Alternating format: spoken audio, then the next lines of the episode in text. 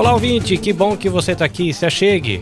Pega uma cadeira, pede alguma coisa, fica à vontade, que daqui a pouco a prosa vai começar. Se você está aqui pela primeira vez, seja bem-vindo. Esse é o podcast do programa Virtus da Universidade Federal de Pernambuco, aquele espacinho gostoso na podosfera onde a gente senta para dialogar e refletir sobre defesa social, segurança pública e direitos humanos. Deixa eu me apresentar, o meu nome é Carlinhos Vilaronga, eu sou parceiro aqui do programa Virtus da Universidade Federal de Pernambuco e contribuo aqui com a produção do podcast. Vivo aqui no Japão já faz um tempão e aqui eu sou voluntário do Instituto Maria da Penha.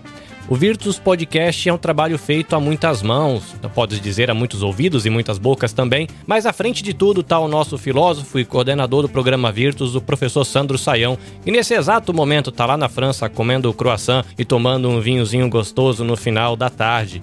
E a gente tem sempre também a boa companhia do professor Fred Monteiro Rosa, que ele é comissário especial da Polícia Civil e é mestre em Direitos Humanos.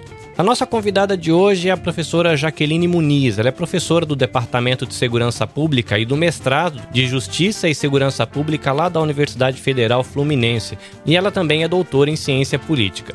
Bom, esse episódio ele vai ter um formato bem diferente daquilo que a gente tem feito há mais de um ano, porque a gente quer sentar e conversar sem pressa. A gente sabe que a gente tem um montão de coisa para resolver, não só na vida pessoal, mas também no nosso país, na nossa nação. Mas às vezes para a gente conseguir fazer as coisas andarem rápido, a gente precisa dar uma pausa, sentar, ouvir, dialogar, refletir, para ter pique para a gente se colocar de pé e ir para ação. E é isso que a gente vai fazer. Professor Sandro, Professor Fred, Professora Jaqueline e eu aqui nos bastidores desse bate-papo. E a gente vai ter uma prosa sem pressa, para a gente aprender, para a gente ouvir, trocar experiências, trocar ideias e pensar. É ou não é, professor Sandro? Pois é, Carlinhos, mais um grande episódio aqui do, do podcast Virtus, hoje com uma super né, convidada aí que nós vamos aprender muitíssimo. Então deixo um abraço a todos, espero que todos gostem. Então, aqui um abraço aqui direto de Paris, esse podcast que está aí triangulando Brasil, Japão e França, né?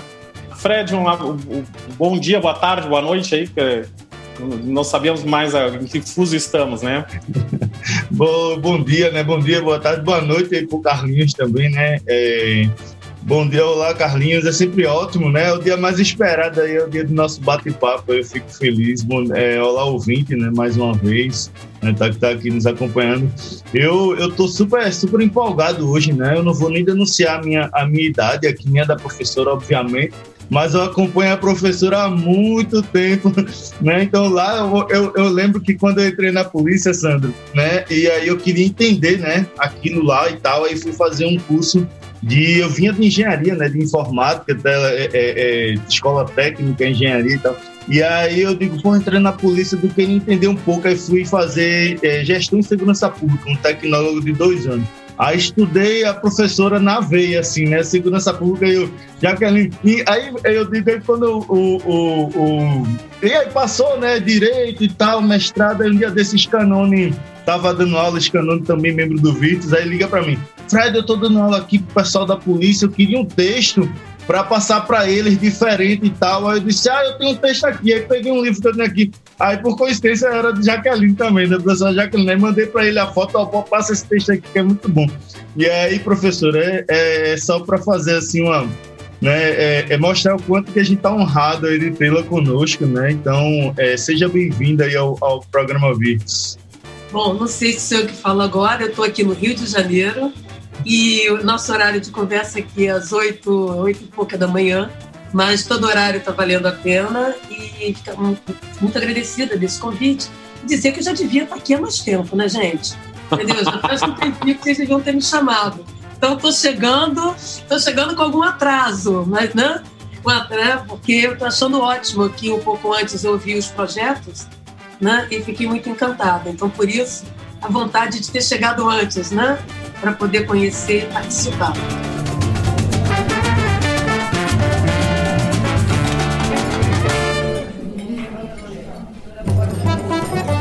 Virtus Podcast. Defesa Social, Segurança Pública e Direitos Humanos.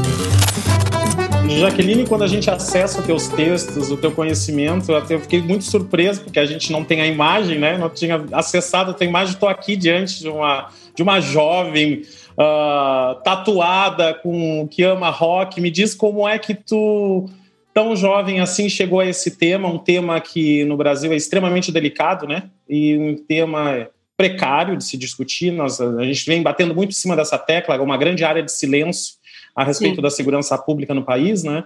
E esse, essa grande área de silêncio propiciou que se fizesse uma espécie de, de zoneamento, né? Onde algumas, algumas áreas, principalmente da extrema direita, cooptaram o tema para elas, achando que só elas falam de segurança pública, só elas são autorizadas a falar disso.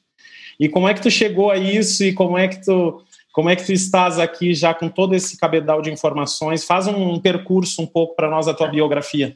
Então, gente, primeiro, para início de conversa, é, eu não tenho nenhum parente meu policial. O que, que me levou a estudar a polícia, policiamento, segurança pública? É, não foi por proximidade com o tema, né, por ter familiares, nada disso.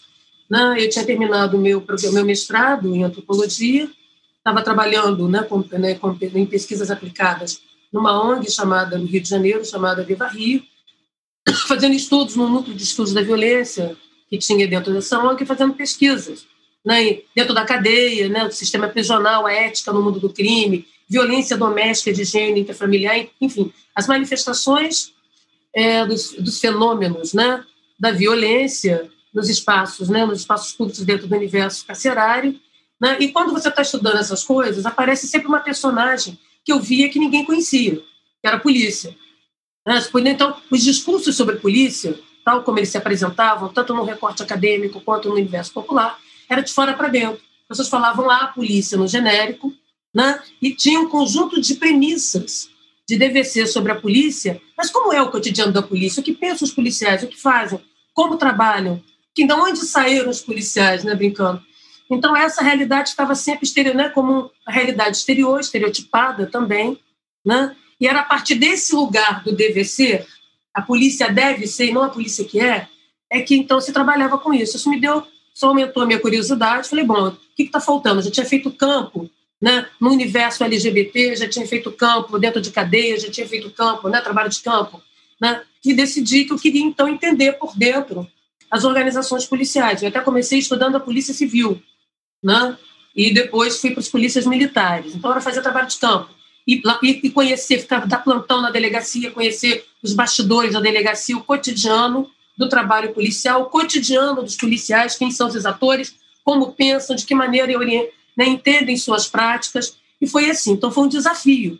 Porque quando eu faço isso, que acaba virando a minha tese de doutorado, defendida em 1999, e aí tem um parênteses, né, eu queria fazer tudo muito cedo.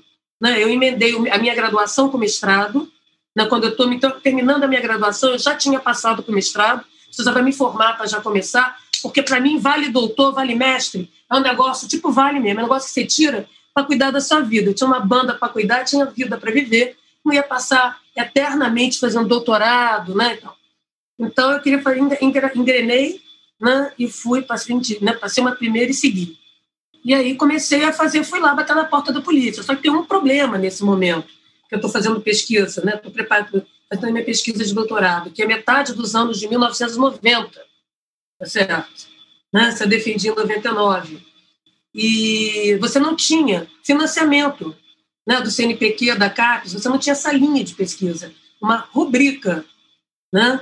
Então, eu me lembro que é, eu tinha conseguido mandar um projeto para o CNPq, que foi aprovado no mérito, mas não tinha onde encaixar, não tinha, né? Como viabilizar o recurso dele, se chamava Administração Estratégica da Ordem Pública. Porque eu já fazia pesquisas no Disque Denúncia, em 90 e poucos, na pesquisas ligadas à temática da violência. E aí fui a Brasília, né, para conversar com alguns deputados, para conversar com a presidência do CNPq. Na época eu coloquei um óculos assim, mais inteligente, mais intelectual, entendeu? né? Até porque eu tinha uma, uma, uma, uma, aparência muito mais próxima de uma cantora pop, né? com cabelo laranja, não sei o que e tal. E fui a Brasília, né? Pedi uma passagem CNPq para ir discutir por que eu tinha ganhado no mérito, não ia ter condição de, fazer, de pesquisar um assunto que estava gritando nas ruas, correto? Era assunto de gente grande e nós tínhamos um baixo acervo de produção científica Certo, era muito deve ser. Pois é, isso, isso é uma coisa, já te cortando até para dar um. É, que eu queria que tu fizesse uma análise. A gente está muito impressionado com, essa, com esse vácuo analítico que nós vivemos no Brasil a respeito, mas, mas eu acho que não só no Brasil, aqui na França também enxergo isso, sabe? Parece que o tema da segurança pública não é um tema da universidade. Então, por exemplo, a tua pesquisa ela se torna um marco né, dentro desse processo, porque é. Há uma certa. Não sei se tu enxerga por esse ângulo, uma certa indisposição também da universidade Sim. dos pesquisadores em falar de polícia. E quando então, se fala, trabalho, de, é, desculpa, fala com certa distância, né? Isso sim, que tu sim, dizes assim, eu fui para dentro da polícia é uma coisa que para mim é, é, é, rara. Então, o que acontece é o seguinte: recentemente, eu, a professora Ide Caruso e Felipe Freitas, é, publicamos um artigo que faz uma revisão dos 20 anos de produção científica é, em polícia e policiamento no Brasil. E quais são as chaves, os temas dessas pesquisas, né, a partir dos trabalhos publicados, teses, dissertações, artigos, livros indexados e tal. E aquilo ali mostra muito modo, né? O que, que interessa, quais os assuntos que interessavam pesquisar e por quê. Então, vale a pena quem tiver paciência, é muito legal, o texto é disponível no Cielo, foi publicado no BIB, né, na revista da Unpox, e tal, vale a pena. Então, primeiro tem esse distanciamento, isso é muito interessante, porque quem vai fazer trabalho de campo com polícia é uma geração recente, entendeu? E, curiosamente, aqueles que é, é um assunto pioneiro para, né, e que quem tem o protagonismo são as mulheres no Brasil. Tá? Então é a mulherada que vai para dentro da cadeia debaixo de rebelião, é a mulherada que vai para dentro de espaço popular com troca de tiro, e a mulherada que entra em camburão para fazer ronda, que entra em caveirão e que vai fazer trabalho de campo concreto, entendeu? Não é DVC, ficar na sala do ar refrigerado, falando javanês, entendeu? E viajando na maionese reflexiva de um ser policial. Então, quem de fato foi a campo é uma geração para cá, uma geração pós-ditadura, uma geração correta. Né? Então, essa busca de aproximação ela vai se dar, tem um, tem um recorte temporal muito claro, né? que é o pessoal da minha geração e as pessoas que vieram depois. Tá? Então, isso, essa, essa gente vai falar assim, eu quero lá entender polícia. Né? Então, isso é uma coisa muito interessante. Por exemplo, eu vou para manifestação, né? Ao mesmo tempo que rola a bomba de gás lacrimogêneo, tem policial tirando foto comigo. Oi, doutor, era a professora Jaque. assim como em qualquer outro lugar, entendeu? Será que você tira foto com a polícia ou você tira foto, foto com uma espécie assim, de ente folclórico da sua pesquisa? Um sujeito em vulnerabilidade social. Tá certo? Mas com a polícia, não. Né? Então, se mostra muito claramente essa divisão né, que ainda persiste. Ela persiste no discurso que o discurso é um discurso do DVC, um discurso completamente, em boa medida, do meu ponto de vista, emancipado das evidências empíricas. Por isso que muitas das vezes eu falo de uma cloroquinagem né? à esquerda, no entendimento da polícia e da segurança pública, né? e olha que eu participei de, da maior parte dos programas de reforma que o país já teve em segurança, contou com essa caneta BIC, só para brincar, tá? Desde Fernando Henrique para cá.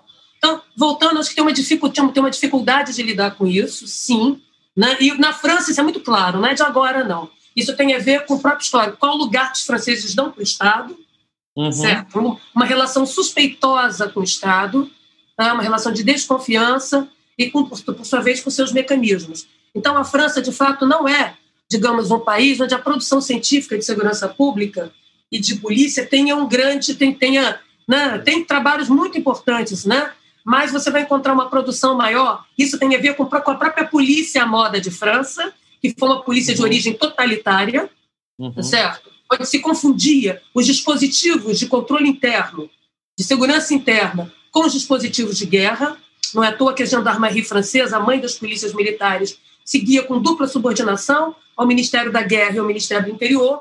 Portanto, a lógica continental pós-napoleônica são de polícias organizações de forças militares para prover serviços de policiamento civil. Isso tem a ver com uma história de paz entre guerras que a França experimentou, diferente do mundo inglês. A Inglaterra, né, cercada de água, viveu uma revolução pelo controle do exército, tá certo? E nenhum súdito lá estava interessado em ter mecanismos tirânicos que invadissem a sua privacidade. Por isso, o modelo profissional de polícia, digamos assim, o um modelo mais liberal, né, mais, mais descentralizado. Da onde vem essa ideia de polícia é o público, o público é a polícia?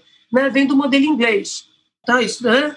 que, que, que, que, tem, é completamente diferente da lógica como a Europa Ocidental pensou esse troço.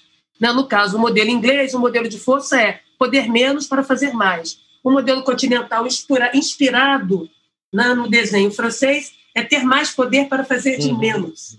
Né? E a inspiração americana é o uso proporcional de força, né, que gera um ilusionismo. Então, você vê que isso tem a ver com a história de construção política das soberanias nos países. Né? E isso é importante que a gente considere para poder olhar para a nossa realidade e entender o que é segurança pública e polícia, conceitualmente falando, num país federativo. Aqui não é a França, não é um país unitário, correto? Nós não somos a Colômbia. Né? Né? Então, é, nós temos que olhar para uma, para uma Índia, nós temos que olhar para uma África do Sul, temos que olhar para o Canadá, temos que olhar para os Estados Unidos, olhar para estruturas federadas, né? federadas de larga escala, para ver os desafios que são de exercício do poder coercitivo, do poder de polícia em sociedade de larga escala, em países continentais ou federativos, como estamos trabalhando. Do contrário, entendeu? Vira uma espécie de sacolagem, entendeu? Camelotagem intelectual, que o sujeito vai lá, pega um troço, não sabe aonde, né? fazendo uma espécie de sacoleiro intelectual, traz para cá num exotismo, seja no âmbito da justiça, da discussão da justiça criminal, seja da segurança pública, que não se encaixa, né? porque a gente abre mão de pensar né, as questões estruturantes que organizam o exercício do poder de polícia numa dada sociedade. Tá? Então, voltando, no meu caso, só para fechar, como é que foi isso? Eu, para fazer a minha pesquisa de tese, foi muito complicado, porque eu não tinha financiamento. Eu não tinha como pedir financiamento nas agências fomentadoras de pesquisa, porque não havia essa rubrica. Não, não, tinha, não tinha a linha de, não a tinha linha de subsídio. De não tinha rubrica orçamentária, portanto, não tinha linha de pesquisa. Tá certo? Você tinha lá a violência. Então, eles não sabiam onde colocavam o meu projeto. Se era no direito, se era na sociologia, na antropologia, na política, em lugar nenhum. Ficou no limbo, evidentemente, mas eu precisava fazer a minha pesquisa, certo? De tese. E né, fui atrás de livros dentro dos principais centros de doutorado do país, tá certo? Das bibliotecas. Não tinha. Não, tudo que você podia ler de polícia cabia nessa mesa aqui. Tá? Artigos antigos. Tinha mais produção feita pela própria polícia nos seus, nos seus cursos de formação, eles são obrigados a fazer no CAO da Polícia Militar, né, que é o curso para oficiais, ou no curso de pedir especialização da, da, das, das, das polícias civis por aí, quando existiam, você encontrava materiais, que eu chamava de materiais etnográficos para mim. Que era como a polícia falando dela mesma. O que, que ela entende que é um assunto que ela acha que tem que escrever e entender. E eu li tudo isso. Então, eu tive que ler a polícia, eu tive que fazer trabalho de campo com a polícia, só que sem um tostão. Então, como é que eu fazia? Primeiro tinha que importar uma biblioteca, porque não se pode fazer uma tese de doutorado colonizada, ah, só vou ler o que tem à mão. Esse tipo de preguiça cognitiva e intelectual né, tem a ver muito com uma tradição latina de que você já tem a solução, não importa o problema. Você já tem a premissa. Então não interessa, tu vai encaixar. Eu acho que o, no, o, nosso podcast não vai ser só para os policiais, não. Eu tenho é, que nos orientar. É, você vai encaixar bala de borracha em qualquer coisa. Não interessa o problema, a solução é a bala de borracha. Dá para é. brincar aqui com, né, com humor. Então, quando a gente olha para isso, eu falei, não posso fazer uma tese de doutorado, eu tenho que saber o que, que meus pares internacional. A ciência é transfronteira. Uhum. Não, eu tenho que testar. Então, eu comecei a importar. Importar, não tinha, você não tinha ainda o portal de periódicos da CAPES que me permitisse ter acesso à produção científica internacional. tinha que, a gente tinha que pagar 30 dólares. Eu ia lá no, no computador central da UFRJ, entrar, para entrar na rede internacional, baixar os resumos, aí eu escolhia, e para cada título eu tinha que me virar em 30 dólares para comprar, para importar. Fora os livros. Né? Então eu passei um tempão tocando em bar, que eu já fazia, cantando, ganhando um extra, para poder montar a minha biblioteca. Adquiri um cartão de crédito da Fundação Ayrton Senna, que não pagava anuidade, porque era o cartão de afinidade, para poder importar o negócio, entendeu? Sem um tostão, porque ia chegando aquelas coisas em inglês. Claro e aí, moral da história, eu começando né, a trabalhar, dialogando com o meu trabalho de campo, como é que eu ia fazer trabalho de campo no Rio Grande do Sul, onde eu fiquei muito tempo na Brigada, em Pernambuco, né, no Pará, no Espírito Santo, né, em tudo quanto é canto. Eu dei aula em quase todas as polícias do país, e isso desde 94. Talvez eu seja a pessoa com mais tempo de lecionar para, as polícias no país, porque eu, ia, eu fui sendo chamada porque eu passei a falar uma língua que ninguém falava um policialês que ninguém falava, né? e que hoje eu vejo as pessoas repetindo o uso com medida de força, um modo de construções conceituais que vieram dos meus textos, das minhas aulas. Fico muito feliz com isso. Porque quando a gente muda a linguagem, a gente muda as chaves de entendimento do mundo, não é isso? Então, é, o que, eu fazia para fazer, as fazer a minha pesquisa? Eu trocava a miçanga né, com as polícias. As polícias que eu entender de planejamento, gestão, teoria de polícia, teoria de policiamento, essas coisas que eu falava, que eu não estava falando em línguas, isso não era a Torre de Babel, cada um falando um troço. Então era isso, a brigada me chamava para ir lá dar aula. Tá certo? Eu ficava no hotel de trânsito da polícia, era a polícia que me pegava, entendeu? Eu andava de viatura pelo esse país afora, nunca perdi avião, porque os caras uau, uau, ligavam o Geroflex, tá? Então, eu ia para esses lugares, andei de aviãozinho para cobrir o Rio Grande do Sul inteiro no aviãozinho da brigada, acompanhando as atividades convencionais de policiamento, entrando em viatura, fazendo ronda, dando plantão em delegacia, correto? Isso custeado, a quem eu agradeço na minha tese, aos próprios policiais que tinham vontade de ser polícia. Os caras eram uma nova geração. O povo que estava na polícia não era herdeiro da ditadura, porque na ditadura eles eram criança ou não tinham nascido. Então, os caras queriam saber essa parada do que é polícia, o que é negócio de polícia democrática. Que, né, nós estávamos num processo de redemocratização, uma oxigenação também brasileira, né, nesse momento de abertura política, mais que de abertura, né, de ampliação de direitos civis. Isso é muito importante, porque a polícia é uma das instituições que mais muda no Estado, porque ela muda à medida do, do avanço ou do retrocesso de direitos. Isso impacta de maneira deliberada as mentalidades e formas do agir policial. Então, pasmem, né, é uma instituição afirmadora de status quo, né, ah, não, e faz sentido que seja, e ao mesmo tempo ela se transforma, porque ela vai encontrar, né, né, as suas práticas também são produtos desse lugar. Jaqueline, tu acha que essa realidade mudou ou a gente continua mudou. com essa precariedade? Não, mudou, nós temos uma vasta produção e eu, eu, eu posso dizer que contribuí também de maneira explícita para essa mudança. Eu pertenço a um centro de estudo, um centro de pesquisa, um instituto, tem uma rede de 150 pesquisadores mundo afora. Nós criamos uma graduação de segurança pública, onde eu sou professora na Universidade Pública Federal. Em 1999 para 2000, nós criamos uma pós-graduação em segurança pública e justiça criminal, que eu sigo como coordenadora adjunta. Dei aula em quase todas as pós-graduações do país, criadas desde o final dos anos 90, produzindo massa crítica, produzindo cátedra de polícia e segurança, porque segurança se aprende na escola polícia se aprende na escola. Se, você, se essa produção científica, se a produção não está dentro da universidade, há pouco a contribuir para fora.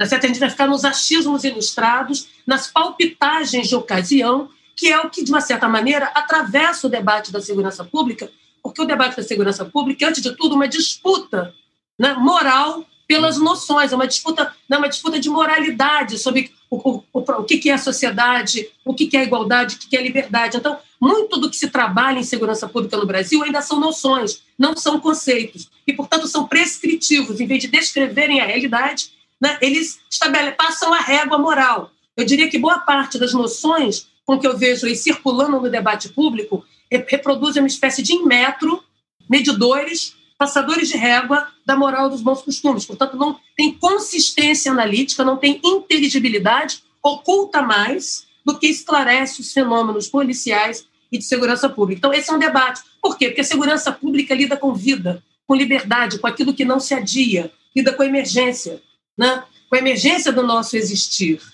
Tá? O risco, o medo, perigos reais. Então, é muito razoável que todas as sociedades moralizem na discussão da segurança pública é de natureza política. Né? No entanto, é preciso que você tenha unidades de medida, metro, quilo, litro, policiômetro, para você medir as realidades. Do contrário, fica um expressionismo atroz, tá certo? Como a gente vê nos debates. É sempre uma reestreia, uma rebobinagem uhum. argumentativa diante das tragédias que guardam elementos estruturais comuns né? mas que a gente joga para fora, que eu chamo de duas filosofias a quais eu não compactuo, né? como cientista, como pesquisadora, né? que é a filosofia Capitão Nascimento, né? que é o seguinte, a culpa é do sistema. O dedo nervoso, a mão que treme, não é do sujeito, não tem responsabilidade, então a gente põe a culpa sistema. Por que, que, tá, por que, que aconteceu a tragédia do jacarezinho? Porque tem o transcapitalismo, a nova globalização. Não dá. Né? É um viajar na maionese onde a gente destitui de responsabilização, esvazia o sujeito, infantilizando a política, numa tradição liberal autoritária nossa de tutelagem da pior espécie sobre a realidade social. Então, essa é a primeira teoria. A segunda, que também tem a ver com isso, é a do Homer Simpson, do seriado Simpson. A culpa é minha, eu ponho onde eu quiser. Então, né, fica todo mundo bem na foto, falando aquelas, né, aquele mantra, aqueles mantras que já tem 30 anos no Brasil. Eu queria lembrar que a última reforma para valer no Brasil de segurança pública e de polícia foi em 1969, no auge da ditadura. De lá para cá tivemos mudanças incrementais. Então, por que, por que dessa discussão? Então, essa discussão é uma discussão, né, brincando, vamos desmasculinizar essa parada, tá certo, né? Já que eu disse aqui que a mulherada que é pioneira nos, na, na construção científica, nos estudos empíricos de polícia e segurança no país, tá certo? Agora você tem todo mundo ali, todo mundo, você tem os achistas de ocasião, né? Os profetas de segunda-feira, né? Que tem um conjunto de premissas não demonstráveis empiricamente que o sujeito responde, porque ele não é responsável por aquilo, não tem como ficar de pé. Né? Então, ao não ter como ficar de pé, você não pode nem refutar, nem pôr em dia. E fica bem na foto, todo mundo bem na foto. Só que não dá para ficar bem na foto na tragédia.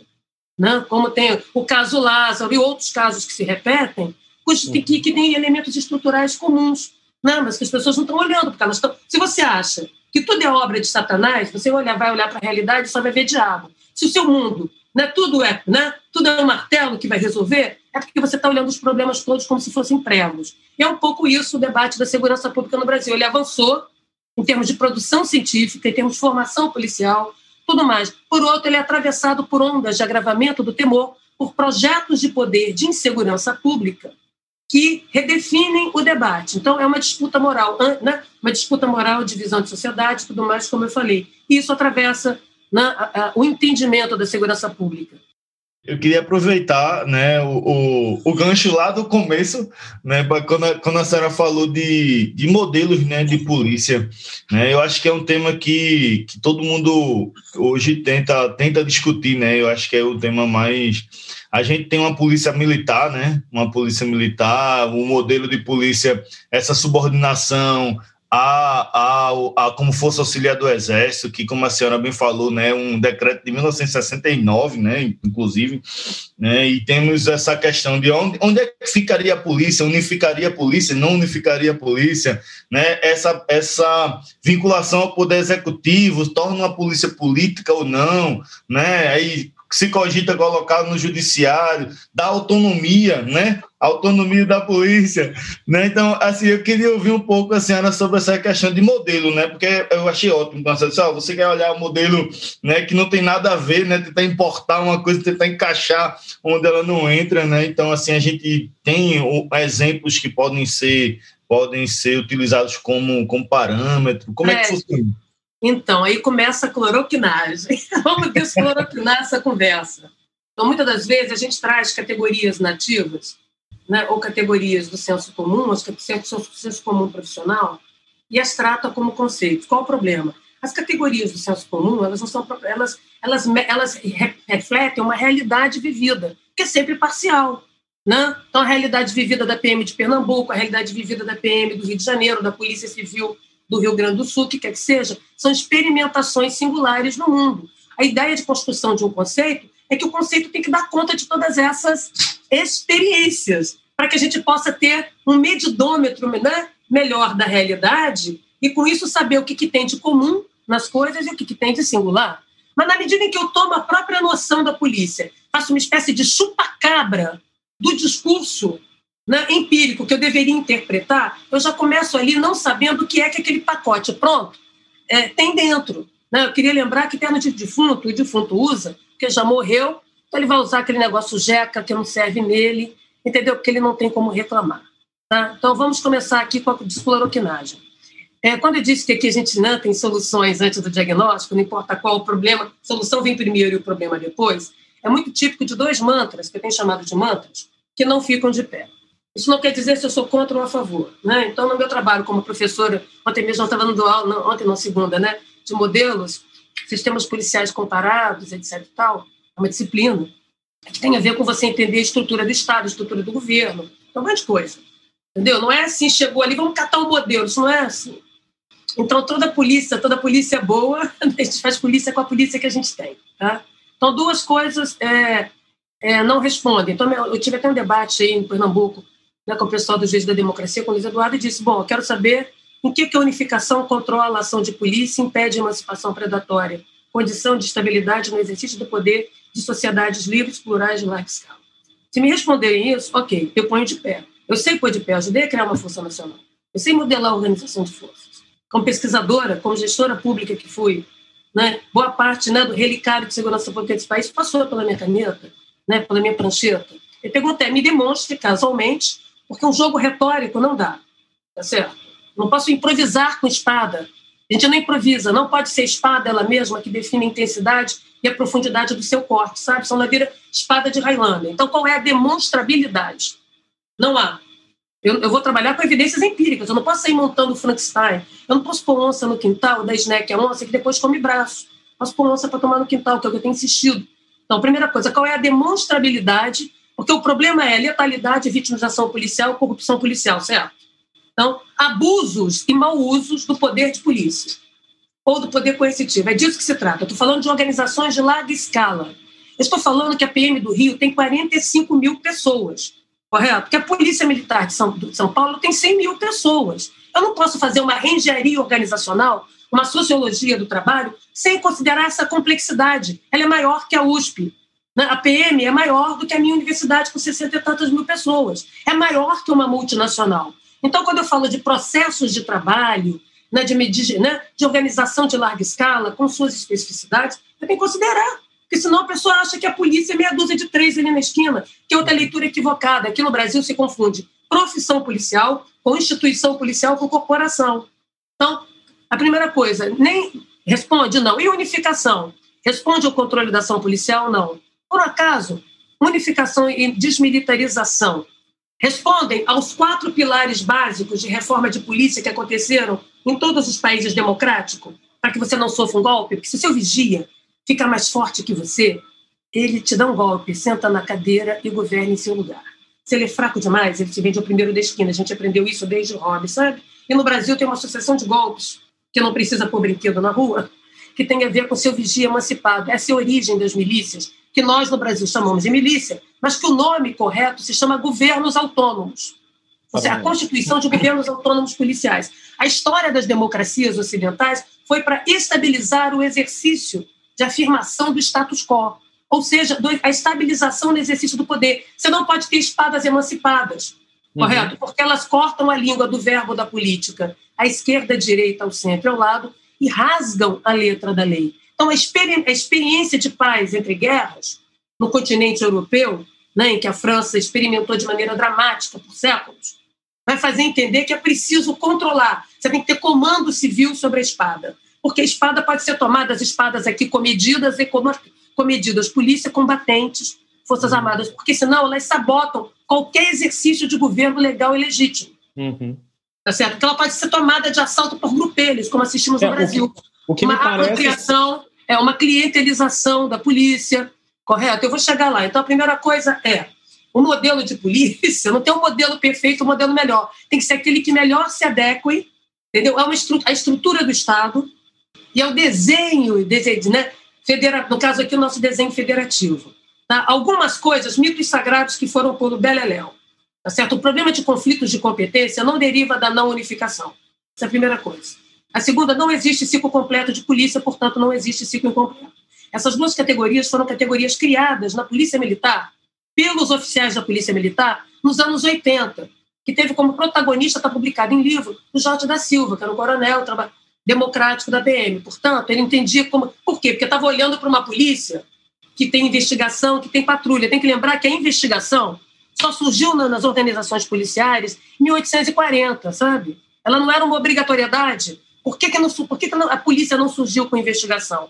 Porque se tratava de criar uma ferramenta que não fosse invasiva dos direitos civis. E a experiência histórica inglesa e, na época, nos outros países, era de uma invasividade por sobre os direitos dos súditos e cidadãos. Então, a investigação ficava mesmo por conta de detetives à moda na Sherlock Holmes, exatamente para garantir que a polícia seja o público e o público seja a polícia. Então, a investigação é uma polícia de escritório.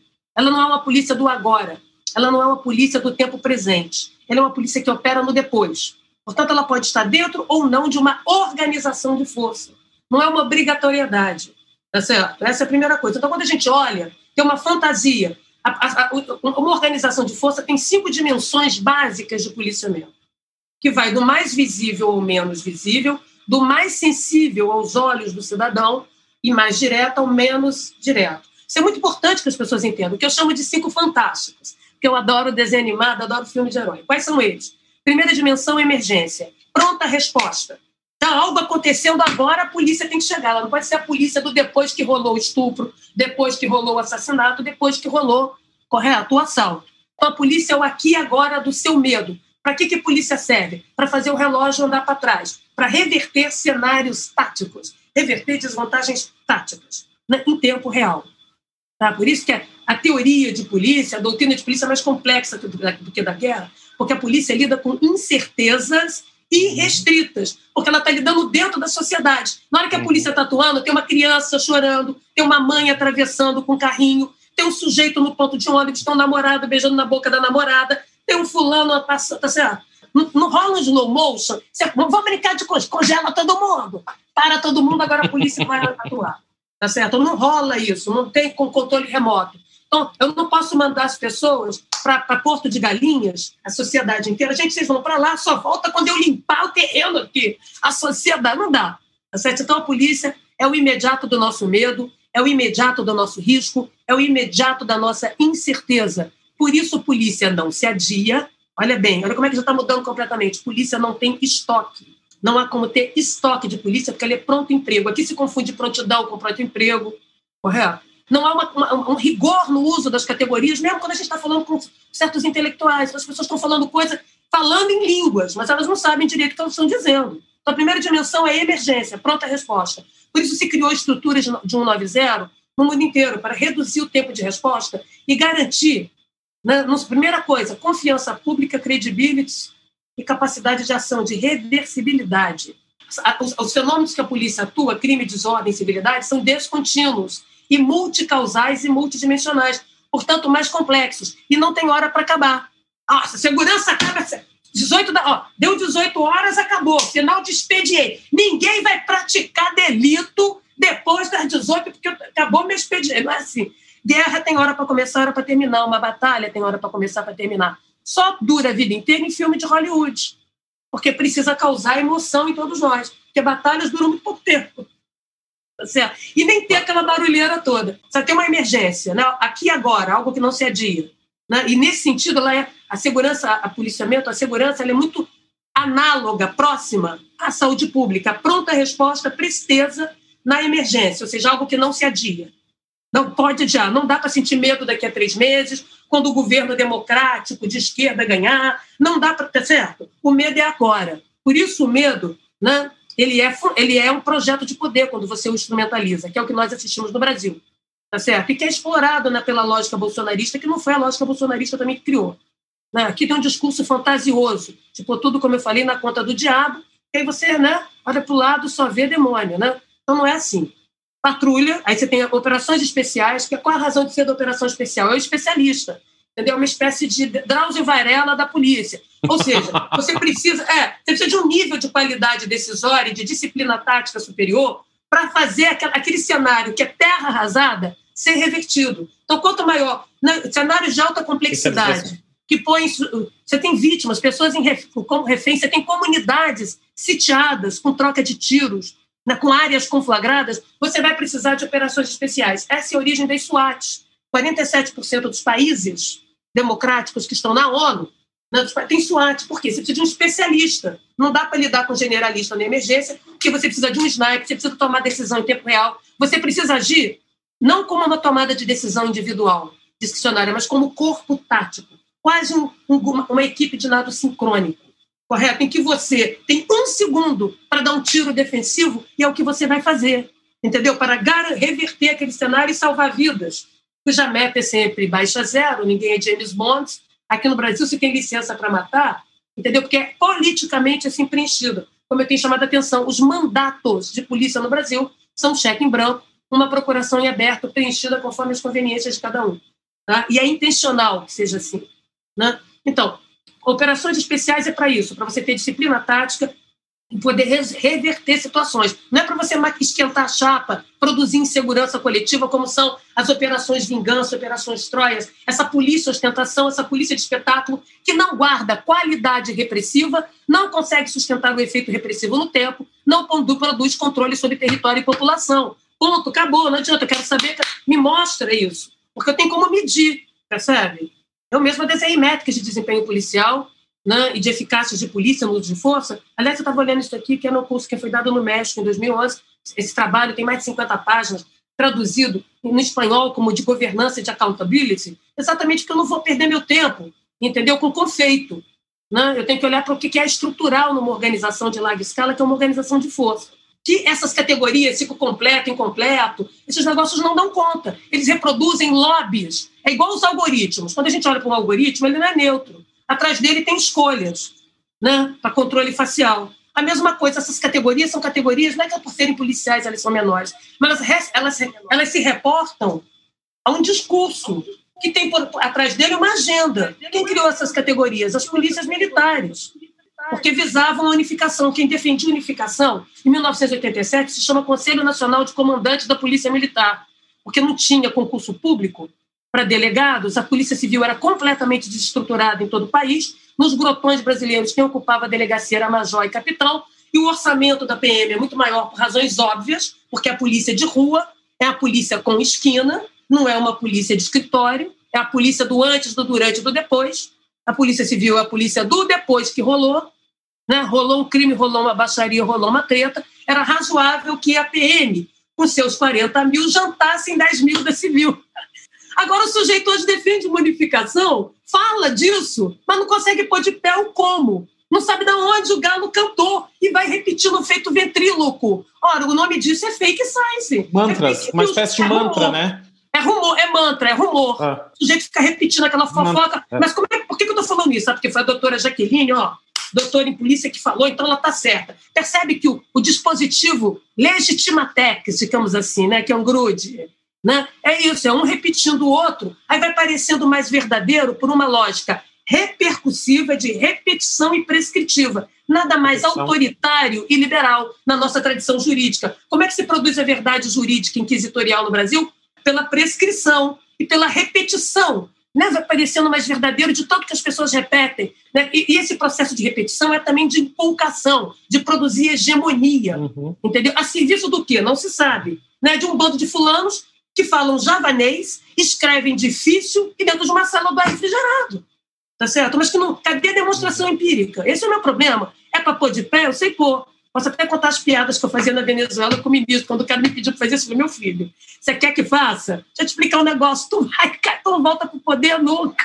Você não conhece isso? Mas comecei a contar historinha de polícia na França, a reforma na Inglaterra. O sujeito se cai na real. Então, Aí você tem pronto, você tem os, os Ivos Pitanguis da ideia. Então você tem que ter o Para que, que serve uma core, um BOP, uma unidade de operações especiais? É para poder passar o dia inteiro tendo barriga de tanquinho, trabalhado no, entendeu? Na disciplina tática, sair uma vez na vida para reverter aquele assalto né, em andamento, aquele sequestro de ônibus, aquele assalto, correto, que está pondo em risco a vida que você precisa de um especialista. Não é todo dia na esquina trocar band-aid. Você não pode pedir um Ivo Pitangui, um grande cirurgião plástico brincando, ou um grande cirurgião que troque band-aid no PS, porque ele vai perder a destreza na mão de fazer a cirurgia quando precisar. Aqui a gente substituiu a convencionalidade do controle de território e população, que é o arroz com feijão do policiamento, que é o que dá certo, mas é barato, com baixa visibilidade, pela polícia de ostentação, pela polícia de espetáculo, pela polícia de operações, porque isso guarda visibilidade,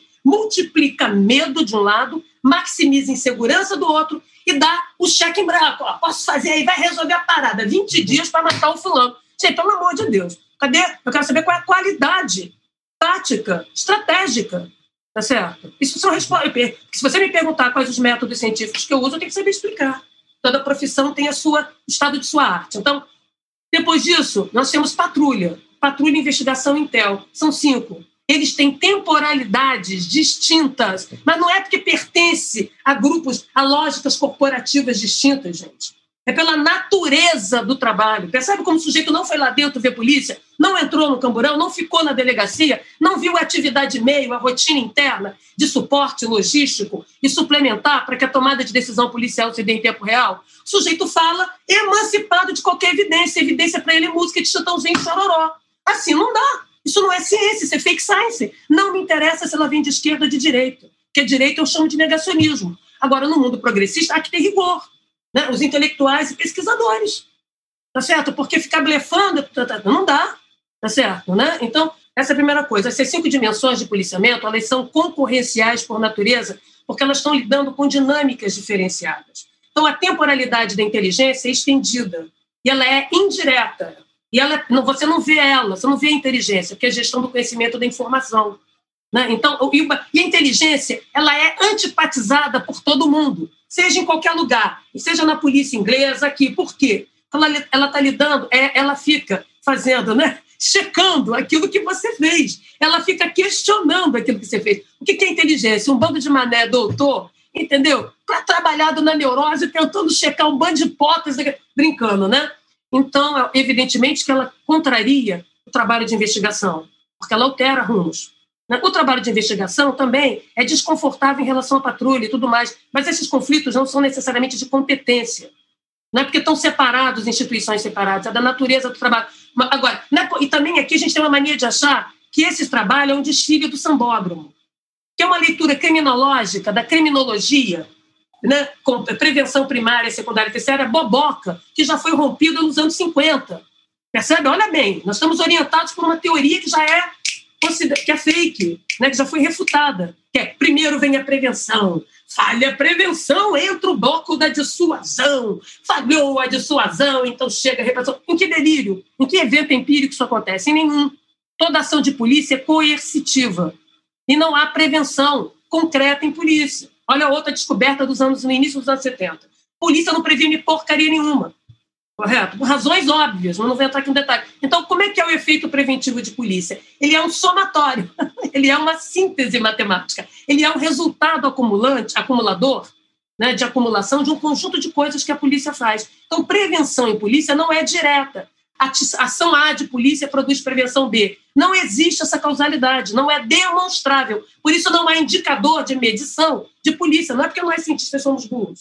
É porque para você aferir a prevenção, você tem que pegar um conjunto de ações policiais no tempo. Então, a prevenção é uma, um efeito acumulado no tempo de quê? De práticas dissuasórias, que dissuadem, e de práticas repressivas. Porque o que a polícia faz é regular, regular, restringir liberdades. Tá certo? Em tudo, correto? Em tudo. Então, a natureza da ação policial é coercitiva. Uhum. Mas como setores brasileiros têm dificuldade de lidar com controle, seja controle migratório, seja refúgio, tudo que tem a ver com controle de fluxos populacionais em sociedade de larga escala, que não seja no meu quintal e na fábrica. Né? Aqui o sujeito fala de panóptico. Só, pelo amor de Deus, o Foucault já escreveu segurança, território e população, porque ele sabe que o panóptico dá conta, entendeu? Aqui, ó, né? do, meu, do meu quadrado, mas não dá conta da mobilidade, do fluxo, da circulação em larga escala. Por isso que ele fala de biopoder, de translocalidade. Então, o sujeito parou lá atrás o sujeito foi para estoque, não chegou nem Lula Palusa e está falando, é isso que eu estou falando coisas aqui que não ficam de pé. Tá certo? Então, a prevenção de polícia é indireta, correto? Que, que a gente tem que entender isso? Porque se eu disser, se eu falar com a polícia que ela tem que ser preventiva ali na esquina, a única maneira de ser preventiva é matando pessoas, eliminando pessoas. Tá certo? Então, eu acabei de autorizar epidemiologicamente, no discurso epidemiológico contrabandeado, que não é de agora por causa de Covid, para dentro da segurança uma, uma licença implícita para violências e violações. Percebe que eu aumentei o poder de polícia na contramão do que as democracias fizeram? Ah, e detalhe, o poder de polícia no Brasil ninguém discute. O poder de polícia no Brasil é de 1966, está definido no Código Tributário e é um pode tudo contra a cidadania, gente. É surreter, securité, salubrité, a moda francesa, percebe? Então, é, é uma, uma concepção oitocentista que se confundia exercício de governo com exercício policial, onde policiar e governar era a mesma coisa, o que, evidentemente, no mundo de menor cidadania, de menos cidadania, de menos direitos civis, não é está certo. Alguém regulamentou o poder de polícia no país? Discute isso? Não. Então, o que, que você faz? Você, ali na esquina, amplia um poder de polícia né, que é desgovernado e descontrolado intencionalmente para ele ser usado para fins particulares. Então, o poder de polícia vira poder do policial e da polícia, para fins corporativos. Aqui se brinca como se polícia fosse um poder republicano a mais. Outro ponto grave: inamovibilidade. Aqui nós temos autonomia demais nas polícias e controle de menos. Como eu falei, teoria do Capitão Nascimento né, e a teoria do Ron Simpson. E aqui, toda vez que você vai apertar o parafuso do uso da força, que é controlar a capacidade coercitiva da polícia, que é isso que as democracias fizeram, tem um grito geral: olha a ingerência aí, minha gente, está rolando uma ingerência. É gargalhante, tá certo? É gargalhante. A Polícia Federal tem ingerência onde? É ela que escolhe. Muda a panela, mantém a panela e muda as pás que mexe a panela. Tá certo? É ela que diz aqui em cima: ó, agora está na nossa vez desse grupelho. Vocês sabiam que tivemos 31 ministros da Justiça de Sarney até hoje? E 17 superintendentes da Polícia Federal, quem dura mais no cargo? Né? Os períodos que tivemos impeachment, qual foi o tempo que o superintendente ficou? Né? No caso do Collor, sete anos. No caso da Dilma, também sete anos. Se você não tem dispositivos de governabilidade de um meio de força, lembra? O controle da espada, o controle civil da espada. Se você fica adulando o once da Lisneck, a primeira instância de lealdade da espada é a si mesma. Né? Olha bem, então nós avançamos muito pouco na institucionalidade das polícias, de maneira a blindar a polícia do apetite político partidário de um lado e de outro da apropriação privatista. São essas duas coisas que se fizeram em todas as reformas democráticas que você tem notícia e que tem relato, correto? Exatamente para quê? Para que a polícia sustente no status quo. Status quo de uma sociedade, status quo da sua sociedade tem a ver com a sua cidadania, tem a ver com a inclusividade de atores dentro desse, desse lugar. Aqui no Brasil é 0,300, ou seja, para poucos e você paga. Mas a ideia é que seja 0,800, ou seja, de grátis e cabe todo mundo, entendeu? No status quo da parada. Né? Então, olha como é que se confundem as coisas. Aí o sujeito vai unificar 100 mil pessoas com mais 30 mil, 130 mil. A pergunta é qual é o modelo, o modelo a estrutura de governo, a estrutura organizacional de uma, de uma polícia que atua em tempo real, porque a polícia é o imediato do seu medo. O poder de polícia desregulamentado, olha bem, é um pode tudo. Né? Ali o Estado pode tudo contra você. E quem é que tem poder de polícia? Não só o policial, como qualquer agente público que esteja em função de fiscalização, em função de regulação. Por isso que aqui nós temos a síndrome da pequena autoridade, o peito de pomba, cara feia. Né? Quem não está no baile do DAS, recebendo comissão, está juntando papel e prova contra os outros. Porque a lógica do serviço público é uma lógica interna de perseguições de corredores, de geladeiras. Né? Vamos falar sério, como é que funciona o concreto das burocracias? Tá? Então, você não improvisa com coisas que cortam, ferem matam. Tá certo? Como é que você vai modelar 130 mil pessoas? Sabe como é que é na Índia? O que, que aconteceu lá? Com organizações desse tamanho? E no México, onde eu dei aula de governança e accountability. Vocês têm ideia de como é que é uma polícia de 70 mil fulanos? Por que será que os Estados Unidos tem mais de 30 mil polícias, todas pequenininhas, cotós e nanicas? porque só a polícia de Nova York tem 40 e poucos mil. O resto é tudo pequenininha, porque viveram uma guerra civil de verdade. Ninguém é maluco não, né, de multiplicar poder, de criar monopólios. Não se pode criar monopólios de polícia. A primeira regra democrática de estabilização do Estado democrático de direito.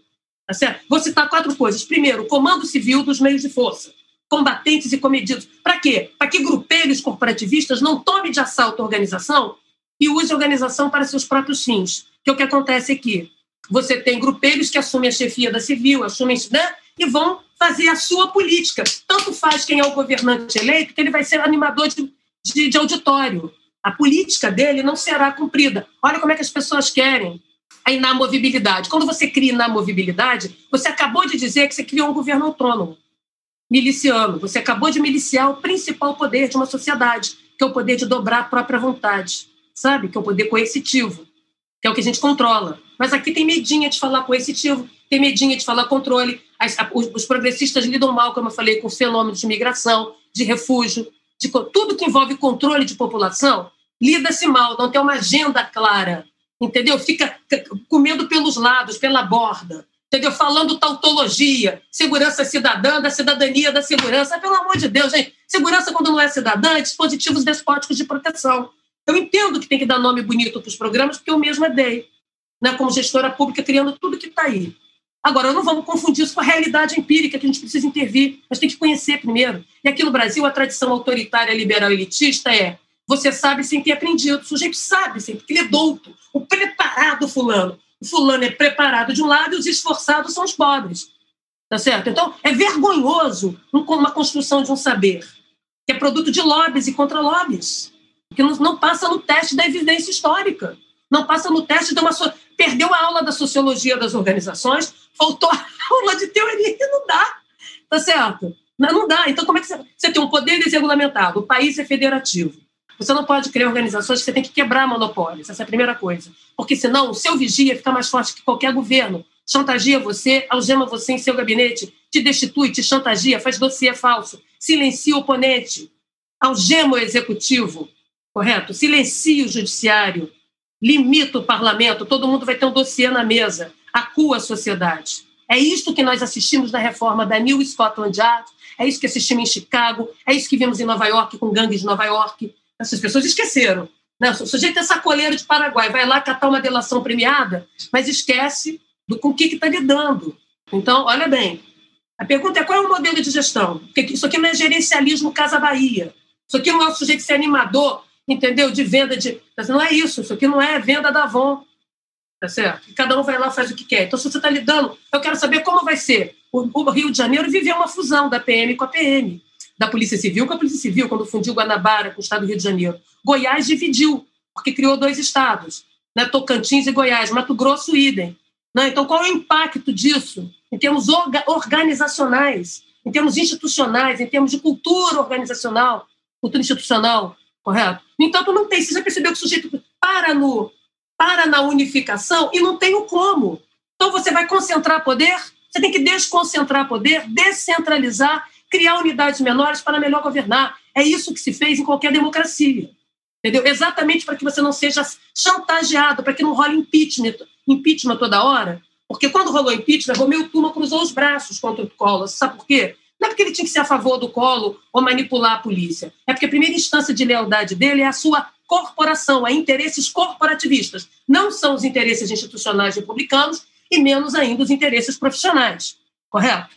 Tá? A mesma coisa com Daiello, sete anos com a Dilma. Não é que ele tinha que defender ou acusar Dilma, correto? Mas se tivesse transparência, luz do sol nos porões decisórios, né, no controle da discricionariedade policial, ou seja, na liberdade decisória, entendeu? Ele poderia exercer esse lugar. Não, mas ali você fica escondido dentro do, do manto corporativista.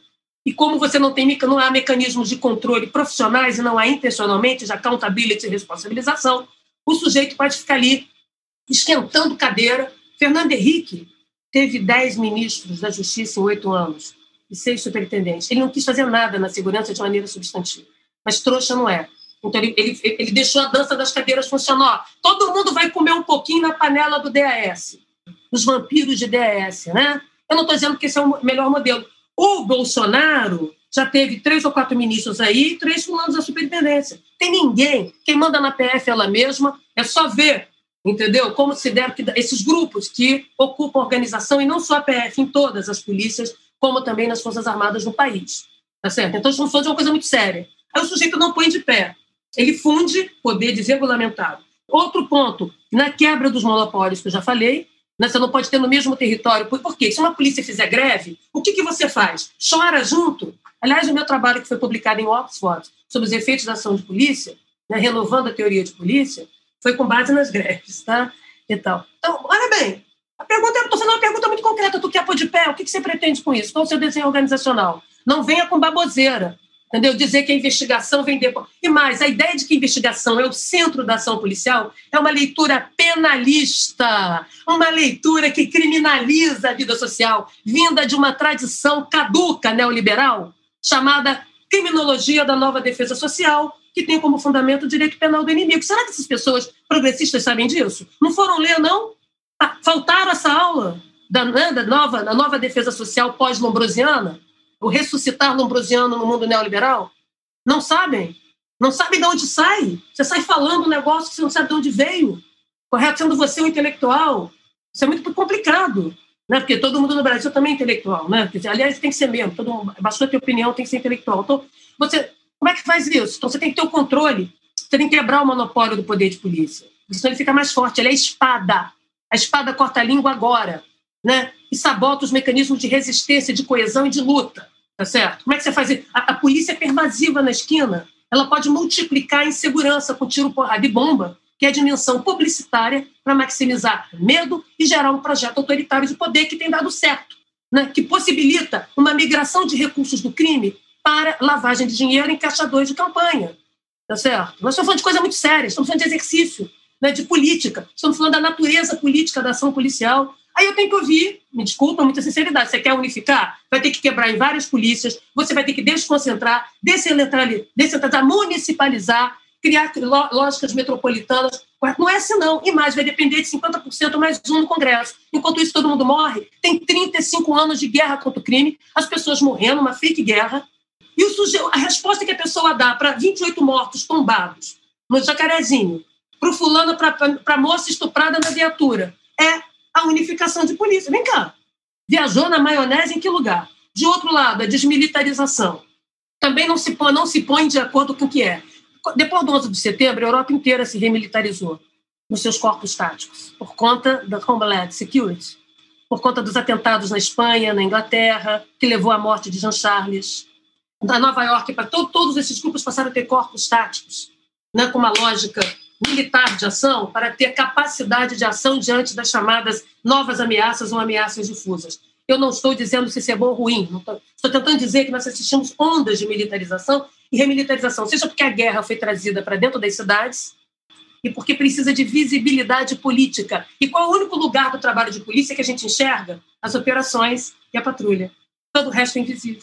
Então, quanto mais você fabricar teatro operacional, mais parece que você está fazendo alguma coisa, qualquer coisa, mesmo que de qualquer maneira e feito por qualquer um. É um pouco do liberou geral da segurança aqui entre nós, que é produto do medo, produto da narrativa da guerra, produto do discurso da insegurança. O sujeito discursa pela insegurança achando que está produzindo segurança. Portanto, ele é o quê? Ele, tá, ele é porta-voz da construção do medo. Não sabe como funciona a insegurança, a fonte do medo, os mecanismos do medo, de, de construção da ameaça, que é o fundamento desse negócio todo, que gera a economia política criminosa da proteção. É disso que estamos falando. Vamos continuar restreando, chorando de novo, ficando toda vez perplexo com as chacinas? Quantas vão precisar mais? Eu vou ficar contando morto?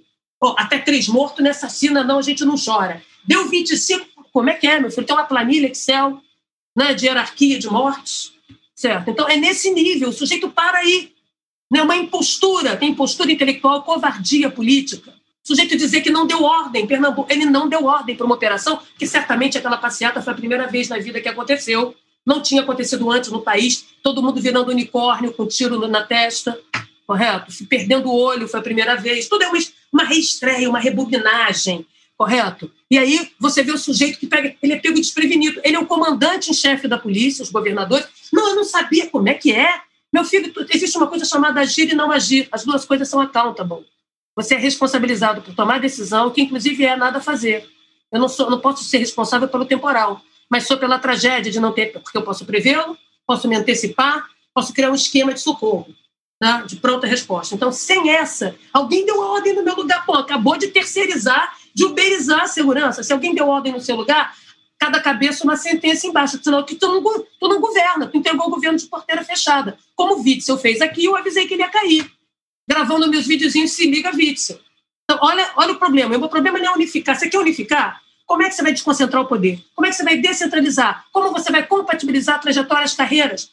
Ou isso é um discurso para adiar? como se a vida pudesse ser adiada, como se o medo da população periférica, a exposição a risco, e como você controla a letalidade e a vitimização policial. Primeira pesquisa de vitimização policial no Brasil eu fiz em 1995, depois fiz uma em larga escala com todas as forças, em 1997, gerando metodologia para isso. Também foi, fui na minha gestão em Brasília que a gente passou a monitorar nacionalmente letalidade e vitimização, e também foi na minha gestão no Rio de Janeiro que a gente implantou um sistema de dados criando os indicadores de criminalidade violenta, que também passaram por essa caneta de colegas. Está falando de coisa muito séria, gente. Então, olha como inamovibilidade. Não importa quem é o governante, não importa qual o resultado eleitoral, a polícia vai fazer a sua política. Olha que lindo. Em que lugar do planeta democrático a polícia está na mão do judiciário? Porque o judiciário não controla porcaria nenhuma em lugar nenhum. A não ser que eu brinque de Minority Report. Eu volte no tempo, mate a pessoa antes dela existir. Né? Julgue a pessoa lá atrás com Tom Cruise, né? o filme do Tom Cruise. Por que isso? Porque a justiça é pós-fato. Então, ela só controla a ponta do iceberg, o depois que aconteceu, o depois que matou, depois que estuprou, depois que violou. A polícia antes, durante e depois. Todo o resto que não é corpo, papel, né, pessoa e coisa, a justiça não controla. Então, ela admite que ela não, ela não controla a coisa central. Outro ponto de reforma, né, a liberdade discricionária da polícia. Você tem que controlar a autonomia decisória. Né? A polícia precisa de autonomia decisória, correto? Mas quem decide a latitude somos nós, sociedade. Também somos nós que decidimos a capacidade coercitiva dos meios de força. Entendeu? A logística de polícia, porque ela se volta, ela é voltada para nós, não é contra a gente, para nós. Por acaso aqui em Distrito de Logística, alguém sabe quem foi que autorizou o uso de fuzil em cenário urbano? Né? Porque que eu saiba, são os meios políticos que definem os, né? aliás, os, os fins políticos que definem os meios logísticos que delimitam os modos táticos do agir. Tá certo? Então, é a logística que delimita as alternativas táticas concretas de ação na esquina. Tá certo? Tem esse debate aqui? Claro que não, todo mundo foge. Ah, isso aí é policialesco. Você não está discutindo a sério, querido. Porque o que você controla, Minneapolis, é proibida a imobilização defensiva pelo pescoço desde 2000. Por isso, os policiais foram condenados, sabe? Porque eles violaram a política de uso da força e as, as táticas validadas de sua organização pelas quais eles foram treinados. Está lá no site. É só vocês entrarem, vocês vão achar a política de uso da força de Minneapolis. E aqui? Aqui é um lusco-fusco. Aqui ninguém passa no teste do Enem policial. Aqui ninguém sabe o que pode e o que não pode a polícia fazer. Não se sabe qual é o procedimento válido. Ele não é público e é oculto. As regras do jogo do policiamento são ocultas, portanto, invalidando qualquer tática, seja ela boa ou ruim. Aqui, ninguém, aqui a ocorrência boa, aquela que ninguém viu, que não teve filminho do WhatsApp, que ninguém reclamou. E que o governante, ele começa a gritar, ai, prendemos! Aí fica todo mundo na torcida, aí quando vê, matou com não sei quantos tiros. Entendeu? Aqui o sujeito é portador de boa má notícia, ventríloco, gastando a tinta da caneta política porque não governa. Então, o nosso problema é de governabilidade. Pergunta, vou gerar governo e controle transparente com a unificação? Nenhuma. Não do jeito que está sendo falado aí. A militarização, Jaqueline, é o mesmo problema. As torturas se davam dentro das polícias civis, sabe? Também foi a polícia de sobrenome civil que não apareceu na audiência do Supremo, da DPF das favelas, para dizer, prestar contas, né? As operações, o maior nível de letalidade vem da Polícia Civil, com uso de helicóptero. Tá certo? A pergunta é: quer dizer que o modelo, quer dizer que o modelo civil da civil é melhor que o modelo da PM? É gargalhante. Os dois são ruins né, por razões diferentes, tecnicamente diferentes, é só entendeu? entender de organizações, sociologia de escala, é isso que a gente tem que falar. Né? Aí, por que que faz essa? Por que, que hoje o discurso da unificação vem dos delegados, vem da Polícia Civil? Ninguém se perguntou se começou na PM, tá certo? Porque eles estão buscando paridade com as carreiras jurídicas. Eles querem sair da mão do executivo para não ter que dar satisfação a ninguém. Autarquia sem tutela é o nome inspirado em Weber que eu dou para emancipações predatórias do poder de polícia que aconteceu em Nova York, aconteceu em Londres, em Chicago, em tudo quanto é canto, e que durante a história de 300 anos de paz entre guerras foi possível construir mecanismos de controle para evitar que a espada ela mesma se autogoverne. Claro? E aqui a gente faz o contrário disso. A gente não controla o poder de polícia, a gente não reduz a capacidade coercitiva, a gente põe tudo na conta da polícia. Polícia tem que beijar na boca do cidadão, polícia tem que bater tambor com o cidadão. Como é que é? Querido, não cabe à polícia. Não cabe à polícia fazer serviço social. Ela faz isso como estratégia legitimatória. É importante buscar aproximação. Mas você não pode entregar serviços que têm a ver com a construção identitária das pessoas a dispositivos que são restritivos de liberdade e invasivos. Tudo que a polícia faz é invasivo, é stalkear a gente, só que com a nossa autorização. Por isso não é perseguição de internet. A pergunta é onde é que estão tá as medidas da nossa autorização? Alguém discutiu? Alguém passa no teste de uma blitz aqui? Esses que propõem esse negócio? O, o modelo militar, ele é ruim. Aliás, o modelo militar foi adotado nas polícias continentais inteiras, né? A inspiração é a polícia francesa, a gendarmerie, os carabineiros, essa é inspiração. Por quê? Porque naquele momento né? você em guerras, você não tendo estabilidade na construção dos Estados-nação, não se podia dar o luxo de ter uma força para defender a soberania e uma outra para cuidar na domesticidade. Então, a história é muito clara. Você vai pegar uma fração de tropa altamente treinada para cuidar dos seus. Por isso, gente de armas, que sabe atirar, para não ter bala perdida, bala achada, sabe? A origem é essa. Carabineres é homens de carabina. Por quê? Porque tem precisão de tiro, vai poder atirar com tiro defensivo, não vai sair matando população, vitimando, correto? Como a dar com pau, como aqui. Então, os modelos lá. A polícia de Nova York tem elementos militares, sargento, essas coisas todas. Né? A polícia inglesa também. A natureza do trabalho policial é civil. A arquitetura organizacional pode variar. Agora, a mentalidade militar tem a ver com uma política de militarização da vida, de militarização da segurança, de trazer a guerra, porque a guerra é rentável. Não existe guerra estritamente em cenário urbano contra crime, porque não há exército. Para ter exército, tem que ter base social e econômica de sustentação. Isso é muito caro. Para poder tornar Copacabana independente, eu preciso de uma brigada em tempo real. Você já viu o crime ter exército? A corrupção é mais barato. Também não dá para fazer guerrilha tá certo? Exceto na Colômbia, porque tem base econômica de apoio. Você não pode fazer guerrilha. Você... Enquanto eu estou aqui guerreando, tem que alguém produzir minha comida, me dar munição, correto? Pagar meu soldo. Então, você... por isso, nem, nem, guerra, nem guerrilha, nem exército. Não, o que se faz é ataques de terror, uso terrorista do terror, como eu tenho escrito e mostrado. Por quê? Porque o terror basta você ter vontade, disposição, uma arma na mão, não precisa nem de organização. Né? Ele é pervasivo. E aqui a gente usa do terror. Né? Então, a guerra é a dimensão publicitária, marqueteira, para multiplicar o medo, maximizar o poder de polícia e dizer o remédio cada vez é mais grave. É curioso, né? Porque todos os monstros do Japão, da criminalidade, estão invadindo o Brasil, mas os heróis da Marvel não estão aqui. Né? Então, olha o discurso infantil, tutelizador, audaz da vida social aqui, na discussão da segurança. É muito sério que eu estou lidando com liberdade, com vida, Aqui, a gente põe na conta do indivíduo. Falta espírito republicano. Então, sabe, espírito republicano não está em centro de candomblé nenhum, e terreiro de umbanda nenhum. Não tem isso, porque o espírito é uma coisa individual, é do indivíduo. O outro é vontade política. Quer dizer, vontade é uma coisa que daí passa. Estou com vontade de tomar café, mas estou aqui conversando com vocês. Vontade e espírito são coisas, atributos individuais, sabe? Alma. A gente não socializa a alma, não uberiza. Sinto muito. Então, percebe que tem sempre uma autoridade que vai resolver a parada, uma ordem exterior. Né? E os liberais pensam, os progressistas também, é uma ordem exterior. Falando coisa, então, o mundo militar, qual é o problema? Esse desenho foi adotado como, é, porque era o que se conhecia na época, como gestão de larga escala de tropas terrestres, sabe? Até a Companhia Santo Inácio de Loyola adotou desenho militar de disciplina, isso aqui, porque o povo era analfabeto, gente. Para você poder dar uma ordem para 30 mil pessoas, tem que subir no caixote e gritar e repetir igual rap. Tropa de elite, duro de ruê, pá, pá, pá, pá, pá, pá. Por quê? Para produzir memória. Se você olhar sociedades orais sem tradição de escrita, a estrutura dos refrões são fundamentais para produzir memória coletiva, história, sabe? É bom ser antropólogo, a gente vai lá, estuda a tribo, estuda, né? Tá certo? Aí aqui o sujeito não sabe de onde cantou a bola. E o único último modelo que as polícias adotaram no mundo inteiro é o modelo burocrático, profissional, de inspiração militar, com profissionalismo científico. Era um mix de desenho militar, organização militar, né, com patentes né, e tudo mais, quase militar ou integralmente militar. Tá? Por isso, né? não tem é casuísmo histórico. Né? Os modelos civis seguem a mesma lógica de disciplina e obediência. Agora, qual o problema? É que, no caso da Polícia Civil, das polícias civis brasileiras, elas sofrem de horizontalização. Como eu tenho insistido, cada delegacia é um Vaticano dentro de Roma.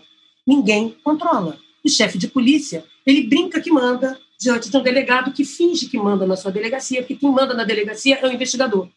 É, quem, é o policial de rua, é o cara que tem contato com você. Então, todo mundo brinca de mandar e brinca de obedecer. Portanto, um lusco-fusco. Como é que funciona? Você tem que brincar assim, ô oh, gente, você chama os seus. Você muda de delegacia, você leva os seus, as pessoas de sua confiança. Porque você tem que trabalhar na base da animação. Porque não tem mecanismos de controle discricionário da ação de polícia, que é a condição por excelência de você controlar a letalidade, vitimização, corrupção. Ou seja, leiloagem do poder de polícia.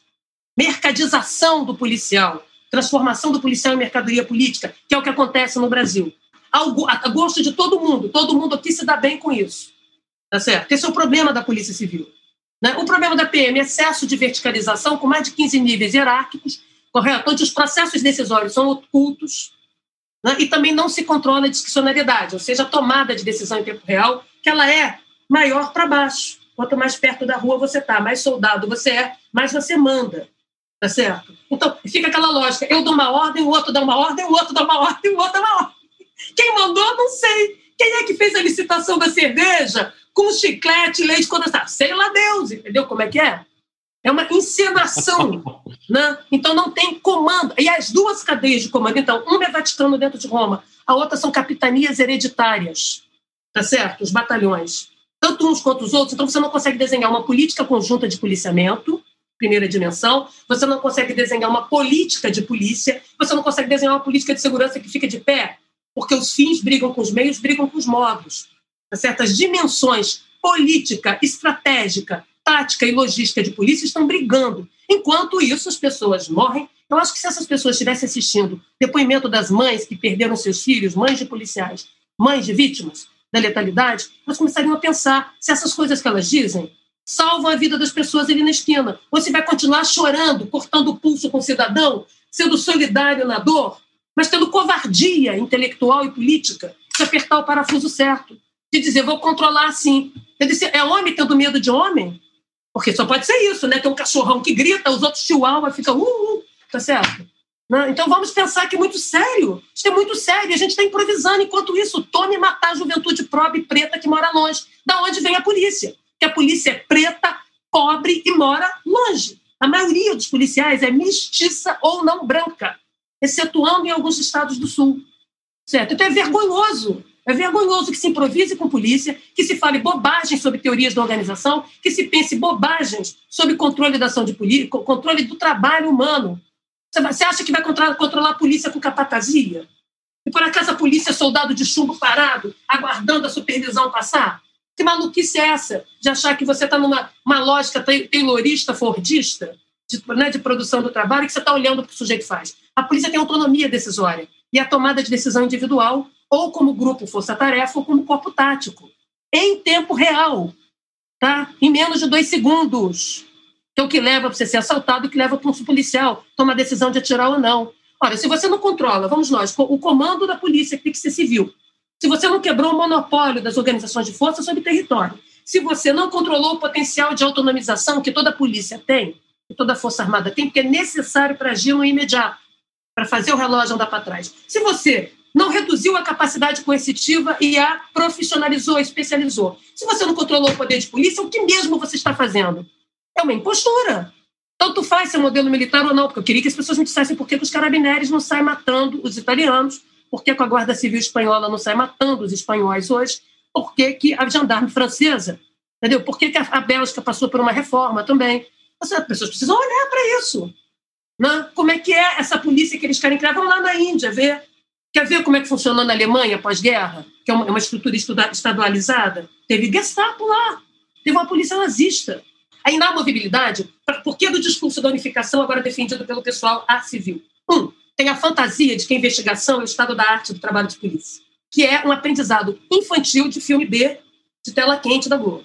Tá certo? Que pressupõe que a investigação. E se, se investigação é o estado da arte do trabalho policial, o que está em jogo não é produzir ordem pública nem segurança pública, é produzir produtos para o fluxo de justiça criminal, entendeu? É entregar miçangas. Então, quer dizer que o primeiro cliente da, da polícia é o sistema de justiça criminal, prender corpos e coisas? Da onde isso? Uma parte muito pequena do trabalho de polícia é anticriminal.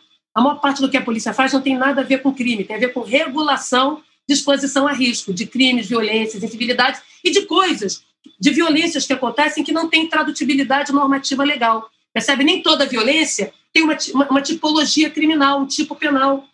Olha o, que, olha o delírio, que também perdeu a aula de criminologia, de sociologia das violências. Né? Fica difícil.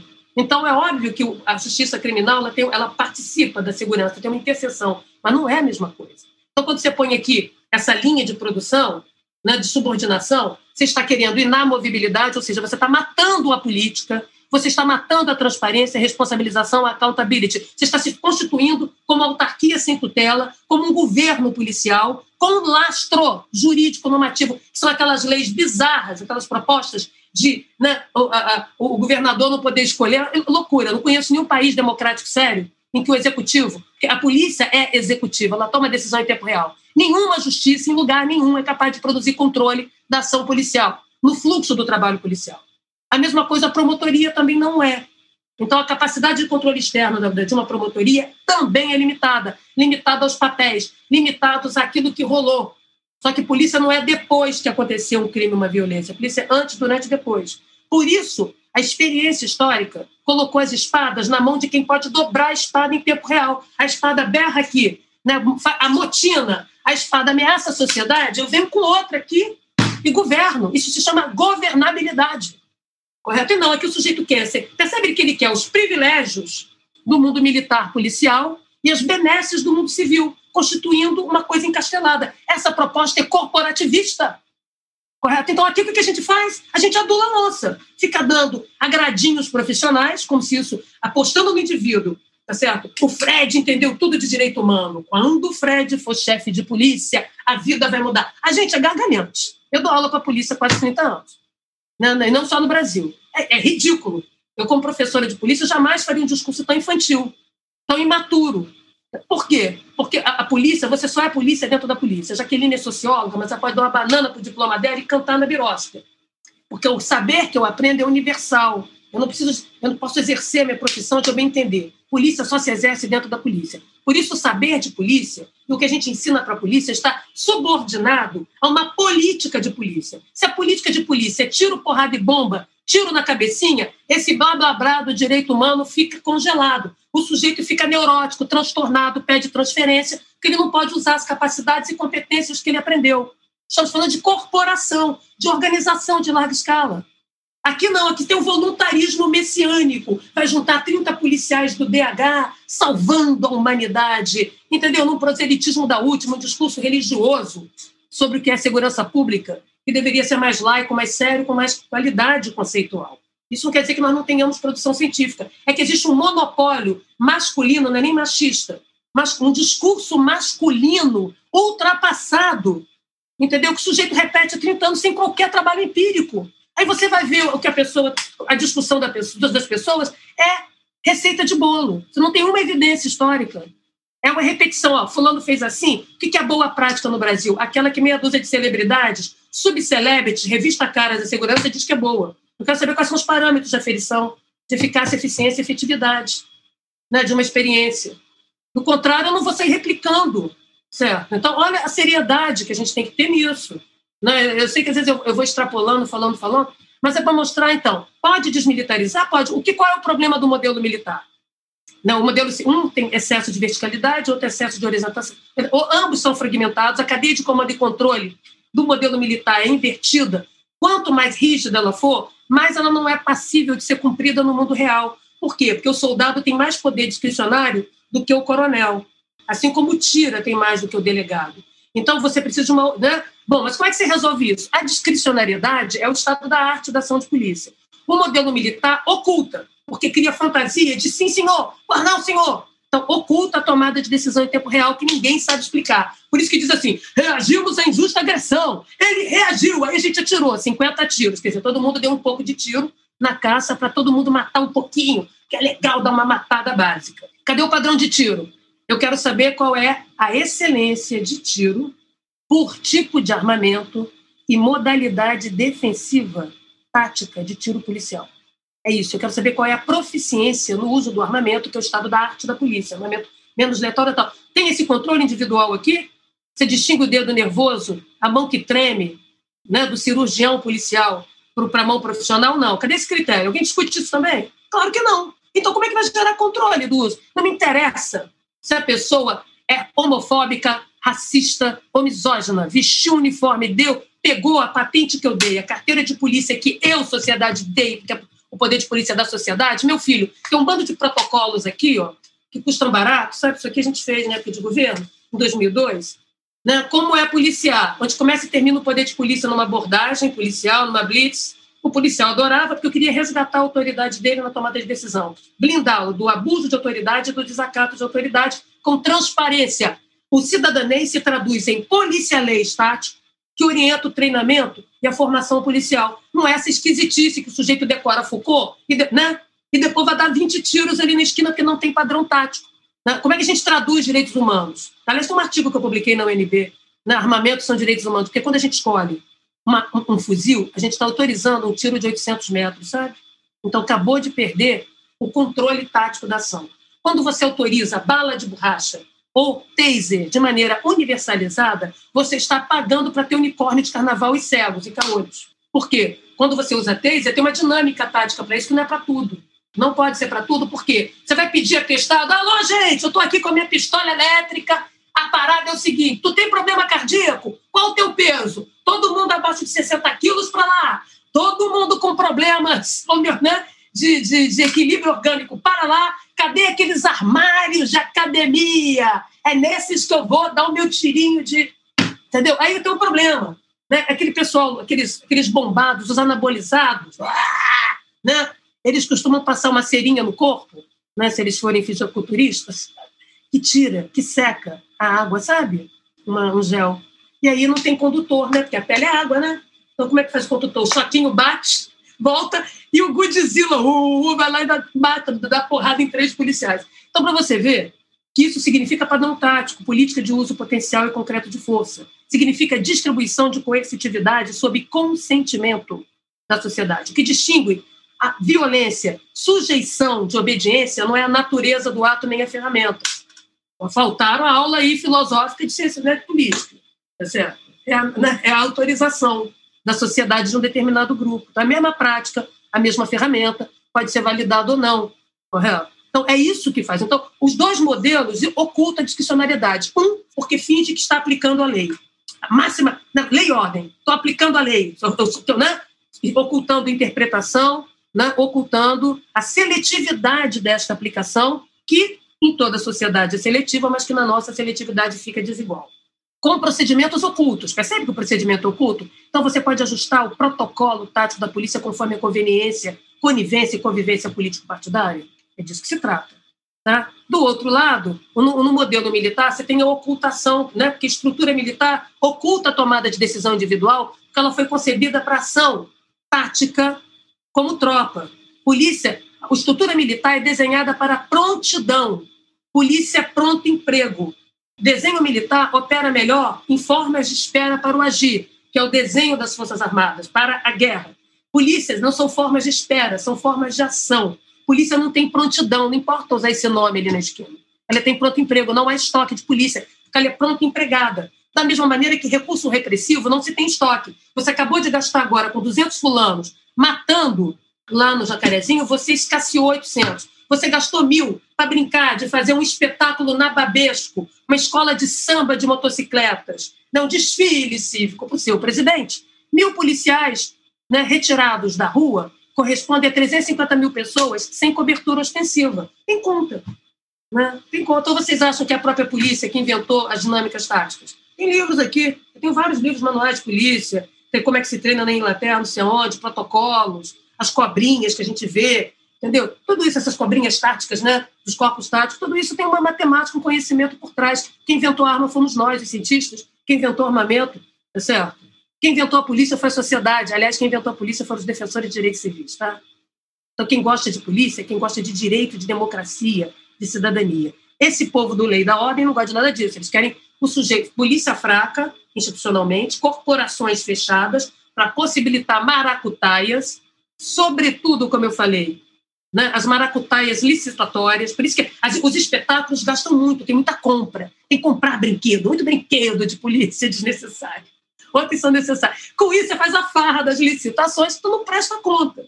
Ó, é para resolver, não vem me cobrar depois, não, eu vou resolver. Quer dizer, percebe? Uma autonomia, a eficácia não tem missão. Como é que você mede uma eficácia se não tem missão? Cadê a efetividade? Cadê a proficiência?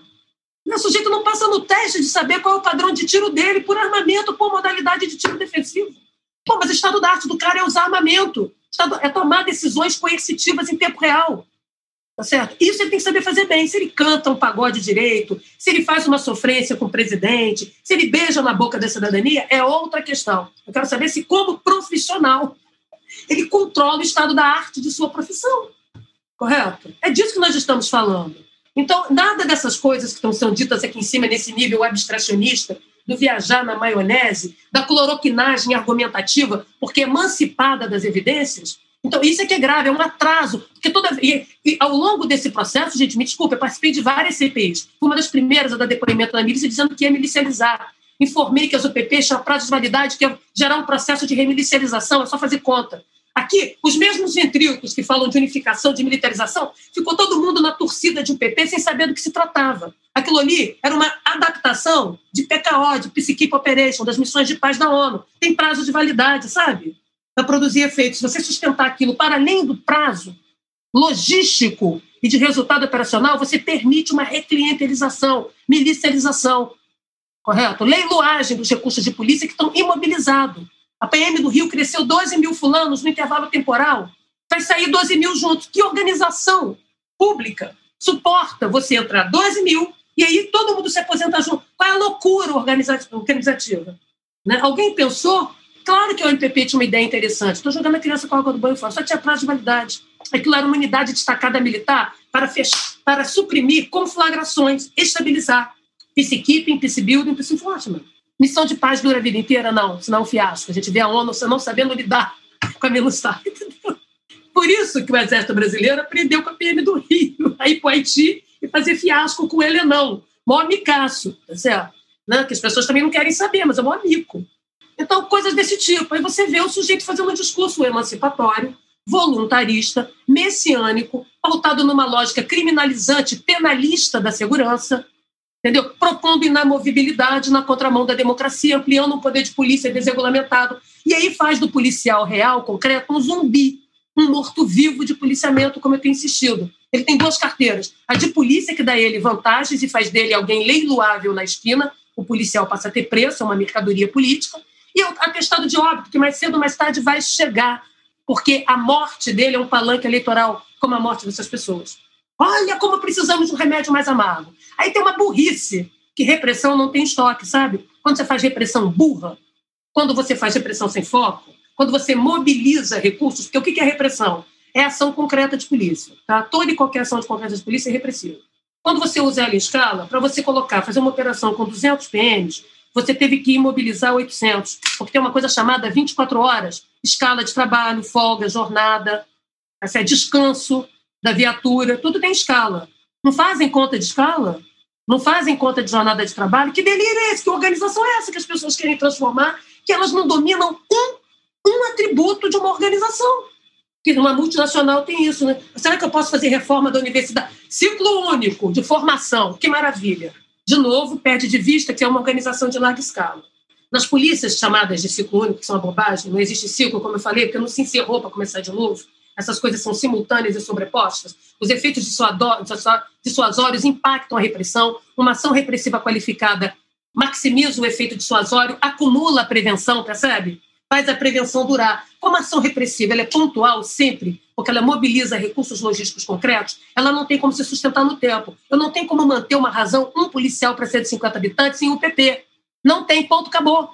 Certo? Não há como, não tem como sustentar uma operação 10 horas. Ela tem prazo de validade, ela vai acabar. Durou 20 dias aquela coisa lá, foi mal feita, porque a variável crítica de polícia é tempo. É tempo. Tá? Você está revertendo cenários táticos, desvantagens táticas. Vai ficar a vida inteira, todo mundo jogando buraco, tá? contando a vida, entendeu? Fazendo meme enquanto o, o evento vai se complexificando? Claro que não, tá certo? Então, olha, olha como a nossa discussão né? As pessoas não se dão trabalho, elas colocam papel de balha brilhoso em recheio antigo podre. Elas usam discussões de criminologia refutada nos anos 60, né? na discussão da, do novo profissionalismo policial, que é dos anos 70, gente. Anos 70 por quê? Porque estamos em crise com o welfare state, está surgindo o discurso neoliberal com toda a força, né? como uma agenda e aí algumas mudanças na polícia estão a serviço de uma lógica neoliberal no Brasil, que mal que não chegou a ter o estado de bem-estar social, a gente já sai sabotando, porque a gente é modernex. A gente dá um salto civilizatório, típico de uma gecura, entendeu? Né? É, é isso. Então, a boa polícia é aquela que funciona melhor naquela sociedade, naquela comunidade, segundo as regras daquela sociedade, tá certo? E tudo isso, tudo que eu estou falando, a gente pode fazer sem mudar a Constituição. Posso mudar agora o status.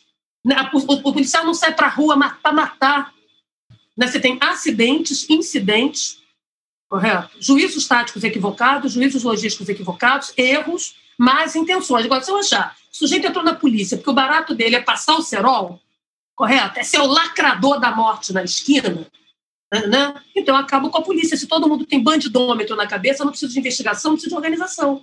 Entendeu? Todo mundo lê. Então, o problema aqui é que a esquerda, a, a esquerda, olha que interessante, a esquerda faz um discurso prevencionista, né, sem saber onde começa e termina essa prevenção. Porque para produzir prevenção em polícia, você tem que melhorar os aspectos dissuasórios e repressivos para que é, o efeito se sustente no tempo. Portanto, é uma acumulação e não um resultado em si. Tá certo? Se você diz que vai fazer prevenção direta, você passou a licença para matar. Ok? Você, deu, você acabou de bancar o liberou geral. Então, do lado de cá, discurso prevencionista, entendeu? Infantiloide. Do lado de lá, discurso repressivo burro. Porque, como eu falei, a repressão não tem estoque. Se você empregou 300, esses 300 você só vai poder usar daqui a uma semana. Então, é ruim que você não tem como sustentar. A repressão qualificada é boa, porque ela amplia o impacto, porque nenhuma ação repressiva pontual controla território e população. Se você não controlou território e população, meu filho, tu não produziu segurança nenhuma. Você produziu um efeito pontual no tempo. É muito visível o circuito, não, teatro de operações, que eu chamo de polícia ostentação, crime ostentação, mas ele não guarda, você não tem como sustentar ele amanhã. Aí reverte tudo de novo. Aí fica esse discurso besta de, né, de cobertor curto, o crime está cada vez pior, porque a gente vai lá, faz, volta tudo. Volta, meu filho, você está empenhando recursos de uma organização. Tá certo? Para você produzir. Você faz uma ação repressiva, o que estica a ação preventiva. Repressiva não é uma outra ação repressiva. São os efeitos dissuasórios no tempo, junto com a acumulação do efeito preventivo, tudo simultâneo, não um depois do outro, a moda assim.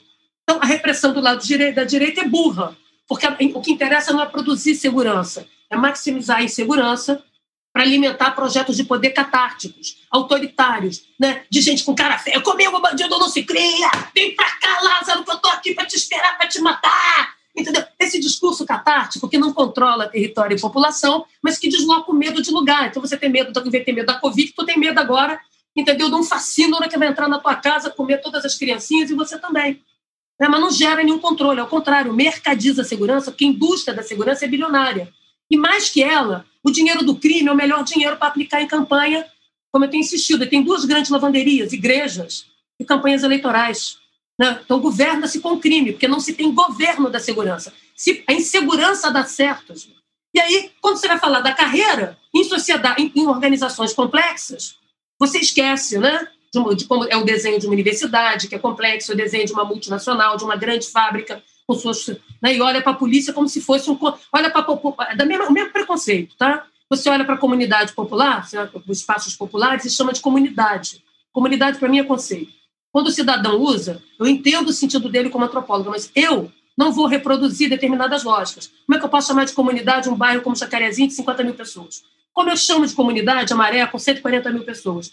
Porque eu estou homogeneizando, folclorizando. Todo mundo ali dança funk, entendeu? Bate tambor, né? Não tem mais. É folclórico. É todo mundo parece dancinha da Glória Pérez. Tá certo? Novela folclorizante de índia. Não tem condição. Entendeu? Aí você vai olhar para a polícia, é tudo homogêneo. Como é que você pode imaginar que uma organização de larga escala, como polícia, só cresce para cima? Em que delírio? Qual? Na polícia. Eu entrei na, na, na universidade para ser professora, sabe? Eu acendo como professora. Eu posso até chegar a ser reitora, se eu quiser. Mas eu vou mudando de nível como professora.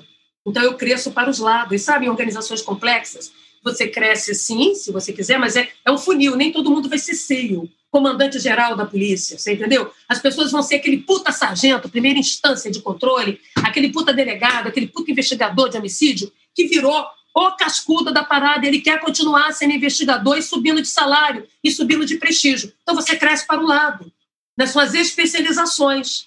Agora imagina a Jaqueline entrando, fez um doutorado, faz um concurso para a UF, o sujeito fala, minha filha, você começa cortando grama. Depois tu lava o banheiro, depois tu chega, até você chegar na sala de aula, nós vamos rir, dizer, eu estou exagerando para a pessoa entender como elas falam coisas e elas não põem de pé, o sujeito tem que ser responsável pelo que diz. Né? Não pode ser, não pode ser discurso de outdoor. Tá? Você vai lá, põe uma frase, surte um puto efeito, só que atrás é só andame, não, tem, não é 3D, sabe? Não é tridimensional. Então, subir no caixote e falar, então, o sujeito grita fim da PM. Eu entendo, porque PM né, um conjunto de violações, só que foi a PM que criou o policiamento comunitário, é a PM que aparece nas audiências públicas de vítima de violência para levar a porrada do cidadão e tá certo, e prestar contas do que faz, ela sabe que o mandato não é dela. É a PM né, que busca mostrar seus dados, é a PM que se apresenta nos fóruns populares como instituição. A Polícia Civil não. A Polícia Civil é o delegado, gente boa que vai. Com meia dúzia de delegados, gente boa e mitigadores, sangue bom. Não se aparece como instituição, porque ela se vê, ela não, o cliente dela não é o cidadão. O cliente dela é, número um, ela mesma. Segundo, vamos ser muito sérios, porque ela é uma polícia emancipada da rua. Não precisava ser, mas é. Se tornou. O cliente dela é ela mesma, com a sua própria demanda interna burocrática, correto? O criminoso e o sistema de justiça criminal. Vocês sabiam que a maior parte das operações no Rio de Janeiro são programadas? Não são operações para atender a sociedade, a urgência social, o medo real, a vitimização, a, a, né, o risco de morte acontecendo agora, por um tiroteio, por isso, por aquilo. A maior parte das operações não são chamadas emergenciais, são chamadas programadas. Como eu tenho conceituado, já escrito há muito tempo sobre operações, talvez o único texto acadêmico sobre operação, os dois que são meus no Brasil, não sei se surgiram outros, porque eu não consegui achar. Então, as operações programadas são aquelas que você adia, são aquelas que você planeja com o tempo e que você tem a prerrogativa do agir, portanto, o controle do território da população, o que reduz a escalada de força e a oportunidade de resultados deletérios, sabe? A maior parte das nossas operações aqui são programadas para atender as necessidades da própria polícia, como foi do Jacarezinho, as necessidades do sistema de justiça e segurança justiça criminal, que na hora que a operação acontece, finge que não é com ele. Você entendeu? A lógica Capitão Nascimento. A lógica Rony Simpson.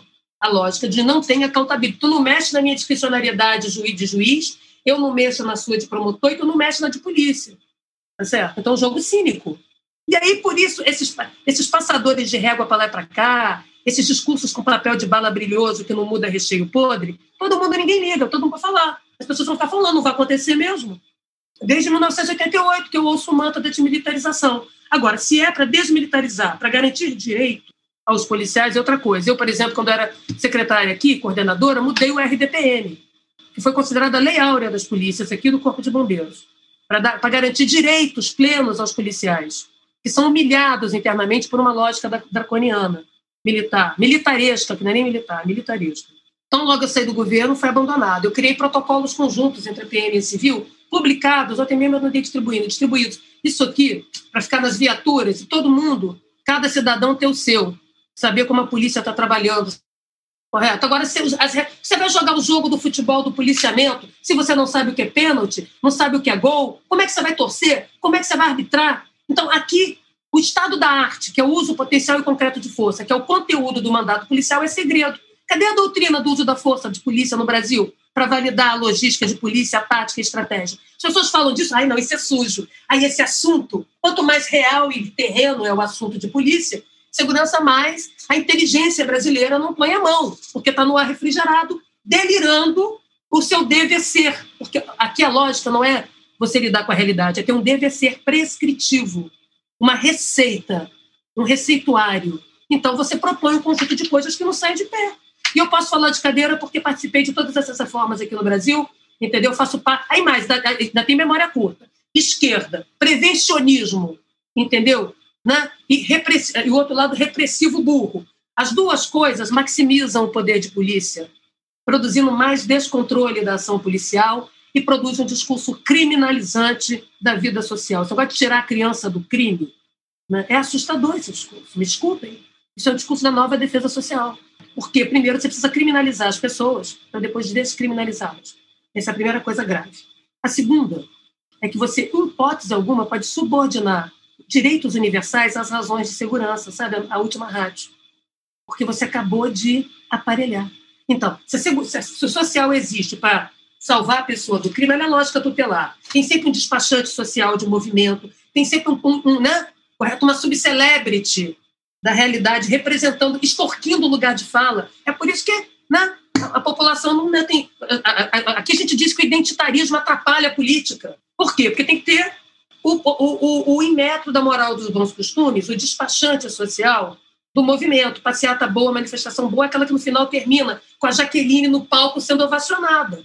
Entendeu? Então, o mundo da revista Caras, da segurança da revista Caras, política, em que as celebridades, né, tem as subcelebrities desse mundo, que é uma extorsão tutelar, tutelar, de infantilização da política e de destituição do sujeito. Não é à toa, entendeu? Que a linguagem acusatória que a gente usa no campo da política é destituidora da vontade. Gado, domínio, isentão, lacrador, passador de. Olha bem, de um lado, né, todo, ninguém pensa, aí tem que se arrepender. Do outro lado é um passador de régua, lacrador legal. E aí mata-se o social, mata-se o pacto sociopolítico, no lugar põe tutorial, coach, coach de vida, coach de polícia, coach de não sei o quê. Gente, qual é? Nós estamos falando de coisa muito séria, as pessoas estão morrendo. E o discurso segue esse discurso bizenteísta. É isso que a tradição, a construção neoliberal fez nos Estados Unidos, fez na Inglaterra, sabe? É só ler o Blake, eu, Daniel Blake, para entender um pouquinho, se não quiser entender no Brasil. Tá? Então, quando você subordina cultura, esporte, lazer, educação, as razões de segurança, você acabou de subordinar direitos universais a lógicas seletivas, tuteladas, entendeu? Porque tudo na segurança é restritivo. Por isso tem que ser pactuado, por isso a segurança é política. Porque precisa de um pacto político né, com validação eleitoral, sabe? Né? Aí você subordina. Então, aí o sujeito lá embaixo, ele agora, para ter direito à cultura, que é universal, tem que falar: olha, a minha família é desagregada socialmente, garota de projeto. O meu pai foi traficante, minha mãe bebe, e eu estou com o pé no crime, porque se tiver dois, não vale. Não vai ter eficácia, não vai ser mico-leão dourado de programa social, exemplarismo da última. Aí o sujeito tem que se autocriminalizar para entrar na fila, entendeu? De um direito que lhe era universal. Isso é, é claro que isso é diferente, gente, de programas setoriais de redução da violência. Né? Territoriais, com juventude pobre, população LGBT, mulher, idosos. Ninguém está dizendo que não tem que fazer políticas sociais, políticas setorializadas, mas não vamos aparelhar o social. Isso é um discurso ridículo, isso é um discurso tutelar, um discurso neoliberal, com, entendeu? com roupagem progressista. Isso saiu da teoria, como eu falei, da defesa social. Tem secretarias aqui que são de defesa social. A defesa social é a criminologia lombrosiana. Ninguém nunca parou para parar para isso, não. Defesa contra quem? A sociedade está defendendo. Aí você olha para isso e fala: meu Deus, o sujeito está falando uma linguagem, entendeu? toda trabalhada no neoliberalismo e da restrição de direitos. É claro que o policial da esquina, o cidadão da esquina, não acredita nessa balhô, nessa gaiofa. Também não acredita que polícia mais mata, mais morre. Porque é fake. Né? Como quem fez a primeira pesquisa desse negócio no país desenhou essa metodologia, eu posso dizer para você que o cenário tático onde a polícia mata não é o mesmo em que ela morre. Essa pesquisa eu fiz em 97, esse relatório está disponível. Aliás, foi capa da Veja que o escândalo das taxas de suicídio na polícia, doenças ocupacionais, polícia militar, civil, corpo de bombeiro, guarda municipal. Aí eu sou obrigada, eu entendo que a frase é simples, só que ela é ocultadora. Porque a gente imagina que é uma troca de tiro. Tá, tá, que é trocação. Isso é uma leitura garoteada. É uma leitura infantil, parece um bando de homem velho querendo ser Felipe Neto. O sujeito tem que envelhecer, amadurecer intelectualmente. Não dá para brincar de ser youtuber com assunto sério. Que bom que existe o Felipe Neto lá com 650 milhões de seguidores. Pô, mas não dá para viver de frase de efeito, entendeu? Cara, mais que jargão, a gente está precisando de mais que jargão nesse assunto. Eu ando indignada. Tem gente que diz que eu sou irritada, falante, eu tenho pressa. Entendeu? Para mim, viés de gênero, a Jaqueline irrita. Ai, Jaqueline tá nervosa. Claro, é mulher. Esqueceu que a Jaqueline é doutora nesse negócio? Da aula, vi mais de 25 anos as polícias da América Latina, participou dessas reformas, ajudou a desenhar todos os programas que essas pessoas colocam na sua agenda e tem memória curta. Eu já vi o Haddad dizer que o, que o SUS, SUSP, foi criado pelo Temer. eu estava lá implantando esse negócio em 2003. Tem um outro do próprio governo que criou o sistema de dados, quem implantou o sistema de dados nacional foi em 2003. Quem montou o sistema de inteligência, pelo amor de Deus, gente, no próprio partido, o sujeito não sabe o que ele fez, qual é o legado. Isso aqui é uma brincadeira, uma transparência de cada eixo, desculpa, né? com todos os programas, entendeu? Saúde segurança ocupacional, inteligência, programas setoriais, né? voo de diversidade, tudo mais. Ainda não faltam boas ideias, iniciativas e coisas inteligentes no Brasil, dentro das polícias, a competências, nos movimentos sociais, na universidade. Mas aqui a gente prefere pôr no voluntarismo, porque é preciso ter celebridade. Entendeu? Tem que ter celebridade. Não vá para a rua, seus pretos. Jorge Floyd acabou de morrer, Jorge Floyd. Porque vai ter um banho de sangue. Como é que é? Não cabe um sargento prendendo o Congresso da onde? Prendendo o Supremo? Aqui, se tiver uma. As Forças Armadas não têm autonomia não tem capacidade de implementar um controle territorial no país. Os aviões não têm autonomia de voo pleno no território nacional. Elas vão perder 7 a 1 para meme. Primeiro meme, primeira dimensão para você dar um golpe. Primeiro que é serviço, tem que ser de muito trabalho. Se a gente não trabalha, se a gente é preguiçosa. A segunda coisa, você tem que controlar as forças morais, sabe? Rolar uma censura. Aqui não. Aqui o sujeito faz pagelança para golpe, assim de verra, tu vê golpe tudo quanto é lugar, porque não controla o poder de polícia, porque fez questão de não controlar, para poder ter os seus policiais super mordenex, que aqui assim, você não lida com a polícia. Você cata três, quatro policiais de estimação para tirar foto com você. Eles são o mico leão dourado da democratização. Olha aqui, põe aqui o fulano falando, eu podia estar matando, estar roubando, mas eu estou aqui no maluco esperança, dando meu depoimento. Não dá, não dá, você entendeu? Não dá. Essa é a questão. Aí você tem que olhar para aquilo e falar, bom, tudo que a gente poderia reduzir de mortes é de natureza administrativa e procedimental, não preciso esperar mudança de Constituição, não preciso ter o revolucionário Fashion Week, tá certo? Que vai mudar. É por isso que a DPF derrubou né, reduziu em 30% as mortes no Rio de Janeiro, mesmo as polícias não cumprindo. Tem 500 e tantas pessoas foram salvas da matança. Foi a primeira vez que se apertou esses quatro parafusos que eu falei aqui: controle do uso potencial e concreto de força. O que fez a DPF? Uma revolução, né, chamada DPF da favela, né, que controlou as operações durante a Covid, né? Não, ela lembrou a polícia assim: polícia, dá para você voltar a ser polícia? Você sabe por quê? Que tem um critério chamado excepcionalidade, razoabilidade na ação policial, que é o que define o trabalho de vocês em operações. Aliás, não fui eu que inventei, não. Isso é super conservador, super antigão. Quem construiu isso?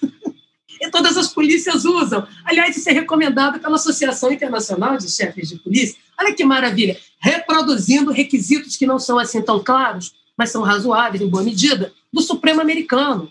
Mas vem cá, Aí o sujeito estava gemando, a polícia, meu filho, é um bando armado. Se você não. polícia não, é, é, um corpo tático, não é bando armado. Então, é muito é, esse discurso voluntarista, bisenteísta, exemplarista. Vamos catar aqui o exemplo do policial do direito humano.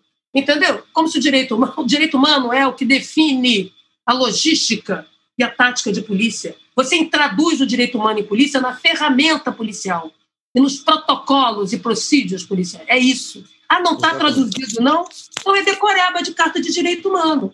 Aqui no Brasil, os direitos humanos são decorados pela polícia desde Brizola, 1982, com a criação dos cursos junto com a Cruz Vermelha. E por acaso isso mudou a ação tática na rua? Claro que não, não tem governo, não tem governabilidade. O governador é biruta de posto de gasolina. Sim, os governadores fazem questão de não governar a polícia, de terceirizar e fazem um discurso cínico de que a minha polícia é técnica, de que a minha segurança é técnica. É o mesmo que você dizer que o algoritmo é técnico, que atrás dele não tem escolhas. Como é que você pode entregar ao meio a definição do fim e do modo? Entendeu? Esse gerencialismo barato de Casa Bahia. Porque na Casa Bahia se tem acionistas. No, no mundo público nós temos orçamento e cidadão, sabe? Cidadão não é acionista nem consumidor, ele é mais que isso. Então é, é um discurso vergonhoso. Olha, comigo não, vai lá. As pessoas não lembram que desde que o Lula entrou no governo, aumentou o número de, de, de, policiais federais ocupando a Secretaria de Segurança Pública. Isso já vinha antes. Não é coincidência que a maior parte da Secretaria de Segurança chegou um momento que tinham 60% dos estados eram policiais federais. Qual era o discurso legitimatório? Para romper a briga corporativa da PM com a civil, o mimimi, o mimimi estadual. Correto? Esqueceu que tem um projeto de poder, né? que a polícia mais nova do país é a Polícia Federal. Esqueceram da historinha do FBI? 40 anos que Edgar Hoover ficou no poder? Macatismo, como é que foi silenciar oponentes, silenciar presidentes? Sabiam que ele só saiu quando morreu? Não é mesmo? Então, a, a Polícia Federal é uma polícia sem rua. É uma polícia nacional, uma polícia de gabinete, é um escritório de investigação. Portanto, ela não tem uma relação direta com a sociedade. Por isso que quando ela faz greve, a gente não sente falta. Por isso também a importância das operações serem visíveis com nomes esquizoides, para que ela possa construir a sua visibilidade social. Tem nada de errado. Não, uma das coisas que eu dou aula para as pessoas são ações de polícia, seus níveis de visibilidade e como é que você constrói política, com inteligência, investigação, blá, blá, blá, considerando a natureza desses policiamentos, que não estão em competição. Então, essa... Mas por que os, os, os, os governadores adotaram esse negócio? Porque na cabeça deles, naquele momento, tinha uma boa nova. Se a gente colocar um cara federal, fica mais fácil negociar com o MJ, sabe? Com o Ministério da Justiça. A gente vai receber mais para minguar. E se der ruim, a gente põe na conta do Lula. É o polícia, é o polícia do Lula. Como se alguém governasse a Polícia Federal, que eu já disse que quem manda nela é ela mesma. Ela sofre de autonomização predatória, tem vários grupelhos, né? E a lógica é você fazer a dança das cadeiras. De outro lado, de Fernando Henrique para cá, todo mundo brincou de GLO, porque ninguém sabe o que fazer com as Forças Armadas, porque é uma, uma Força Armada sem guerra, que a última vez que foi para uma guerra séria foi no Paraguai, Todo sujeito, quando entra para a Força Armada, ele quer ser um burocrata, ganhar bem melhorar de vida. É isso, a pessoa, quando procura a polícia e a Força Armada, é que ela vem de baixo, de uma família pobre, e a, as Forças Armadas e a Polícia Militar, sobretudo, servem como mobilidade e ascensão social para preto, pobre periférico, em sua maioria. E você ali vai ter as coisas. Você quer ser classe média, tu quer ter as coisas, esse é o nome. Tu quer melhorar as condições de vida, ter as coisas. E ter né, privilégios, poder deixar alguma, construir, entrar para o mundo da classe média. Então, tu não quer negócio de guerra, não, tu não quer conflito, não, porque senão atrapalha que tua vida burocrática, suas formas de espera para agir. Então, ali dentro você tem engenheiros, médicos, todo mundo, entendeu? Mas vivendo isso, todo mundo juntando um ano N, quinquênio, todo mundo né, querendo os, os benefícios, os privilégios do mundo militar. E aqui parece que as forças estão sempre à beira de um ataque de Nia, parece filme de Almodóvar. Que homarada é essa aqui? Lula subiu nas eleições, Forças Armadas tensa, não sei o quê, PM nervosa. Ah, gente, o nome disso é blefe. Né? Isso é blefe, isso é fabricação de ameaça para vender proteção, para trocar por miçanga política. Então, quem fica fazendo pagelância para golpe, destituindo a legitimidade de movimento na rua durante a Covid, que fica fazendo isso, está reiterando esse discurso pagelante, tá certo? Aí fica assim, mas a PM vai dar um golpe junto com o Bolsonaro. Aí a PM é uma coisa só. A PM entendeu? Do país inteiro é uma, 430 malucos, né, policiais, né, zumbis vagando pela BR-101, né, que corta o país inteiro. A nova coluna Prestes, do Bozo Leone, não é mesmo? O exército de Bozo Leone, todo mundo, ah, ah, Bozo, e daí? Tá ok. Enquanto grita, e daí? Tá ok? Sai cortando cabeça das pessoas. Ah, gente, não dá, né? Não, bando de mané. Discurso de mané, discurso de garoto, tem que parar de garotear. Vamos masculinizar a conversa ficar adulto, parar de infantilizar a política, porque atrás da infantilização, da destituição da política, tem sempre o proprietário do capital político, que é a celebridade, que eu não sei qual é o potencial de transferência de voto. Eu não sei, sei que contribui para as pessoas votarem. Mas o, o, cidadão não é trouxa. O cidadão faz conta. Quando ele vota, né, vota no candidato da Jaqueline, porque vê a Jaqueline fazendo campanha, não é porque a Jaqueline é transferidora audaz de voto, entendeu? É um transfer de voto, entendeu? Um delivery de voto. É porque eu concordo, porque ele concorda comigo e se vê reempoderado. Ele sabe que está votando no político, ele não está votando no artista, ele não está votando na. Entendeu? Ele não está votando no disco do Chico Buarque, ele não está votando, ainda que seja importante todo, todo o apoio da classe artística de todo mundo, gente, de um youtuber. Mas ele sabe que ele não está votando no Felipe Neto. Ele está votando no candidato dele, que, que legal que o Felipe Neto está junto com ele. Aí ele se vê também um pouco Andy Warhol, com seus cinco minutos de fama, o um mínimo de dignidade e de integridade, porque ele é um destituído da esquina. Então, aqui o que a gente faz? A gente fabrica golpes. Né? Agora, criando essa fantasia, e por acaso um PM, entendeu? O sujeito tem um segundo grau incompleto, entrou para a polícia só com o primeiro grau, com o antigo ensino básico, quando tinha. É o único que tem carreira, concurso público na família. A família toda vem de baixo, ele é o único com estabilidade que tem que puxar, ele é o arrimo. A mobilidade social reversa é ele trazendo a família inteira, né, para melhorar de vida, poder fazer um credex. Por isso que esse é o mundo do empréstimo consignado. Você quer ver ter revolução de polícia? Suprime o empréstimo consignado e muda a escala. Você quer ver ter guerra? É só você suspender o empréstimo, entendeu? Não tem mais como. Não vai pegar mais dinheiro, acabou essa coisa de empréstimo consignado. E mudar a escala de trabalho, porque o sujeito não vai ganhar o bico. Pronto, né? na uberização certo? Na impedir a uberização, na leiloagem da carteira, de da carteira policial. Aí você vai ter a revolução na esquina. Você acha que esse sujeito né, vai falar assim, ah, eu estou aqui, mas sabe o que é? Eu vou fazer revolução com Bolsonaro. Você acha que a milícia, as milícias que dão dinheiro, falam assim, eu vou pegar o meu capital político, eu vou brincar de Pablo Escobar e vou tentar pagar a dívida da Colômbia. Ah, gente, não dá, né? não. O sujeito tem uma imaginação de filme ordinário também. O governador tem um conjunto de tintas na caneta que impede a brincadeira na esquina. No RDPM, o Estatuto Civil, o Estatuto Militar, a Constituição do Estado. Né? E é, em tempos de pandemia, faz parte do poder de polícia o policiamento sanitário. Sabe, você abandonar em plena pandemia o seu posto pode ser demissão sumária. Entendeu como é que é? Então o sujeito brinca de motim até a página 3. Ele conta com a negociação do Estado. Entendeu? O Estado é um rolo compressor. Quem disse que não tem ferramentas de exclusão? Tem, mas elas são punitivas. O que eu penso é, é uma estrutura de controle. Então, olha bem, né? Aí a pessoa fala, da, os PMs vão sair correndo, vagando pela BR-101 numa coluna preste né, né, do mal. Ah, gente, não dá, o sujeito anda vendo filme muito vagabundo, zumbi, série de Netflix da última. não conhece as Forças Armadas, estão nervosas, todo mundo nervoso. Se a pessoa está nervosa, ela tem que tirar licença. Não pode segurar uma arma. Eu não quero um cirurgião tremendo a mão, entendeu? Eu não quero um açougueiro estragando a minha picanha que está custando 120 pau. O sujeito treme a mão na hora de cortar minha picanha. O sujeito treme a mão da minha barriga. O sujeito treme, treme a mão na hora de atirar. Entendeu? Que gente transtornada é essa? Entendeu? Como é que pode? A pessoa tem que ter tomada de decisão com qualidade. Então eu vou criar um programa mais militares. Entendeu? Trazer militar de fora. O sujeito não quer ser, não quer ser, não quer fazer defesa nacional. Entendeu? Vamos trazer de fora que o Brasil precisa. Então, aqui o que, que se fez? Todos os governos progressistas nunca tiraram o exército das ruas. Então, esse discurso, é, é como se. É, é, é, é uma lógica estamentar, liberal autoritária, entendeu? Lida com a polícia como se fosse um estamento, finge, né? Lida com a Força Armada como se fosse um outro poder. Então, tem judiciário, legislativo, executivo, PM. E Força Armada. É gargalhante. Parece que isso aqui é um playground, entendeu? Que o sujeito é militar, se aposentou, pintou o cabelo de acaju, né? pintou né? aquele cabelo, né? né? para disfarçar cabelo branco, e vira chefe de playground do condomínio. Então, ele que fica ali, desligando desligando a piscina, desligando. Aí vai, acabou a democracia, circulando. Circulando. Ah, gente, ninguém merece. Primeira instância é o controle das forças morais. Como é que você faz isso numa internet livre? Como é que você faz isso? Você não passa no teste de um meme. Você vai ser esculhambado e todo mundo taca, golpe, quá, quá, quá, quá, quá. Entendeu? Meu filho, você não tem controle de, né, de território e população da onde? Você não tem.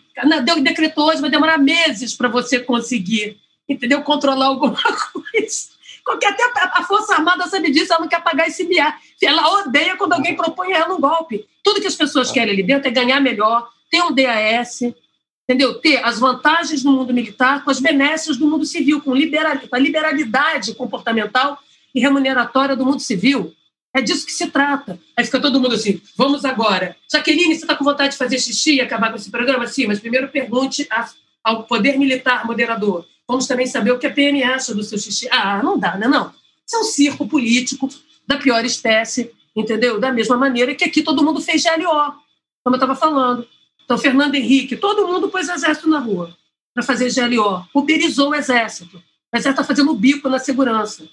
Né? Lula, Dilma, não sabe o que fazer, não, não, não, não vai. Olha como a, discussão da defesa e da segurança pública elas se interrelacionam. As Forças Armadas hoje no Brasil fazem policiamento, nesse exato momento, aéreo, terrestre, marítimo. Entendeu? É necessário que façam. Agora, eu tenho que definir as competências. No Brasil não há uma discussão das competências partilhadas, exclusivas e redundantes. Aqui, como eu tenho insistido, os mandatos são em aberto fechando as, a Constituição brasileira é patética no que diz respeito à segurança pública. O artigo 144 e o artigo 442 são produtos de monopólios, reproduções de monopólios e quase monopólios das constituições anteriores, que é o que o Fred me perguntou. Portanto, produto de lobbies. Desde o Estado Novo, da Constituição Nova, nós temos a reprodução daqueles clichês que estão no artigo 144. Força auxiliar e reserva do Exército. O que mudou foi que colocou palavrinha bonita, entendeu? Customizou roupa antiga. Então, era, era, era manter a ordem, virou preservar uma ordem com sobrenome público. Aí ficou assim, ó, policiamento extensivo é seu, tá? O, o, o investigativo é meu, tá? O que, que é isso? Isso é distribuição de monopólios. Você controla o poder de polícia tá? e o mandato de polícia. Agora, as, habilidades, as aplicações de policiamento, entendeu? Não, tá, você não está controlando o poder de polícia. Você não está definindo o mandato, entendeu? Você está apenas distribuindo funções. Então, você está parcerizando né? e reproduzindo lobbies e monopólios na contramão do que a gente aprendeu com a história. Né? E aí todo mundo achou bonitinho o Modernex aquele negócio. Tá certo? Então, ah, mas então vamos acabar com. mudar, vamos fazer não sei o quê, entendeu? Da proposta lá do Lindbergh. Aquilo ali é uma proposta perneta também. Porque esquece que nós estamos num país federativo, esquece que tem um desenho federativo, esquece um conjunto de coisas necessárias, entendeu? Você, não, você, tem, um, você tem um como fazer a compatibilização de trajetórias, quando você funde ou você separa coisas. Ninguém sabe como é que foi construída a polícia militar da Bahia, da Bahia não, do DF, vinda do Rio de Janeiro.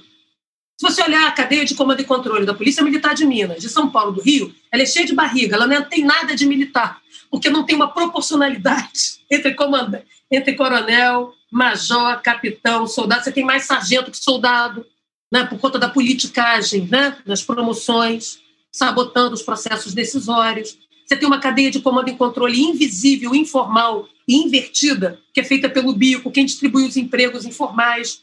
as lucratividades da carteira de polícia, que tudo acontece porque não temos estruturas de accountability e responsabilização intencionalmente, porque não se pode mexer no intervalo decisório, não se pode controlar a tomada de decisão. Aqui se controla produtos e não processos em segurança pública, que é assustador.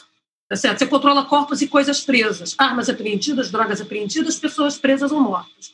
Isso é meio para atingir um fim. Em polícia, você controla processo, porque é um trabalho qualitativo. Perderam a aula de organização do trabalho humano?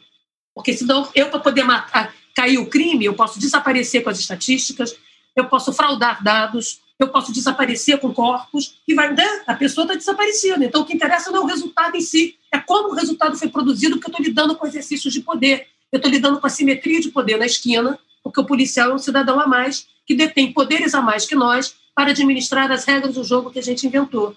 Correto? Agora, como aqui ninguém sabe o que é a praxis de polícia, se ninguém, os ventrílocos aí, os pregadores, que eu chamo de profetas do caos, profetas da segunda-feira, a serviço dos senhores da guerra e a serviço dos mercadores de proteção. Eu chamo isso de tripé: senhor da guerra, que pode muito, mas não pode tudo. Precisa das miçangas do mercado da proteção, da fabricação indefinida de ameaças que é sujeita a nossos direitos e que aparelha criminalmente os territórios populares, a renda, a renda dos territórios populares para ganhar dinheiro com a luz, com a água, com serviços essenciais, que não é cocaína, vagabunda que tem aqui, sujeito mistura pó de mármore, entendeu? Com maisena, com, com, com bicarbonato tem onda, porque o brasileiro é animado, não desiste nunca. Ah! Aí tem onda do nada. Aí vai na Colômbia, cheira e morre. Quanto eu já conheço político aqui que foi cheirar a pura, morreu. Está acostumado. Tá certo? Não tem lacre de qualidade, lastro de qualidade, como os cartéis colombianos davam aos seus clientes. Isso aqui é uma lambança. Agora, o que, que dá dinheiro? A banda larga, o transporte alternativo, a luz, o gás, arrendamento de território, né? aluguel, venda. Então, são os serviços urbanos essenciais. Então, quando você exerce domínio armado, que é o nome, né? comando, né? facção, entendeu? Para isso eu crio um conceito, eu vou criar um conceito. Né? Porque facção e comando são nomes que as pessoas se dão, grupos se dão, mas eu tenho que ver qual é a dinâmica. Milícia é um domínio armado, comando vermelho é domínio armado, tá certo? PCC é domínio armado. Ah, vão ter variações? Sim. Enquanto as pessoas for fazendo essa, esse discurso da maionese, está rolando um novo tratado de Tordesilhas aqui. Polícia unificada pela milícia, sabia que aqui tem um como? Junta milícia, terceiro comando, a milícia com agentes públicos, mais do. Né? Para controlar território. As operações se dão nos territórios do Comando Vermelho. A milícia já tem 50%. A milícia é o quê? Uma autonomização predatória do poder de polícia, constituída de dentro do Estado. Tá certo? As milícias, que não é uma só. E o povo, o povo da unificação devia ver um exemplo concreto, concreto de unificação na esquina. Tá certo? A banda, né, toca a banda da unificação. Então, fica difícil. Eu não estou desmoralizando essas iniciativas. Eu estou dizendo que se você diz desmilitarizar, você tem que falar democratização do regulamento disciplinar, ampliação dos direitos civis do policial militar, estruturação da, da justiça militar, porque a PM ela tem duas justiças, a civil e a militar. Ora são boas, isso ora é ruim né? porque pode funcionar tanto para pior para o policial, quanto para melhor para a sociedade. Tá certo? Agora, isso não garante o controle da ação policial. São duas coisas distintas. Então, não é, não estou desqualificando plenamente, estou dizendo que a pessoa está pondo na conta do seu discurso aquilo que ela não vai entregar. E o morador de favela sabe disso, o policial também. Então, ele sabe que ele não. Tanto é que é um para 28 no Jacarezinho. Um policial morto para 28. Se fosse troca de tiro, pá, pá, pá, pá, pá, pá, pá, pá, pá, isso pode ser muito legal num rap, num funk para você dançar, mas não é assim nenhum cenário tático. Então, muito mais ainda de polícia. Né? Então, é um discurso que esconde. A polícia que mais mata, ela mata em certas circunstâncias, que é diferente da exposição que ela morre quando ela está no bico, sendo leiloada como mercadoria política. Então, não é o mesmo fenômeno. Está falando com quem implantou essa, fez essa pesquisa no país e descobriu isso pela primeira vez. Eu sou obrigado a ouvir, me desculpem. Eu eu, eu tenho que ouvir os meus pares né, dos meus pares de esquerda, meus pares, meus colegas. Não na academia, porque meus colegas pesquisadores não falam isso, não. As novas gerações estão cada vez fazendo trabalhos muito mais consistentes. Ninguém se reconhece nisso, nem o policial, que ele sabe que é discurso para boi dormir, para tentar dar um agradinho. Olha, vocês morrem, mas vocês também matam. Já matam, mas também. Ah, pelo amor de Deus, isso é infantilóide. Segundo, infantilóide por isso, que não controla. Aí, na hora de você discutir fuzil, de você discutir a logística de polícia, a política de defesa, o submarino atômico, foge todo mundo. Na hora de discutir refúgio, foge todo mundo. Migração no Acre, foge todo mundo, entendeu? Não pode falar de controle, de regulação. Então, em que sociedade essas pessoas vivem? Que não têm dispositivos de controle e regulação social. Não sabem o que é segurança? Eu vou dizer: segurança é circulação, deslocamento de ideias, inclusive contraditórias, valores, pessoas, bens e serviços translocal, em larga escala, em fluxos. É isso que difere do panóptico, da capatazia, do controle de aquário, entendeu? Que a gente vê por aí, né? em dinâmicas de controle do trabalho. Né? Então, é, esse é o problema. Por isso que essas pessoas falam e não põem de pé. Por isso que elas falam e não dizem como. Aí ficam fazendo discurso. A polícia, não, a PM não investiga, então quando ela investiga, ela mata. A gente gargalhante. Toda atividade da polícia tem uma atividade de inteligência prévia, de sensoriamento do território. Isso aí não dá, a pessoa viu o filme. Me desculpem, viu o filme, mas não é real. Ai, a polícia que investiga não está na rua. O policial está o tempo todo na rua para ele poder mapear e fazer controle do que acontece, o policial civil. É que a gente não vê, porque ele não está fantasiado com uma, né, com uma, não é, com uma, com uma, ele não é ostensivo, né, para ver e ser visto. A inteligência também anda na rua aí, catando dado. É uma leitura muito simplória, é uma leitura de filme, é uma leitura infantilizante do público, é uma leitura que destitui o público de sua soberania, a sociedade de sua soberania. Tem sempre os, os arautos aqui, digamos assim, os demiurgos que sabem para onde o mundo vai. Essa é a tradição inquisitorial brasileira, de um direito. Aqui a gente interpreta o fato. Aqui tem a verdade dos fatos. Portanto, a gente odeia a empiria. Nós odiamos as evidências de tal maneira que a testemunha é a rainha das provas. Você já percebeu que num lugar que a testemunha é a rainha das provas, que é a nossa tradição jurídica inquisitorial, o, o conflito é bobo, feio e mora longe. Não pode ter conflito, não pode polarizar. Não polariza, não! Não polariza, você tem uma ordem autoritária que você não tem, você nega a diferença, né?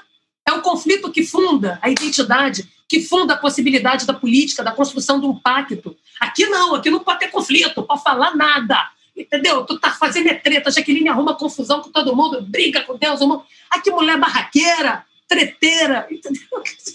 Porque já tem uma ordem pronta, a ordem do asfalto para a favela, aquela ordem ali, naquele cavalo esférico, sem atrito, sabe? Que a gente aprendeu na física. Esse discurso de uma ordem exterior, autoritária, civilizatória, correto? Que a verdade já está dada, aqui a verdade está dada, é só descobrir. A verdade tem dono. Sou dono da, minha, dono da verdade. Estou na minha razão de cor, de classe, de renda, gênero, orientação sexual. É isso. Né? Então, essa lógica autoritária nega o conflito não, e, e, e produz soluções violentas. Você só produz soluções pacíficas de conflito, inclusive a polícia, se, você, se os sujeitos são equivalentes em direitos. Você reconhece o outro como não só portador, como, né, como tendo acesso ao direito de maneira equivalente. Mas aqui, o direito é ameaça e sanção para baixo, premiação e bonificação para cima. Tô no meu direito para cima, tô podendo, tô por cima da carniceta social. Agora liberou, não vou usar máscara nenhuma, não. Então, quanto mais você acende, você sobe, mais tu tá liberado. Então, a liberdade é para o alto, a igualdade para baixo, que é uma igualdade destituidora. Isso faz com que a cidadania aqui não seja um Estado de direito, esse Estado ao direito, que é uma ameaça. O direito é vivido como ameaça pela população. Então, você vive num programa de milhagem, cidadania que é um programa de milhar. Tu tem que pagar. O tempo todo você está comprando pontos, melhorar para ter direito às melhorias, percebe? Secutilização das políticas sociais, né? uma perversão da pior espécie neoliberal, falada pelos progressistas, tá certo? Que não sabe o que isso dá, o nível de tutela que dá. Por isso que a gente ama arrependimentos. Eu me arrependi e votei no cão chupando manga, mas agora eu me arrependi. Tá certo? A gente adora testemunhos, adoramos vazamentos, Renan, corre testemunho de vida, aí você chora bastante com testemunho. Você, porque tem que ter um ritual coletivo, todo mundo tem que te assistir na rede social, no seu Twitter, dizendo: Eu me arrependi, falei muito mal do PT. Nós amamos a autocrítica, que a autocrítica aqui não é um espaço de construção dialógica entre indivíduos, é de culpabilidade, é de autodestituição. Olha, eu estou me destituindo, eu estou aqui meu, sendo humilde. Uma sociedade hierárquica, isso é fundamental. Autocrítica, vazamento, delação premiada, testemunhos de vida. Olha como comigo é diferente, tudo que a professora fala não é verdade, ela não está lá trocando tiro, correto? Então, a defesa do vivido, né? tá certo? Tudo isso está servindo do quê? De uma justiça Big Brother, de uma política endemol, de uma política do emoticon. Estamos juntos, né? Só na figurinha. Então, é essa, é essa construção política liberal autoritária que faz da segurança essa lógica tutelar em que é, importa mais os seus juízos morais do que as construções. Então, aqui é verdade. Você vai apurar a verdade dos fatos. O fato não é o fato. Meu filho, o fato só é fato porque ele é uma evidência. Se você vai extorquir a verdade dele, é porque a evidência está associada da explicação, né? está dissociada. A verdade não precisa de demonstrabilidade. Ela é uma negociação de quem fala bem, é um acordo, né? um acordo de classe de alguns. Por isso você pode dizer para a população negra, para a juventude negra não ir para a rua, que vai ter banho de sangue, entendeu? Que vai ter um golpe ameaçar, quer dizer, os discursos são... E já percebeu como eles são religiosos, esses discursos? São messiânicos. É assim, todo mundo é pessimista, vai ter golpe, vai ter um golpe agora, tá rolando, vai rolar. Eu, inclusive, pedi que fizesse um card. de medo. Eu, eu, no meu, no meu curso, falei, gente, por favor, tá rolando a pagelança do golpe, os acendedores de vela, podem mandar um card com a data e hora do evento, da live, porque eu quero um modelito, eu tenho um modelito para ir para a revolução, para resistir. Eu tenho que organizar, eu não tenho modelito para golpe. Agora, caso eu tenha que ser detida, eu quero escolher com quem eu vou ficar na cela. Ah, não, ficar com gente chata no mesmo corredor, ninguém merece. Eu tenho roupa para democracia, com que roupa eu vou. Inclusive para resistência. Falei, gente, quer marcar o horário desse negócio? Vai ter golpe, vai ter golpe. Eu não sei organizar minha vida, assim. Tá certo? Aí o sujeito fica puto. Porque fica. É isso, é todo mundo à beira de um ataque de nervos, todo mundo trabalhado numa sensibilidade que é excessiva.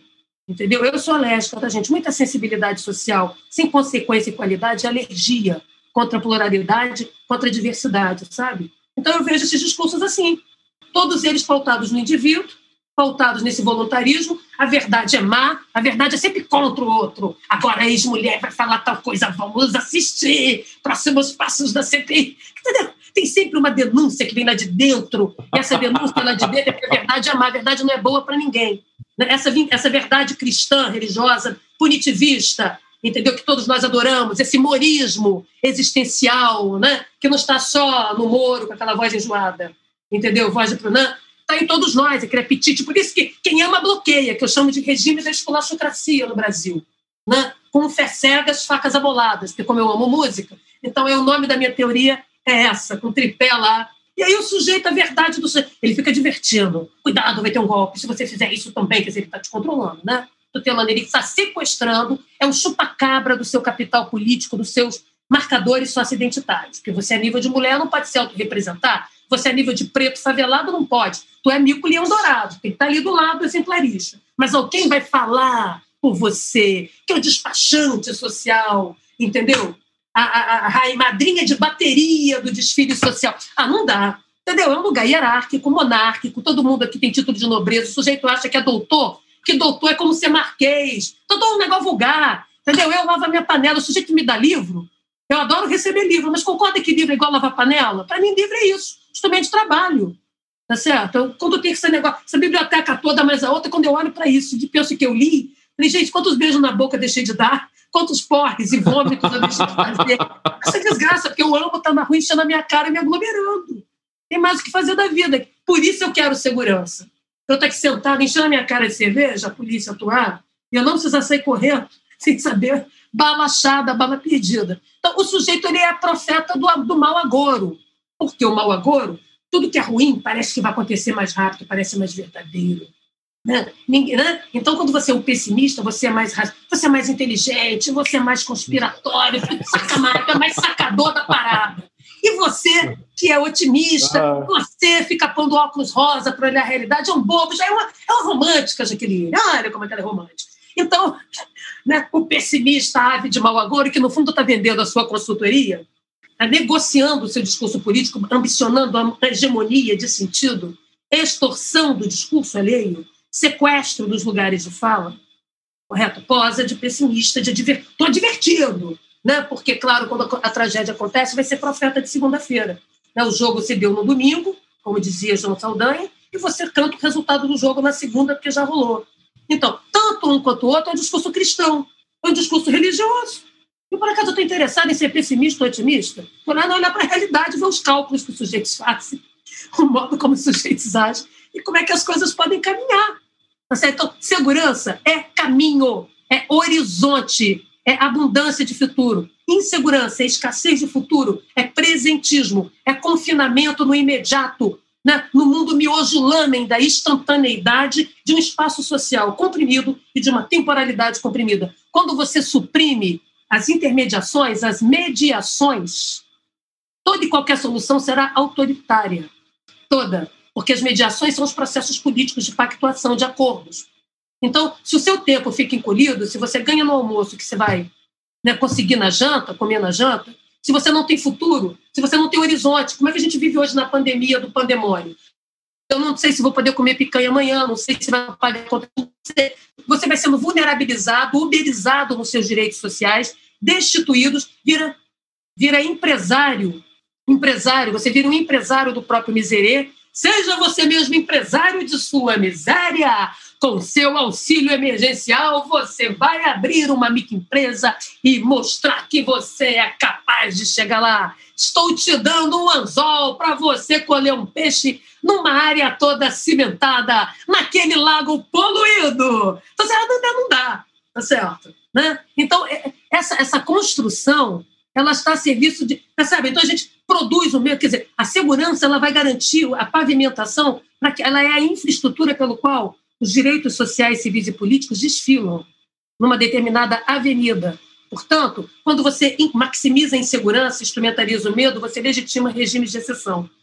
Tá certo? O tempo inteiro. E quem discursa pela guerra, quem discursa pelo medo, nada mais é do que uma ave de mau agouro. Senhor da guerra produzindo a guerra. Mercadores da proteção, porque economia política do crime e da, né, é fundada na ameaça. Os mecanismos de proteção são fundados na ameaça, que te fidelizam. A ameaça não deixa você seguro, restringe o seu ir e vir, faz você multiplicar inimigos para todos os lados. Como é que você faz isso? Isso multiplica a intolerância, que é o tripé insegurança, intolerância, substituindo o pensamento comum pelo pensamento único, autoritário, totalitário, que naturaliza e legitima exclusões. Isso faz com que você faça um discurso lindo né, para toda a população diante do medo, porque o medo é péssimo conselheiro. Ele, você abre mão das garantias individuais e coletivas em favor do fortão de ocasião de curto prazo que salve a tua vida. O primo que aceita bater e apanhar no seu lugar, o musculoso da academia, o miliciano sangue bom, o traficante gente boa, só que o político musculoso, peito de pombo.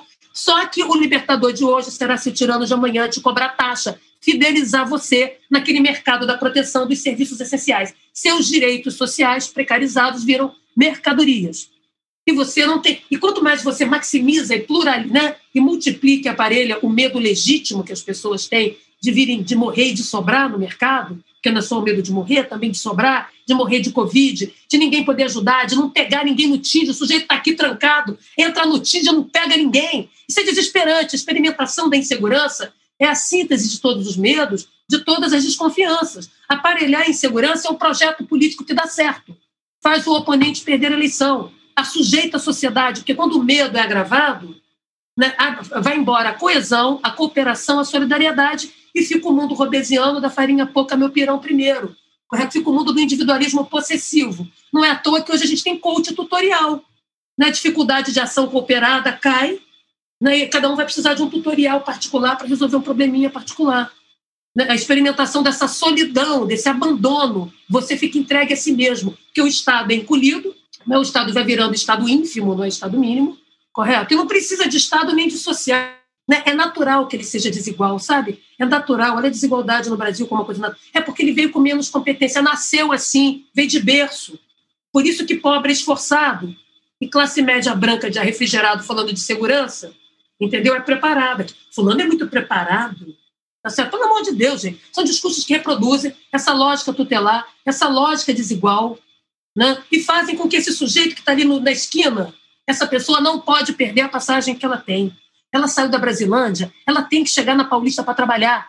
São cinco baldeações que essa pessoa vai fazer. Ela não, o ônibus tem que passar, não pode ser interrompido pelo tiroteio. Ela não pode perder o celular, que é a ferramenta dela de, né, de existir.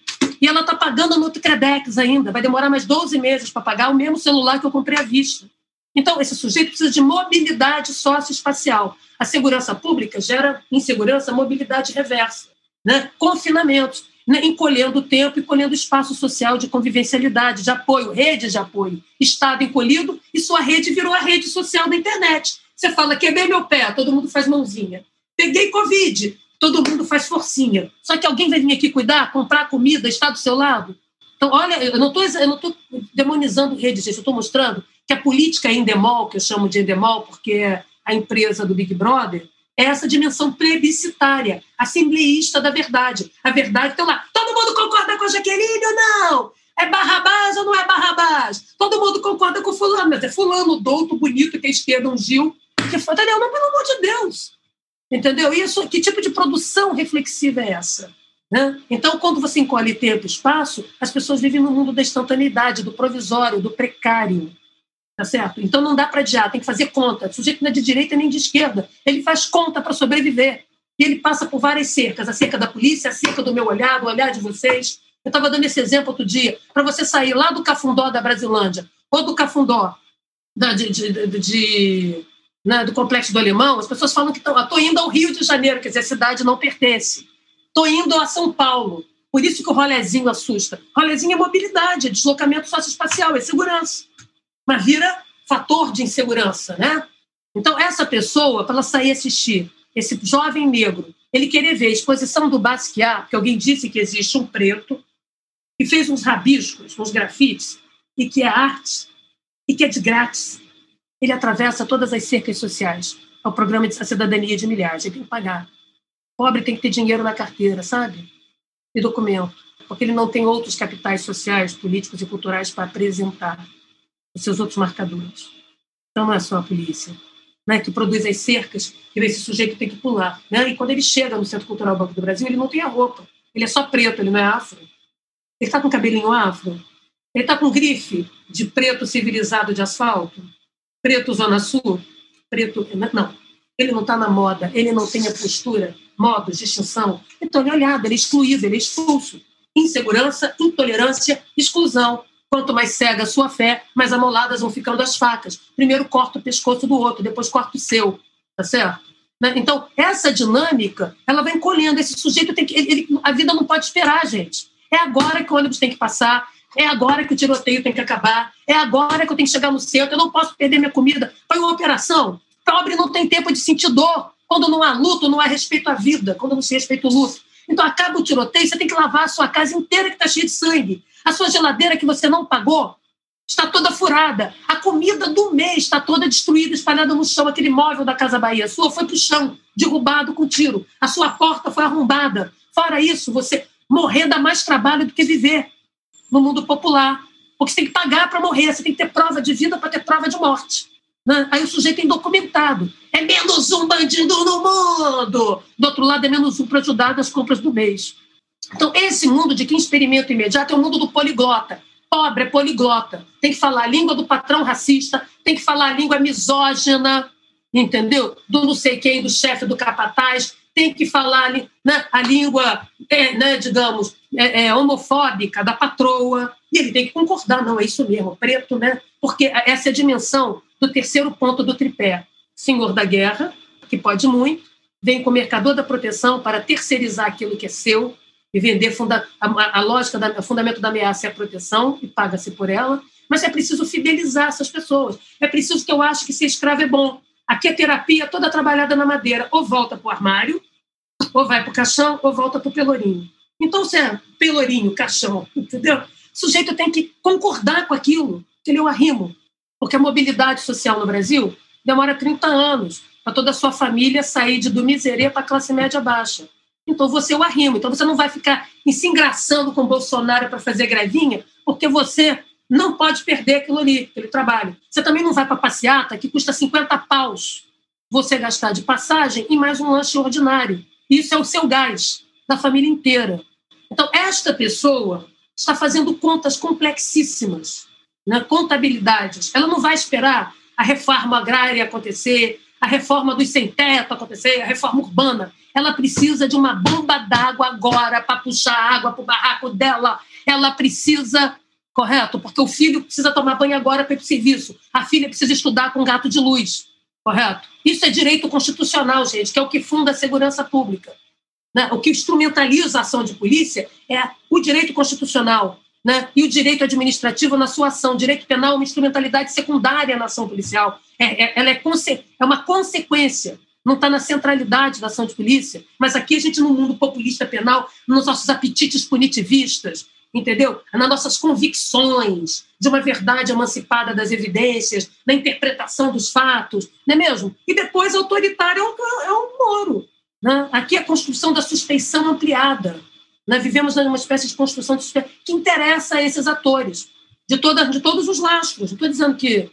Por isso que o bolsonarismo, que é anterior a Bolsonaro, prosperou. Ele não inventou isso, ele sabe explorar bem. Então, no mundo das polícias, o bolsonarismo é um estimulante muscular da autoestima do indivíduo, um anabolizante moral. Só que essas duas coisas do pouco.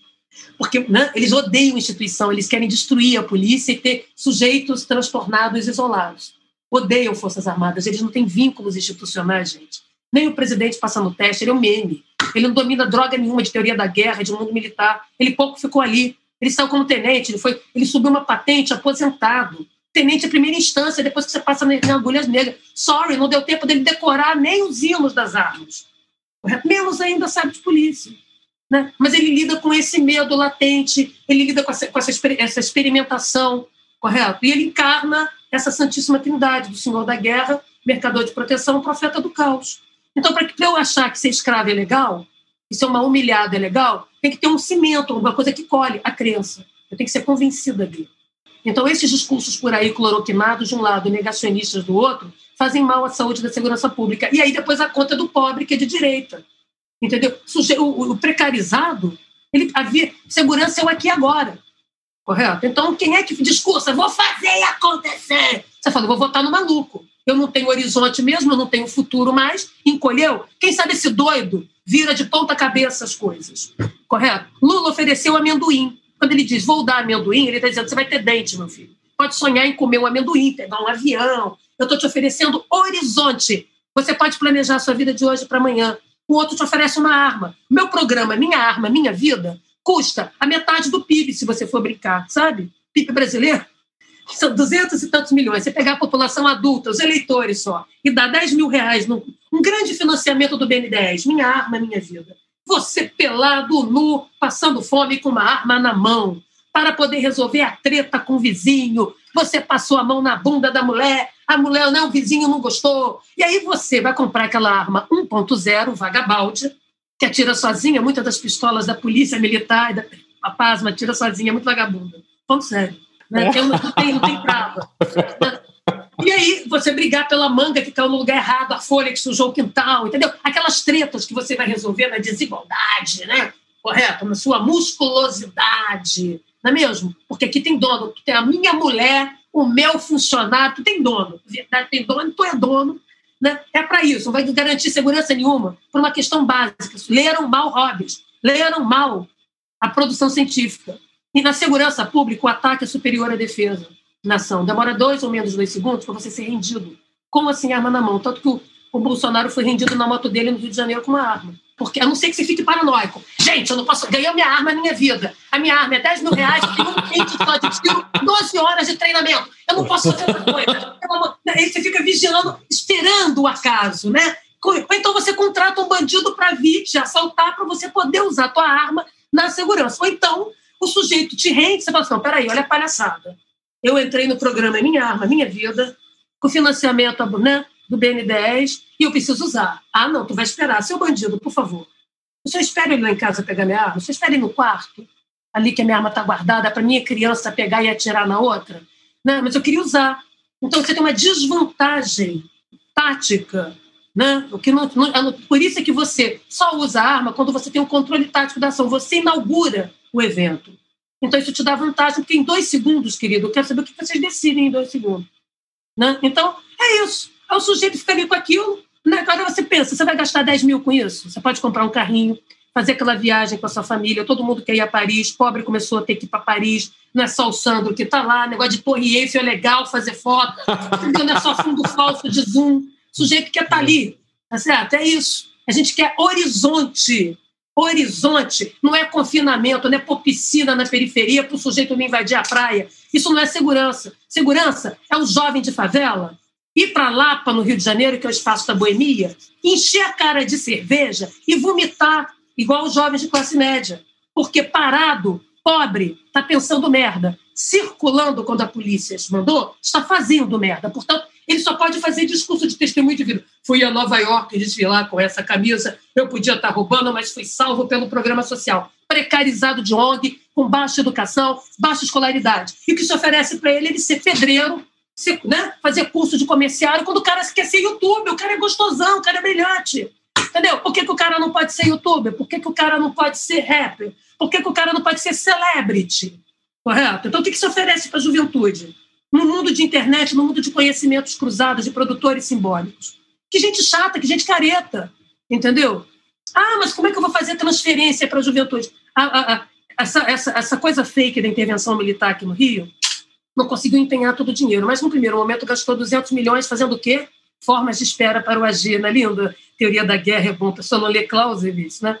Aí você fica trocando a cadeira, pintando o seu escritório, entendeu? Você fica preparando para ação, porque a temporalidade é estendida no mundo da guerra, não é no mundo da segurança. Você gastou 200 milhões. Com esse dinheiro, eu pegaria, faria um programa para 28 mil jovens de espaços populares, com o seu CPF, qualquer documento. Meu filho tem aqui 600 reais por mês. Você tem 12 mil ao ano, entendeu? Projetinho. O que você vai fazer? Eu não sei. Não, você, um vai gravar o CD que queria, o outro vai montar o sacolé que já faz, o outro quer fazer uma peça de teatro que ele sempre quis, o outro quer fazer um curso para entrar para a universidade, fazer um curso de hardware, sei lá do quê. E 10% vai encher a cara de bebida, de cachaça, de droga. Eu não estou nem aí com 10%, isso é para ser incluído. Todo programa você tem uma perda residual. Com isso, eu produzo empoderamento, soberania, devolver a soberania dos sujeitos a eles. E não quero fazer nada. Eu quero só estudar, comprar livro, comprar um computador novo, fazer, tentar aprender. É isso mesmo, estou fazendo um investimento. Agora não pode. Olha, tem que fazer para merecer. Tu só vai ter direito social, melhora para ter melhoria. Aqui matar tem mérito, morrer tem merecimento, que é o texto que tem escrito. Então, matar, você limpou a sociedade e morreu, tu fez por merecer. Tá certo? Essa é a naturalização desse lugar. Né? Então, nós temos que problematizar isso. E a segurança não pode esperar. Eu não posso esperar a consciência. Vamos mudar a revolução, vou formar todos os. Você está falando com uma professora né, que dá aula para a polícia desde 1995, e não só no Brasil. Então, sou eu. Foi, foi na minha gestão que se criou a matriz curricular integrada das polícias e das guardas municipais, tá certo? Com base nas minhas experiências também como professora no planeta fora, tá certo? O que eu estou dizendo é outra coisa. Eu estou dizendo que eu não posso esperar que a revolução chegue, que aqui assim, a revolução vai chegar, aí o conflito vai deixar de existir. Ou seja, a diversidade, a pluralidade. Aí até lá eu morro, entendeu? Eu vou encontrar com as pessoas aonde? No centro espírita? É onde que eu vou encontrar? 510 mil mortos. A experimentação da morte cada vez mais próxima. Na favela, a pessoa não tem medo de morrer, Sandro. A pessoa tem medo, né, medo de sobrar. As pesquisas que a gente faz com juventude, da Regina Novaes, entre outros, mostram que a juventude pobre não tem medo de morrer, ela acha que está no lucro. Não tem medo de morrer. A gente fala isso seguido tem medo de sobrar, ou seja, o cara faz tudo certo, entra para a universidade pública, mas tem que largar porque tem que ser caixa de supermercado para ajudar a família, porque o parente morreu de balachada. Ele faz tudo certo e ele vai sendo excluído, porque ele não tem rede social, né? a rede social mesmo, né? não tem as bases de apoio.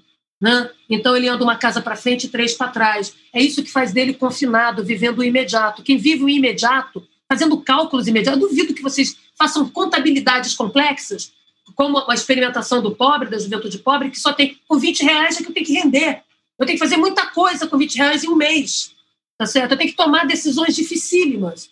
De abaixar minha cabeça para o pescotapa da polícia, fingir que, entendeu? Fingir que não passaram, não olharam para o meu cabelo. Tem um conjunto de aprendizados né, do processo da exclusão que você vai lidando e tendo que lidar, se esgueirando para chegar lá. Né? Essa é a contabilidade. Você acha que essas pessoas votam em quem? Em quem pode no imediato resolver ordem urbana, mobilidade socioespacial, que é o nome de segurança. Tá certo? Agora, quem pode resolver pode estar blefando. Então, se você está no imediato, você demanda soluções no imediato, suprime-se as mediações. Isso é o discurso da lei da ordem. E do discurso do lado de cá? O discurso do lado de cá é tutelar. Ambos tutelares. Aqui tem alguém que vai resolver por você, alguém que vai te representar. Aqui fala-se que o identitarismo, como eu disse, atrapalha a coalizão política. Então, o sujeito é um genérico de drogaria, discurso despótico. Entendeu? O que é os genéricos de dotaria? Você não... Eu cheguei aqui para conversar com vocês, eu não tenho sexo, eu não tenho gênero, eu não tenho classe social, não tenho cor, não tenho nada. Eu sou um ser abstrato, um indivíduo, o cidadão, o eleitor, normalmente no artigo masculino, né? Ninguém é A nem lê, é o, tá certo? Aí você é esse genérico de drogaria destituído né, dos seus marcadores socioidentitários, do seu endereçamento social, né, da, sua, da sua origem social. Sendo assim, né, para que mimimi? Os, né, as garantias das minorias do interesse comum vira privilégio né, contra a suposta maioria, porque a maioria é feita de entidades genéricas, destituídas, abstracionadas, digamos assim, abstraídas da sua, dos seus marcadores sociais. Por que a gente fala o eleitor vota no Bolsonaro? Que eleitor, gente? E lá existe esse ser humano, cadê? Você beija na boca, tá certo? O eleitor dorme com o eleitor? Você dorme com a fulana que vota quando eu tenho esses espaços, eu preciso dizer tudo para ver se alguém ouve, para ver se as pessoas caem nela. De a gente junto consiga reverter esse cenário né, que nós estamos vivendo e que está ao alcance das nossas mãos. Essa é a mensagem que eu queria deixar. Tudo que tudo na segurança pública não precisa de bilhões, está ao alcance das nossas mãos. Nós temos que resgatar o poder de polícia que é nosso. E para isso são duas coisas fundamentais: mobilidade social e espacial e redução de desigualdades. Essas duas coisas se combinam, a redução de desigualdades no médio e longo prazo. E a mobilidade socioespacial, a cidade plena para todos, aberta, plural, com a administração dos fluxos, controle de território e população, é no imediato, porque é no imediato que se experimenta o medo.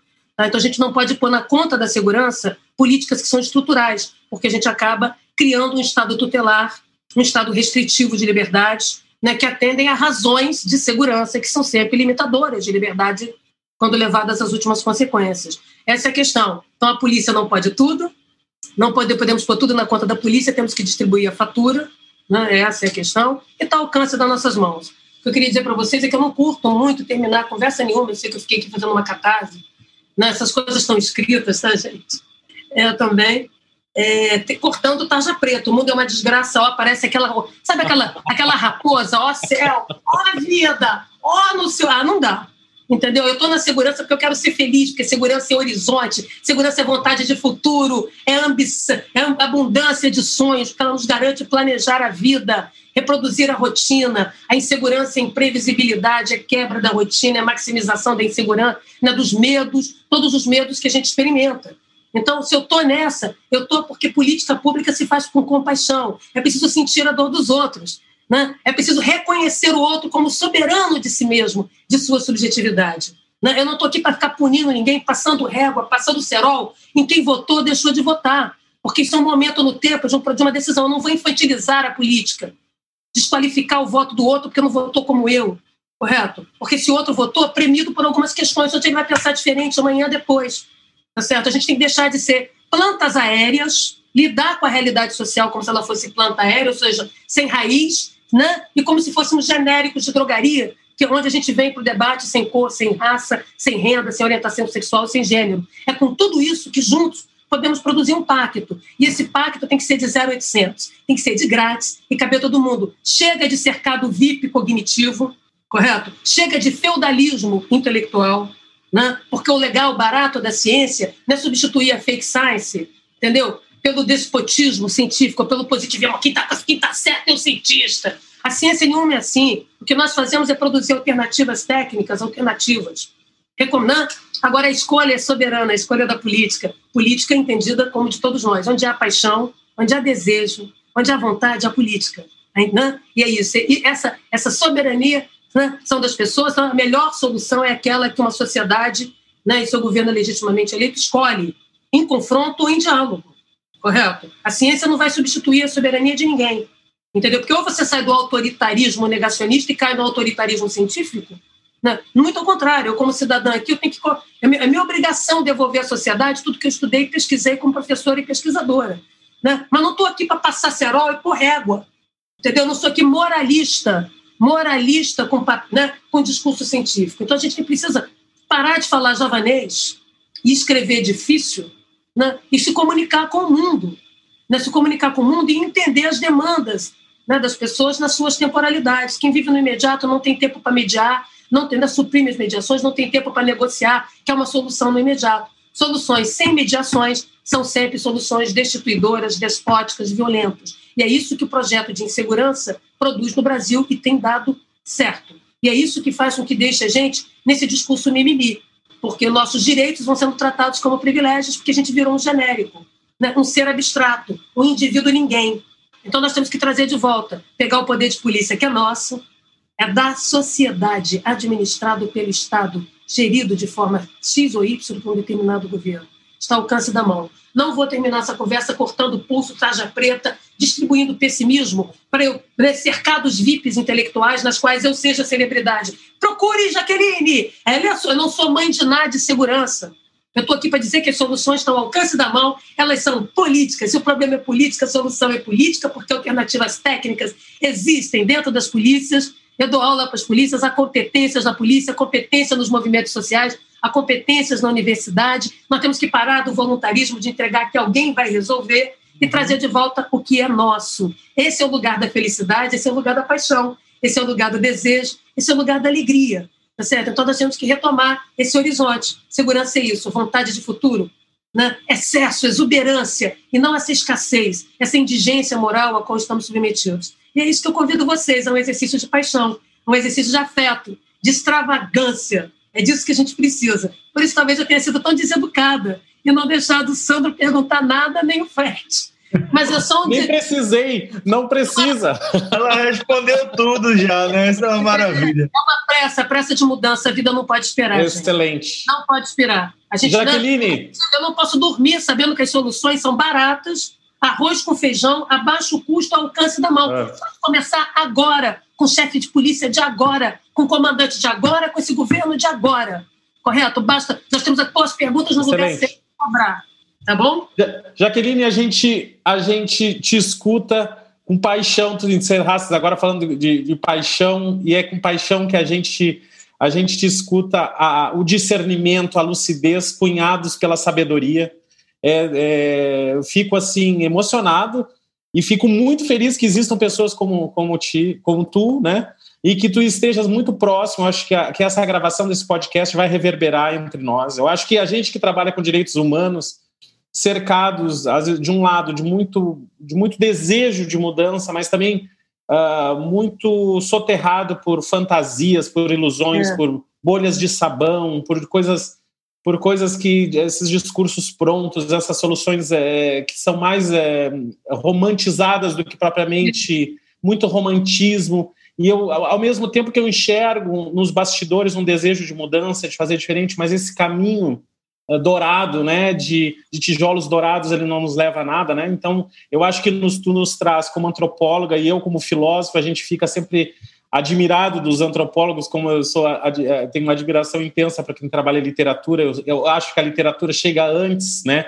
Os antropólogos chegam antes. A gente, eu sempre me sinto como aquelas árvores daquele Senhor dos Anéis, sabe, que ainda ficam lá discutindo séculos para ver se vou entrar ou não. Mas eu, eu, eu, muito admiração, muito respeito, muito obrigado. Eu acho que o Virtus, o nosso grupo, que é um grupo que tem muito boa intenção, nós estamos trabalhando, quem sabe a gente se aproxima de lá, e que as tuas palavras sejam cada, mais, cada vez mais presentes entre nós, desfazendo o medo. O Miyakoto disse, né? Há quem tem medo que o medo acabe, né? É isso Porque aí. sem o medo, a gente começa a enxergar a possibilidade, né? Porque o medo faz com que a gente olhe o horizonte e, em vez de enxergar caminhos, se enxerga muros, né? Se enxerga Exatamente, muros. encolhe. Encolhe. encolhe. A, gente, a gente sobe muralhas e, e tira de dentro de nós os preconceitos, fala, né? os demônios.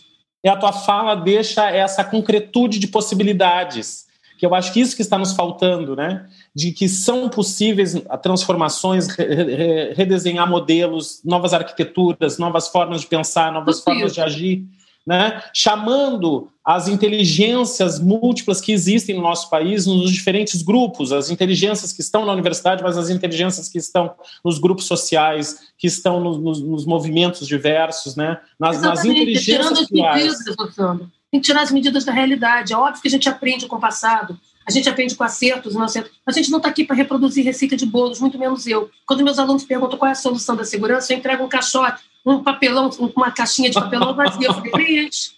Isso aqui é uma construção política. Se você decidir unificar, eu vou saber fazer como técnica. Mas vou te recomendar como fazer isso sem destruir a sociedade e o Estado de Direito. E tornar a polícia um Estado policial. Se você quer desmilitarizar, cuidado, você pode mexer nisso, nisso aqui. Se você fizer desse jeito, vai dar ruim, não é bem o que você quer. Esse é o meu papel, mas a soberania é da sociedade. É disso, eu não estou aqui para substituir, né, tipo autoridade, né, argumento de autoridade, essas coisas todas sejam uma caretice atroz. Eu acredito na, na construção a várias mãos.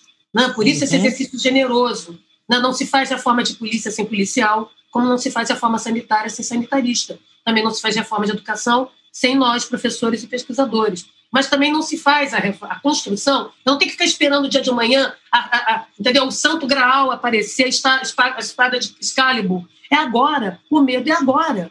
Tá certo? Então é agora que eu tenho que poupar vidas, é agora que eu tenho que administrar, é agora que eu tenho que fazer a polícia funcionar nos termos de uma democracia, e para isso eu não preciso que ela decore as coisas. Quando alguém me fala, professor, é humano, direito humano para humano direito, eu não fico chocada, não fico, ó. Oh! Não, eu simplesmente, vamos testar a sua proposta? E eu testo. Uhum. Tudo bem. Maravilha que seja humano direito. A pergunta é: quais os critérios para definir o humano direito? É você? Sozinho que vai definir? Vai entrar a tua família? Como é? Eu quero saber vai quais são os atributos do humano direito para saber quem. Eu quero me candidatar, eu quero entrar nesse cercado VIP. Agora, segundo, quanto tempo você pretende ser o classificador, DAS, do direito alheio? Você acha que você vai perdurar? Você acha que você vai. E se você for cair? Né? Isso quer dizer que o que vem vai fazer do dele, vai puxar a sardinha para o lado dele. Tu não tem a menor garantia que nem você saia com o seu pescoço salvo. Então, o problema do humano direito para direito, direito humano para humano direito, é que é ruim para todo mundo. Você não consegue ter estabilidade, entendeu? A espada doida de Highlander vai cortar para todos os lados. Meu filho é melhor, entendeu? Não ser o teu direito humano, nem o meu direito humano, mas o direito humano de todos. Porque assim você pode pagar o mico que você quiser, eu ser a doida ridícula que eu bem entender ser, e assim tudo bem. E a gente vai convivendo e negociando. Na democracia é sempre bom ter um conservador para valer, um liberal para valer, um esquerdista, progressista para valer, um centrista, Isso. mas que seja responsável pelo seu discurso, que não seja, entendeu, só decorativo, uhum. né, que não seja fantasiado, porque é no embate desses projetos de sociedade que nós podemos avançar. Eu estou aqui esperando que os reacionários me mandem o plano de segurança deles e de justiça para comparar com os meus, para saber se é ruim, se é bom, os caras não escrevem. O jogo do bicho vale escrito. Essa gente blefa, é feita de jargão. É Por que é feita eu, de jargão? Porque odeia Estado, odeia institucionalidade, odeia previsibilidade. Aqui é a política do S tá certo? Dos três S's. Primeiro você assusta, uh, uh, uh, a população, muito Godzilla assustando, muitos Lázaros que você fabrica. Aí você tem um surto de autoridade, uá, é comigo, eu vou resolver. E depois você tem uns soluços operacionais, uh, faz uns espetáculos para lá e para cá, para manter todo mundo assustado com a chapa quente, morrendo de medo e, evidentemente, votando em você, tá certo? É isso aí, gente. Vamos a nosso alcance, vamos mudar esse negócio. Quando vocês precisarem, eu não sou tão falante assim. Isso aqui agora é que eu tenho, tenho feito as minhas apneias reflexivas para ver se a gente consegue dar uma animada, apaixonada, reencantamento do mundo. E aí, quando precisarem de mim para textos, para coisa, pode me chamar, que eu achei esse Virtus de vocês uma maravilha. Entendeu? Não, pode me convidar. A gente tem muita coisa a fazer. Eu acho que é, quem tem esse cabedal todo, com certeza pode, pode nos dar pistas muito boas, né? E, e eu estava me lembrando, tu estavas falando aqui, eu estava lembrando do Dulce, o Henrique Dulce, quando escreve o Filosofia da Libertação, mas um, a, para uma ética da libertação latino-americana, no volume 13, ele fala da erótica. E a erótica que não é só o eros da, das relações amorosas, mas é essa, é essa fala erótica, no sentido que é uma fala que atrai, porque a gente pode ficar aqui te ouvindo. Eu, eu, eu disse assim: o que, que eu estou fazendo aqui na França? Eu vou fazer um pós-doc lá com Jaqueline, que eu quero aprender essa, essas coisas. Vamos reencantar, vamos reencantar. O legal disso é o abraço, é estar junto. Entendeu? É estar junto, tá junto eu, né? Eu, eu acho que a gente tem que pensar esses problemas juntos, né? Com as nossas inteligências. Assim, a minha inteligência é de uma perspectiva diferente de realidade, que se soma à tua perspectiva diferente de realidade. É a de Fred, que é um policial civil que está aqui discutindo com a gente e agora fazendo doutorado em direito, né? Pois é, tá é muito legal, cara. Isso é muito Essa mania que as pessoas têm de achar que a polícia é bronca. Todo mundo que eu conheci mundo afora eram policiais com mestrado, com doutorado, e viam nisso um recurso de trabalho maravilhoso. Eu acho que nós, intelectuais, aqueles que fazem uma carreira, intelectual é todo mundo que pensa e tem opinião e vai para o debate público. Portanto, intelectual é quem tem diploma de doutorado e de mestrado. É. é quem se posiciona criticamente no mundo, apostando numa colocando os problemas, é nem produzindo solução, colocando os problemas para mudar a lógica de entendimento das coisas. Mas eu acho que nós, eu que gosto de moda, gosto de arte e tal, eu acho que nós somos assim meio estilistas, sabe? A gente tira as medidas da realidade. Do jeito que é um banheiro, eu como arquiteto, como engenheiro, vou dizer, olha, é possível fazer desse desse jeito, mas é impossível começar do último andar para baixo. Então, eu vou começar dos alicerces, que assim a parede fica de pé. Tá? Então, meu papel não é censurar e não é cooptar as pessoas para uma agenda, ainda que eu tenha desenhado as políticas públicas no Brasil e sido gestor implementado. Mas eu tenho que fazer isso a partir de um pacto que legitima, valida a minha capacidade técnica de agir, porque ela está embasada politicamente por um projeto de sociedade, por um projeto de cidadania, por uma expressão igualitária e plural. E, e, e, Jaqueline, queria demarcar uma coisa, não sei se vem da tua experiência também, mas, por exemplo, nós aqui no Virtus, todas as vezes que nós estivemos reunidos com a cúpula da Polícia Civil, o pessoal da Polícia Militar, eles sempre tiveram muito dispostos a dialogar. Exatamente. E, às vezes mais dispostos a, a, dialogar do que uns grupos que criticam é, a polícia. Pois é, isso é uma coisa que eu aprendi. Eu aprendi com os policiais, olha. Primeiro o Rex, é, abana o rabinho, né, que é a expressão do policial como um cachorrinho, né? Que é o Rex, cachorro policial, abana o rabinho leva um osso para você. Depois ele descobre que ele também pode ficar com parte do osso. Porque depois ele vira seu patrão, ele vira seu sócio, seu patrão. É a polícia que é a polícia, outro ditado, calça 40. Isso quer dizer que existe um polícia-leis que tem a ver com a prática profissional. É. Certo ou errado tem uma prática, tem um saber, tem uma vivência. E que a gente, para poder falar com a polícia, também tem que ter tradutor e intérprete. Agora não, você fica assim, quem é Foucault? Quem é Bourdieu? Quem foi Marx? Assim, você não conversa com ninguém prova oral. O sujeito para falar com você, ele, ele entra em desespero de causa que ele não sabe usar as palavras. Né? Porque ele não tem o hábito da escritura e do controle das palavras. Não é da profissão dele, a profissão dele é agir, tomar decisões em tempo real. Então, é óbvio que me cabe, como pesquisadora e como, como formuladora de políticas, dialogar, entender as linguagens. Né? Eu fui fazer pós-doutorado em engenharia de produção com um colega sobre. Eu queria entender um pouco mais de tecnologia, de armamento, para poder falar o policialês e traduzir claro. o policialês para cá. Entendeu? Assim como alguém que. Nós, intelectuais, temos capoeiros também. A gente fala fazendo assim com a mão, pondo aspas, põe assim com óculos, né, uma coreografia para mostrar que o negócio é mais inteligente. Isso tudo é o quê? Pantomima profissional. Eu estou fantasiada de Jaqueline professora. Isso aqui é uma fantasia, entendeu? Um uniforme de civil, civil intelectual, descolada, modernex. Da mesma maneira. Então, acho que nós temos que romper os estereótipos. Eu nunca tive problema de dialogar com os polícias. Como eu falei, eu dei aula, dei a conferência sobre policiamento em protesto na Polícia de São Paulo né, de um tema delicadíssimo, que tem literatura científica para isso, tem tudo isso. Né, meus alunos policiais orientam policiais no mestrado, no mestrado de Justiça Criminal, orientava antes. Então, não vejo problema de diálogo, não. Sento para tomar cerveja e tiro foto junto, sim. Onde eu vou pelo país afora, tem um policial me mostrando o filho que nasceu. Agora, ele fala, poxa, querido, tu manda, pega pesado em certas questões. mas o cara me respeita, porque eu respeito. Claro. Eu não trato ele como infantil, não trato como a infantil. dele como ofício, e não, não subestimo o conhecimento que ele traz. Exato. Por isso a minha tese fala do saber de rua, do saber cotidiano da polícia, da criminologia que está na cabeça do policial, da sociologia que está na cabeça dele, a filosofia que ele constrói a partir de suas vivências. Né? É dessa perspectiva. Então eu acho que aí abre-se um lugar para uma espécie de esperanto, sabe, brincando com aquela coisa daquela língua artificial, que é, é essa, essa, a gente a, a trialógica, né? Você estabelecer esses diálogos. Isso se chama respeitar o outro, né? Claro. Respeitar o outro. Porque quando a gente fala respeitar o outro, é uma coisa tão artificial que ninguém entende. Isso é respeitar Exatamente. o outro. Dizer, acolher o outro, ouvir o outro, saber da sua inteligência, do, da sua expertise cunhada no seu dia a dia, né? No seu dia a dia de rua, do seu dia a dia de enfrentamento da violência. E tem que lembrar uma coisa fundamental, o, o, o, o, Sandro, é que o policial, nessa narrativa da guerra, fabrica-se uma falsa, um falso heroísmo para ele. Claro. Esse falso herói não que ele não seja herói em suas atitudes, mas é um herói inaudito, um herói do cotidiano, de baixa uhum. visibilidade. A guerra permite a ele um heroísmo visível, só que ele termina deitado. Todo herói não é, não é deixa de ser profissional e termina deitado num caixão com outros heróis segurando. Assim, e o mais, ele experimenta o medo tão ou mais que nós, porque ele é inseguro no seu processo decisório. Na tomada de decisão, ele pensa: agir mais do que devia, podia, agir menos do que devia, podia, né? vou incomodar o político, vou isso. Então, e ele está ali vulnerável.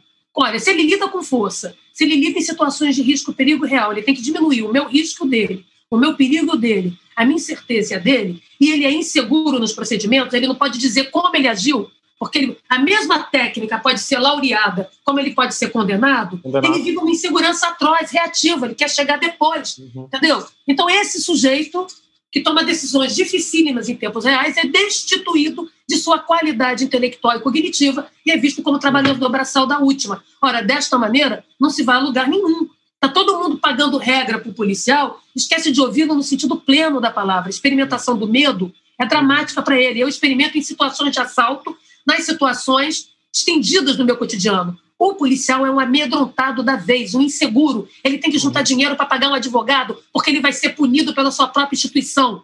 Correto?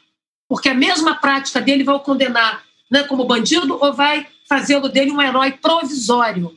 Então é bom que ele tenha dinheiro, né? porque como tudo é discricionário oculto, né? como é que ele vai validar as táticas que ele usou, as decisões que ele usou? Tá certo? Ele vai ter que ter alguém para se defender. Ele vai ter que, percebe? Então, essa realidade a realidade de um suicídio elevado, de uma vitimização, de um transtorno emocional, doenças, as doenças ocupacionais da polícia, todas de fundo nervoso ou ortopédicas, correto? Cardíacas. Isso não vai ser levado em conta. A primeira conferência na, na Organização Internacional do Trabalho sobre as condições da ação policial e do trabalho foi eu quem dei, tá certo? Com um artigo internacional discutindo isso, certo? Porque você não pode pensar isso dissociado dessa experimentação macabra que esse sujeito está. Ele, ele, ninguém gosta de polícia, ninguém quer tirar foto. O sujeito está no jogo de futebol, ele não pode olhar para o time. O time fazendo gol e ele só olhar para o outro lado. Você não, você não forma sua filha para casar com polícia. Você não deu instrução, né? Assim, olha, dessa maneira é muito complicado. Quer dizer, tem alguém que tem que fazer o serviço sujo para você. O esporte nacional também é comprar PM por 10 reais. Correto? Porque o barato. É, aqui... Isso, e isso, Jaqueline, está por trás de uma coisa que a gente vem falando, da discussão do profissional da segurança. Isso, profissional. Exatamente. E não nem herói, nem bandido, nem demônio, mas um profissional. um profissional. Esse profissional, essa, essa crise de identidade que nós temos na nossa sociedade, que parece que todas as identidades agora ficaram uh, fluidas e não se discute com, com real uh, empoderamento a identidade do, do, policial. Quer dizer, qual é o seu papel dentro dessa sociedade como, como um, um, um servidor público, né? Também é. como um profissional Isso, é. da área de segurança, não como um agora, herói. Eu não acho que é, eu não acho que é eu condenando o outro. Deixa o outro eu, eu, em debates assim acirrados com gente que pensa diferente, no final as pessoas estão me contando a vida delas, a é. experiência que elas passaram. Você tem que ter escuta. Eu sei que eu sou uma falante demais desvairada, mas o meu exercício cotidiano é de escuta qualificada né, e diversa.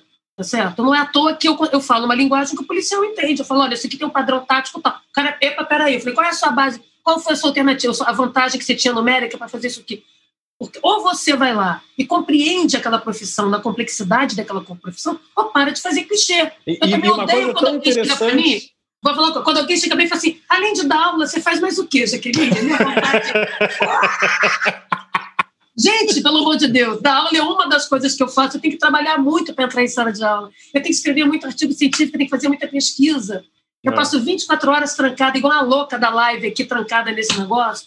Tá certo? Então é óbvio que o policial fala assim. É. Ah, e aí, se você fala assim, esse aqui é o fulano policial, e aí, tá tirando quanto aí na propina, hein, fulano? Quer dizer, já universalizou que o cara é cão chupando manga, é do mal, é diabo da Tasmânia. Não é, tá certo? Não, você e uma coisa muito interessante, Jaqueline, nós visitamos a, porque o Fred, o Fred, o Márcio, o Rosângela, que fazem parte do grupo, eles são professores da Academia de Polícia, da Cadepol, da Polícia Sim. Civil aqui de Pernambuco. E o Fred me convidou para visitar uma das turmas, para duas turmas, e a gente conversar. Quando a gente começa a conversa, as perguntas que vêm desses policiais civis, que tão, são todos, na maior parte, ex-policiais militares, que é uma ascensão né, para a Polícia Isso, Civil. É. E, a, e, e, as perguntas é, são muito interessantes, porque, na verdade, elas são. Eles eles enxergam no professor alguém que pode responder coisas que também são muito básicas, muito do dia a dia, mas ao mesmo tempo muito. Eu me lembro que um perguntou: olha, eu tinha uma, um, uma colega, mas agora ele é um colega, que ele é um homem trans, né?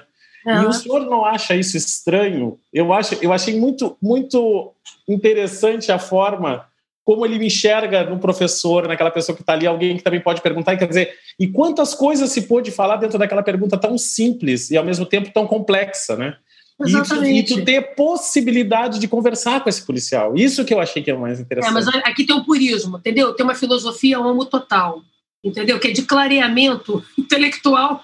Ah, sim, sim, sim, sim, sim. Aí, o Sim. Fred, não é o caso do Fred, que ele foi na academia, né? então ele, ele aprendeu a Sim. falar. O que é entrar para a academia? Aprender a falar a língua científica acadêmica, é um claro. aprendizado. Assim como eu tenho que aprender a língua da polícia para estudar a polícia.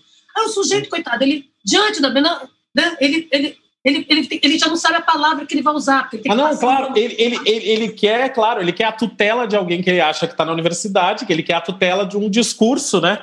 Que é. possa validar alguma, claro, obviamente. Mas ao mesmo tempo, se tu passar essa barreira e ir lá para trás, tu também tem uma, uma espécie de Opa, eu tô, eu tô querendo ouvir alguma coisa aqui, né? Isso, isso, que, isso que me importa. Mas claro que. É, quando... O que eu estava tentando dizer assim é que a hierarquia do discurso e da credibilidade do discurso ah, faz com que a pessoa de baixo, ou que está numa profissão com menor prestígio que a outra, tenha que falar a língua do outro e, ah, ser menos compreendido. Então, aí a pessoa está tentando se comunicar, o professor é legal, porque a gente aproveita a pergunta, eu não discrimino aluno. Não nem é isso, a pessoa é bolsonarista, deixa de ser, isso não é problema meu. Meu problema é passar o conteúdo aqui e passar exercícios, coisas que eles Bom. façam para dar nota para aquele mérito. Estou pouco me importando. Agora, vocês vão ter que ser éticos e responsáveis. Eu estou ensinando um bando de coisa aqui. O que vocês vão fazer com isso é responsabilidade de vocês. É claro. Né? Que pode produzir uma bomba atômica, uma tragédia ou não. Agora, não sou eu, não sou mamãe gança para sair com um bando de gente atrás de mim que ninguém é responsável. Tá certo? Então, a gente aproveita a pergunta, a gente aproveita a questão. É exatamente. Né? Para poder isso. mostrar para o outro o que, vamos pegar o seu raciocínio e levar as últimas consequências. Olha no que ele dá, é isso mesmo que você quer? Tá certo? Às vezes com humor, brincando e tal. Então, eu acho que esse espaço de interlocução eu consegui estabelecer, né? É, é, ao longo desses vinte e tantos anos dando aula, e olha que eu não mudei a minha estética, eu não pintei meu cabelo, eu sei que é a natural mas o meu cabelo era laranja, roxo, com as minhas roupas coloridas, totalmente malucas. E era assim que eu entrei nas academias, inclusive de Pernambuco, para dar aula. Não acho que uma polícia que lida com 800 mil pessoas a um milhão no Galo da Madrugada, onde eu pulei, uma polícia que eu fui para dentro de, de Olinda, correto? Ver o esquema de segurança e pulei feito uma condenada, porque eu amo carnaval no banco de rua, ao mesmo tempo observei, não saí escoriada, voltei com os meus braços, com as minhas Exatamente. Não acredito que essa polícia desaprendeu apagou, foi lá, apagou dos, dos anais das suas experiências, seja PM, seja civil. Então, nós estamos falando de construção política. Uhum. Né? Eu uso isso agora porque agora pode. Ali não uso porque também não tem comandamento. A mesma coisa na, os mecanismos da universidade. Você pode produzir cientificamente, você pode pesquisar, dar com pau. Eu, por exemplo, trabalho muito porque pertenço à pós-graduação, porque sou sênior na carreira, então eu sou muito demandada. Agora, eu também posso ser uma Barnabé da universidade, fazer droga nenhuma dar aquele mínimo de aula, entendeu? Que é obrigado por lei, não pesquisar, não orientar, não fazer programas de extensão. Ou seja, me né, não está aqui gravando isso aqui é atividade acadêmica. Claro. Isso aqui vai para o meu Lattes. Dei, participei do evento do Virtus e tal. Vocês vão me dar aí um certificadozinho para eu pular no Lattes que Lattes. Né, que eu preciso, é óbvio, é assim que a gente demonstra, além do vídeo. E é isso. Então eu não, eu não vejo, como eu falei, livro para mim é igual panela, que eu lavo e cozinho, sabe? Não tem a mística, o livro, olha como a Jaqueline é superior. Para mim é uma coisa uhum. laica. Ser doutor, ser mestre, é algo acessível a todo mundo. Por isso eu estou numa universidade que universaliza conhecimento. Isso aqui não é seita, isso aqui não é maçonaria, isso aqui não é saber iniciático. A, gente, a ciência, o legal da ciência, é que a gente pode transferir e dar para o outro. O que ele vai fazer, ele vai ver o que ele vai fazer com isso.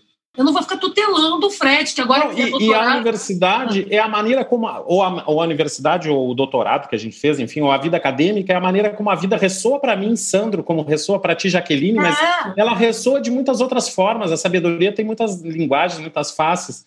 Então, eu é, é acredito nisso, exatamente. Eu não acho que. É. Eu acho que esse é o espaço, primeiro. Eu, eu, eu sou hierárquico funcionalmente superior aos meus alunos, em termos hierárquicos, em termos funcionais que eu já fiz a disciplina, me formei, estudei, agora eu estou transmitindo um bando de coisa que eu tenho que pesquisar. Isso é uma hierarquia funcional. Eu não sou desigual em relação a eles em direitos. Então não me cabe Exato. assediar ninguém, não me cabe fazer bullying de ninguém, me cabe tentar trazer com todo o encantamento do mundo aquilo que eu consegui reunir mentalmente, estruturar. E eu não, e o barato da ciência, da reflexão, é que a pessoa não precisa acreditar na Jaqueline. Vai lá, no, eu estou interpretando um autor, vai lá no autor e lê e confronta para ver, né? Pode pegar mas, mas tem uma coisa, mas tem uma coisa que é a autoridade do argumento, que é, é. diferente do, do, argumento da autoridade. Com certeza. Com né? certeza. Esse lugar que eu acho que tu reivindicou desde o momento que tu começou a falar, quer dizer, uma, um, uma, uma autoridade da argumentação. Da argumentação e não do, da argumentação. Do só. É. Então, quando tu vai para alguém que, que oferece, por exemplo, uma solução simplista e diz até onde ela pode me levar, tu está reivindicando a autoridade desse argumento que se desfaz ali adiante porque ele não se sustenta. É diferente Então, do, Exatamente. do argumento da autoridade que diz, ah, eu sou doutor, então se eu estou dizendo isso aqui é a verdade. Eu acho Você que acha mesmo que um policial vai falar assim, ah, que legal a unificação? Pergunta é, como que vai se dar a paridade de direitos adquiridos? Como Pronto. vai ser a conversão e equivalência? Porque são todos servidores públicos com estabilidade, assim, assim, assado. Como vai se dar a composição disso, daquilo outro? Qual vai ser a progressão de carreira? Essa desde perguntas mais básicas salariais da nossa carreira, como nós professores, as pessoas querem saber, o cidadão também, mas em que, que isso muda? Na hora que unificar a polícia na esquina vai mudar? Vai continuar me dando supapo? Como é que é? Você entendeu? Então, é isso que, a gente, que as pessoas precisam dizer com as suas propostas. Né? E aí elas têm que se submeter, sim. Não pode ser um mantra aqui em cima. Você não pode ficar satisfeito quando você está lidando com o medo do outro, com a vida do outro, com a instantaneidade em que essas pessoas estão prisioneiras. Você não pode ficar oferecendo, entendeu? A busca do santo graal, o fim do pecado na humanidade. Porque isso é uma impostura. Tá certo? E o eleitor não vai votar, mas ele não vai votar em coisas catástrofe, mata, mata. E por que, que mata, morre? Porque a justiça é substantiva, né? Quanto mais substantiva, mais próxima do imediato. Tá certo? Então, se essa droga não tem solução mesmo, é menos um, correto? É menos um problema na minha frente, menos um problema. Vai fazendo aí, Jaqueline, vai fazendo aí, Sandro, vai fazendo aí, Fred. Quem vai fazendo sem refletir, fazendo vira fascismo, fascismos vai virando fascismos no cotidiano. Então, nós precisamos ter generosidade no olhar. Tá certo? Eu estou reivindicando, sim, um lugar de, de construção de argumento substantivo, mas eu tenho que mostrar lá na academia.edu. Entra lá e cata todos os textos: accountability, governança, discricionariedade, saber policial de rua, tudo estar ali, tudo que eu acho que pode ser útil. Eu também tentei escrever para que o policial, o cidadão comum, leia, sem precisar acompanhar essa biblioteca. Eu falo no meu, nos meus debates, aqui na nossa brincadeira, com imagens, que eu não preciso acionar os autores, entendeu? De modo que o sujeito não é obrigado a ler os 500 livros que eu li para conversar comigo, correto? Porque isso aí é o pedágio perverso meritocrático deformado que a gente impõe ao outro. Então, o outro é inferiorizado. A pessoa já vem conversar com você na pirraça, né? Entendeu? O sujeito já vem trabalhado na revolta e no ressentimento porque ele sabe né, que hierarquicamente está dado um lugar para você, você é o, né, é o último biscoito do pacote, como é que é? Não, o cara pode berrar do outro lado que a tua, o seu lugar de fala tem visibility. Eu falo na Globo, falo aqui, falo tudo quanto é canto, correto? Então, se eu decidir brincar, não é isso? A minha fala é muito mais ouvida e retumbada. Quando eu fui lá desmontar a, a, a intervenção militar, pá, na Globo, todo, baganeta, essa gente toda que já tinha me chamado antes, teve que encarar a Jaqueline derrubando Pronto. Entendeu? Tenho medo de ninguém me pegar aqui, não. Entendeu? Não tenho, tenho medo da, de perder minha cidadania, perder meus direitos. Então, é isso sim que me dá medo. Então, agora, isso o resto vai acontecer conosco. Então, a gente se sente vulnerabilizado, nos sentimos isolados, insulados, confinados, isolados uns dos outros. E isso cria um sério problema. A gente fica refém dos discursos fáceis, porque a, a vida não adia, sabe? Então, as pessoas não são burras, elas não são alienadas, elas não são reacionárias de natureza. Elas apenas fazem escolhas com uma contabilidade muito apertada, com, né, com uma fatura existencial muito encolhida. E é isso que toma, faz elas tomarem decisões pelo imediato. Eu também tomaria, se o meu futuro vai encolhendo. Eu já tomei várias aqui, cortei TV a cabo, fui cortando um monte de coisas porque meu salário está congelado como professora e eu preciso seguir. Entendeu? Eu tenho que tomar decisões, isso ou aquilo. Eu não posso cortar o plano de saúde que aumentou. Então, eu corto o quê? tá certo? Já não vou poder comer picanha, já vou, entendeu? Então, essas contas, mas eu ainda tenho uma coisa chamada salário e estabilidade. Eu tenho um diploma que vale em qualquer lugar do mundo, não só no Brasil. Então, eu tenho mobilidade socioespacial, correto? Eu posso me deslocar. Esses sujeitos estão confinados ao lugar que estão, são empresários de sua própria miséria, gestores de sua miséria entregues a si mesmos. Correto? Então, é claro que eles vão demandar autoridade. Eu também demando. Eu quero uma autoridade universal, legal e legítima chamada polícia para não precisar comprar arma, trocar no braço e apanhar de quem é mais forte que eu. Eles também demandam uma autoridade. É legítimo demandar autoridade no Estado democrático de direito. É fundamental para garantir direitos. Uhum. Correto? Agora, se a autoridade que se apresenta é o fim da polícia, vai entrar milícia no lugar. Não existe cadeira vazia no poder. Onde não tem governabilidade policial, terá a governabilidade de alguma agência contra a cidadania, seja ela miliciana, seja o crime organizado, seja o que for. Então, a solução que a democracia arrumou para a administração cotidiana dos conflitos e garantir que a gente tenha futuro e estabilidade nas regras do jogo se chama polícia. Se polícia, até agora, tá certo? Vamos a consertar esse brinquedo, porque esse brinquedo é nobre. Este brinquedo responde às necessidades de uma cidadania livre e plural. mas não é jogando fora a criança com a água do banho. Então, eu não sou defensora de polícia, como me diz, eu não sou uma espécie de. Me chamei apelidaram de policióloga, né? Uma espécie de rainha do camburão, como alguns acham. Eu apenas não caio em fórmulas fáceis, porque eu sou uma socióloga, uma cientista política, antropóloga, estudei, eu pesquisei, o meu trabalho é esse. Eu não posso entrar em sala de aula, falar um troço e vir aqui falar uma outra loucura. Eu não posso entrar numa academia de polícia para dar aula com tudo isso que eu digo aqui e desdizer porque fica bem na foto. Porque os meus amigos de esquerda, e eu também sou uma esquerdopata, não, uma esquerdista brincando, falam diferente. Tá certo? Eu não estou nem aí, não, não preciso. Meu diploma não tem. Eu, meu barato é desideologizar. Eu aprendi, como sociólogo, eu tenho que entender a lógica das coisas, sociológica, antropológica. O meu barato é desideologizar as engrenagens, é entender os processos de dominação e de legitimação dos seus discursos, e não ficar legislando, né? passando cheque, passando lastro. Esse não é o meu papel. Como atriz política, é. Vou defender um projeto de sociedade que seja solidário, porque eu não quero ficar sozinha. Eu quero tomar cerveja em grupo, quero me aglomerar, quero comer picanha. Para eu comer picanha, picanha tem que ser barata. Todo mundo tem que comer para poder ter dinheiro para comer. É isso. Não adianta eu comer picanha sozinha, ter a menor graça. Porque eu não posso nem invejar e babar pela picanha alheia. Então, é, entendeu? Temos que entender que a realidade que não é, o, não é matando o social, é recompondo o social e fortalecendo o Estado naquilo que o Estado precisa ser a terceira parte para regular, porque nós seguiremos com capitais sociais, políticos e econômicos diversos, em boa medida desiguais. E na hora da treta vai valer os nossos endereçamentos, né? de cor, classe e tudo mais. Por isso que eu preciso de polícia, para não ter sardinha puxando para lado de ninguém, tá certo? E isso é uma construção que começa eu aceitando que o outro é tão equivalente quanto eu, porque eu não vou sair por aí dando carteirada, entendeu? Carteiradas sociais, carteiradas culturais. Né? Nunca mostrei minha carteira do Ministério da Justiça, eu tinha vergonha de separar, a pessoa me pedir meu documento e tá lá Tarja, né? Diretor, é, toda poderosa, senasp.org.br. Entendeu? Eu não vou fazer isso. Isso é vergonhoso para mim. Eu sou uma cidadã, certo? Como tal. E os meus diplomas são laicos, todo mundo pode ter, não é título de nobreza, não exige sangue azul exige você de parar de beijar na boca um tempo, ficar trancado em casa enquanto todo mundo cai na gandaia para escrever a droga da tese de doutorado. E ainda tem um bando de gente que fala assim, chega aqui e fala assim, ó, ué, ô Fred, escreveu muito hoje? Você fala, escrevi uma página. só isso! Dez horas, só isso, então tá, tchau. É uma desgraça escrever academia. É uma desgraça. Porque não tem verdade dos fatos, você tem que, né? explicar, né, dar toda a dignidade das evidências. É um horror. O sujeito para a vida, entendeu? Por isso é que você não pode ficar seu solteiro, entendeu? Porque senão você vai ficar mesmo trabalhado como urso panda cansado. Então, separar não pode durante a tese, brigar com o Roma não pode. Dá, tudo dá ruim. Nada, agora, é... agora, agora é só escrever, o resto fica tudo paradinho.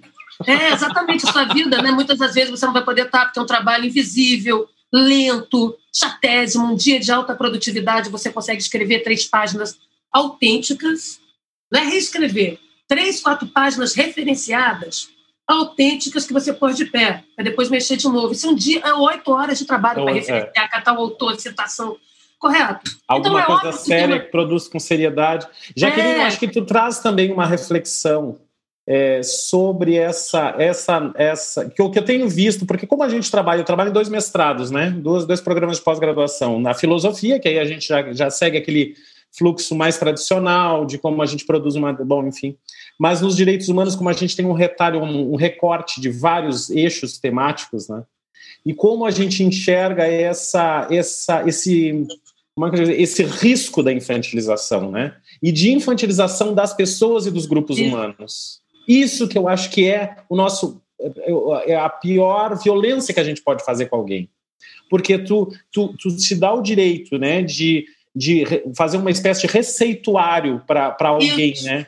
do que vai ser a vida dessa pessoa, uma pessoa que está lá, que sobrevive a, com a, enchente, que passa lá sendo explorada, com um tiro cruzando o teto dela, e tu achar que tu ainda tem direito a fazer um receituário de alguma coisa para a vida dessa pessoa, que na verdade é um, tem uma Essa força pessoa, nela né? mesma, né?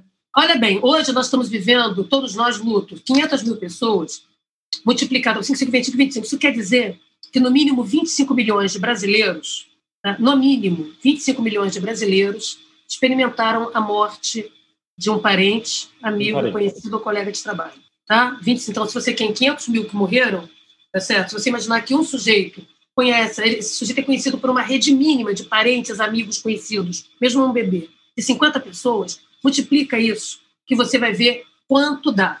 Então, 25 mil, não estou falando dos doentes, todo mundo que viveu aquela coisa, eh, desentuba, entuba, vive, morre, entendeu?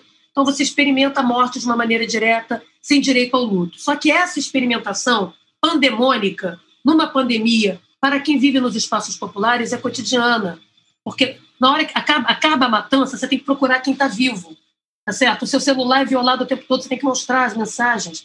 Quando não é para a polícia, é para o crime. E aí não é um crime, são vários, porque na polícia, na favela, se paga várias vezes os impostos. Você paga imposto para vários governantes, porque os governantes mudam de ocasião. Você não paga só para o Estado, você paga para o crime, paga para setores da polícia, você vai pagando. Tá? Você não, né? Então, essa, essa, essa experimentação não dá tempo de sentir dor. Você não tem o tempo da dor. Você não tem o tempo do processamento da sua dor. Você continua no. Será que parou? O tiro vai voltar? Será que dá para puxar o corpo? Aí você não pode pegar o corpo, tem que esperar. Né? Aquelas, a sua casa cheia de sangue, paredes furadas, o, o transformador quebrado, você vai ficar sem luz, por isso vai ficar sem água, ninguém vai. Aí você, vai, você liga para o trabalho dizendo que está rolando o pandemônio, ninguém acredita em você, porque acha que você inventa é, é, enrolation, é lorota, para não trabalhar, que tu não, não tem no mérito, não está trabalhado no mérito correto? Então, essa experimentação de destituição da dignidade, né, da sua soberania como sujeito, que essas pessoas experimentam, elas precisam de paz, elas precisam, para, não tempo, eu preciso catar o corpo, para esse tiro um pouco, eu tenho que atravessar, eu tenho que ir na padaria, eu tenho que comprar o leite da criança, uhum. correto? A escola também não é preservada, você não tem lugar seguro, a sua casa não tem privacidade. Você, para beijar na boca e ter relação sexual com seu parceiro e ou parceira, você tem que fazer em silêncio, porque a sua janela dá para a porta do seu vizinho. A quebrada, o beco, não é rua pública. Entendeu? A extensão da sua casa não é público nem privado, é uma experimentação conjunta, particular no mundo de Big Brother. Você é o tempo todo vigiado, porque você é um, né? é um lugar da suspeição, é um lugar da incivilidade, da barbárie. Né? Que é assim que a gente olha para o universo popular. Né? Então, essas pessoas do universo popular, que conformam a maioria dos eleitores, elas querem uma solução imediata. Você acha que alguém vai esperar, entendeu, a reforma urbana chegar no Complexo do Alemão, um lugar com 140 mil pessoas? Ela quer a bomba d'água agora, o transformador agora, o tanque. Então, não é que elas se abrem ao populismo barato, a clientelização barata, elas são pragmáticas e contábeis. Elas dão uma banana para política, não tem fidelidade política e partidária, não. Elas querem que resolva o problema no imediato porque elas são espertas e sabem que o sujeito vai lá hoje não vai voltar amanhã. Elas sabem que amanhã vai ter tiro de novo. Então, você tem que resolver o problema no agora, tá certo? E fazer conta no agora é dificílimo. Você considerar todos esses aspectos e tomar uma decisão razoável para sua vida. Isso é a experimentação da insegurança. E, e, e, isso a gente fala, né? E a gente te escuta, mas eu, eu estivesse lá, eu faria a mesma coisa, né? Então, claro, meu Deus! A gente faria a mesma coisa. Essa é a grande questão que nos, nos distingue de que nos distingue que eu digo assim de é, eu estou num outro lugar que me permite algumas mas se eu tivesse lá eu faria a mesma coisa. Isso é, uma, é um meio de sobrevivência. Exatamente quais são as minhas alternativas? Minhas alternativas são essas. E eu posso ir lá para Paulista para Rio Branco gritar entendeu? Fora Bozo não dá tempo. Ou eu faço isso eu ganho um troco aqui entregando não sei o quê. Ainda vou ter prejuízo porque eu vou carregar comida passando com fome entendeu? Então essas dinâmicas de precarização de informalização e predatória, porque a maior parte da população sequer também tinha carteira assinada. Tá? Então, quando você precariza o direito trabalhista, tá? lembre-se que parte dessas pessoas não tem, elas não vão defender um direito que nunca foi delas, correto? Que não chegou até elas, certo? Agora, cabe a Jaqueline, além de defender a causa do ensino público, da universidade, da ciência, sem, né, sem censura, sem fronteira, me cabe defender a causa do outro, Correto? Me cabe, é uma responsabilidade cidadã. Tem gente que não vai poder estar lá, eu posso. Tem dia que eu não vou poder. Mas quando eu puder, eu tenho que estar lá defendendo, sim, os direitos dos outros né, em seus outros direitos. Esse é o exercício de pactuação, de cooperação, de solidariedade, de funda fundação do social, de refundação, que esse governo destitui. Por que, que ele destrói, destrói o social? Porque a família é uma reprodução biológica, uma extensão de si mesmo. E porque Deus é igual ao, ao tirano. Então, só Deus e você o tirano no meio do precisa Estado, para poder, inclusive, limitar os poderes do governante. Para quê? Então, a gente tem que pensar que não dá para pensar, olhar para a vida, para a subalternidade, entendeu? Como a maioria dos policiais vieram, todos eles começaram a trabalhar, a maioria, quando eu pesquisava, fazia, fazia o perfil, todos eles começaram a trabalhar com 12, 13 anos de idade, né, fazendo bicos e biscates ali no próprio bairro, as meninas com trabalho doméstico na rua, os policiais. Essa gente veio do mundo popular. Entrou para a polícia porque você acende socialmente pela polícia. Você passa a ter as coisas. Eu me lembro quando eu dei aula em Mato Grosso, em Goiás, os policiais eles andavam 500 quilômetros para assistir a minha aula, e para eles era perto. O estado é grande. 500, era sábado, porque era como eu podia ir. Sair do Rio, pegar um avião, ficar sábado, sexta-noite, sábado e domingo, para dar um curso de pós-graduação para os caras de teoria de polícia, governança, planejamento e gestão de segurança, esses negócios. O cara pega uma picape, sai lá do Cafundó, anda 300 quilômetros para assistir minha aula. Ele deve achar que isso presta para alguma coisa, porque eu nem iria. Me assistir, eu tenho vergonha de mim mesma, né? Aí, essas pessoas, todos eles, estavam lá com as suas picapes. Aí eu falei, mas por que esses todos têm picape? Entendeu? Ah, é o padrão já, isso aqui é o padrão. claro, eles um território grande, acidentalizado, mas também tem uma coisa do status quo. Claro. Da ascensão, né, de você comunicar que melhorou de vida os caras. Então, assim, os policiais também, né, de uma maneira geral, não só os delegados. Então, isso tudo a gente tem que lembrar que essas pessoas também querem ser classe média, essas pessoas também querem ir para o pagode, querem checar de cerveja, querem curtir, querem ir no futebol. Eles não são uma raça à parte, ainda que se constituam como tal, e a gente também os coloque. E nem acho que essa, esse, polar, é, esse acirramento ele tem tanta densidade assim. Eu acho que ele tem mais rendimento político eleitoral do que ele é estrutural, entendeu? Né? Então, é, a gente dança conforme a música no serviço público. Todo policial sabe que o governante passa e a polícia permanece. Então, você vê para que lado está dançando a música para você dançar, se poupar das perseguições internas, tá certo? Conseguir sobreviver nas marolas, assim é também o servidor público, também é gente na universidade. Então, em menor grau, mas também tem bullying, também tem assédio, também tem perseguição no serviço público. Então, a gente tem que, eu acho que a gente tem que olhar para a realidade com mais generosidade, menos empáfia, sabe? Me incomoda muito a insolência, a ignorância ilustrada, a insolência da estupidez. É isso que me incomoda, porque essa estupidez está numa posição de classe. Porque se fosse a estupidez lá de baixo, ainda vai lá. Mas o sujeito está aqui, passando o cerol, pondo a régua aqui em cima, e é uma régua moral, que não fica de pé. Você tem a dele, eu vou lá e arranco e põe a minha. Entendeu? Vamos disputar ideia por ideia. Quero disputar centímetro por centímetro a palavra. É para isso que eu fui treinada. Entendeu? É para isso mesmo. Pegar todo o discurso e desmontar, igual Lego. Entendeu? É para isso. Estou muito bem treinada para esse negócio. Porque me cansa. Por isso é que, diante, eu indignada, chorando, em uma entrevista chorando, com mais uma matança, entendeu? Com mais, aí de novo, estupro e viatura, para casa viatura é motel. Não me interessa se foi, foi absolvido, mas a pergunta de fundo é: uma, uma viatura é um balcão ambulante, é uma extensão de uma repartição pública. E pode. Eu posso, na sala de aula, transformar minha sala de aula em motel? Não. Então, por, por que teve um ato sexual dentro de uma viatura? Não me interessa se consentido ou não consentido. Correto? É, exatamente. Já começa aí. Não, mas a gente naturalizou que pode tudo. O sujeito está podendo, está na era do vale tudo. Era é o vale, tudo. tudo, o liberou geral, chutar o pau da barraca né, dos direitos civis, sociais e políticos. Tá certo? Então, ora, isso não é razoável. Né? Então, o que a gente faz? A gente reproduz discursos de autoridade, tá certo? com a vida gritando na esquina, entendeu? com a morte cada vez mais perto. Eu não, eu, me incomoda muito discursos à moda, ensaio sobre a cegueira. Eu acho que essa gente que ensaio sobre cegueira leu Saramago e leu mal. Né? Porque isso aqui, né?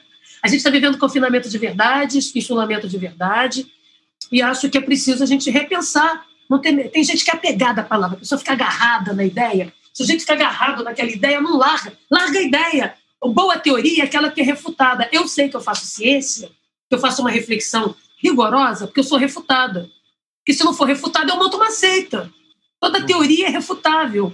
Toda empiria é passível de reanálise. E é isso que torna os meus argumentos robustos. É o fato de que ele não é tudologia, ele não explica tudo. Então, quanto mais alguém me refuta, mais feliz eu fico. Uh, fiz alguma coisa importante. Por quê? Porque eu sei que agora eu preciso dar um passinho a mais para explicar um resto que, eu ainda preciso estudar.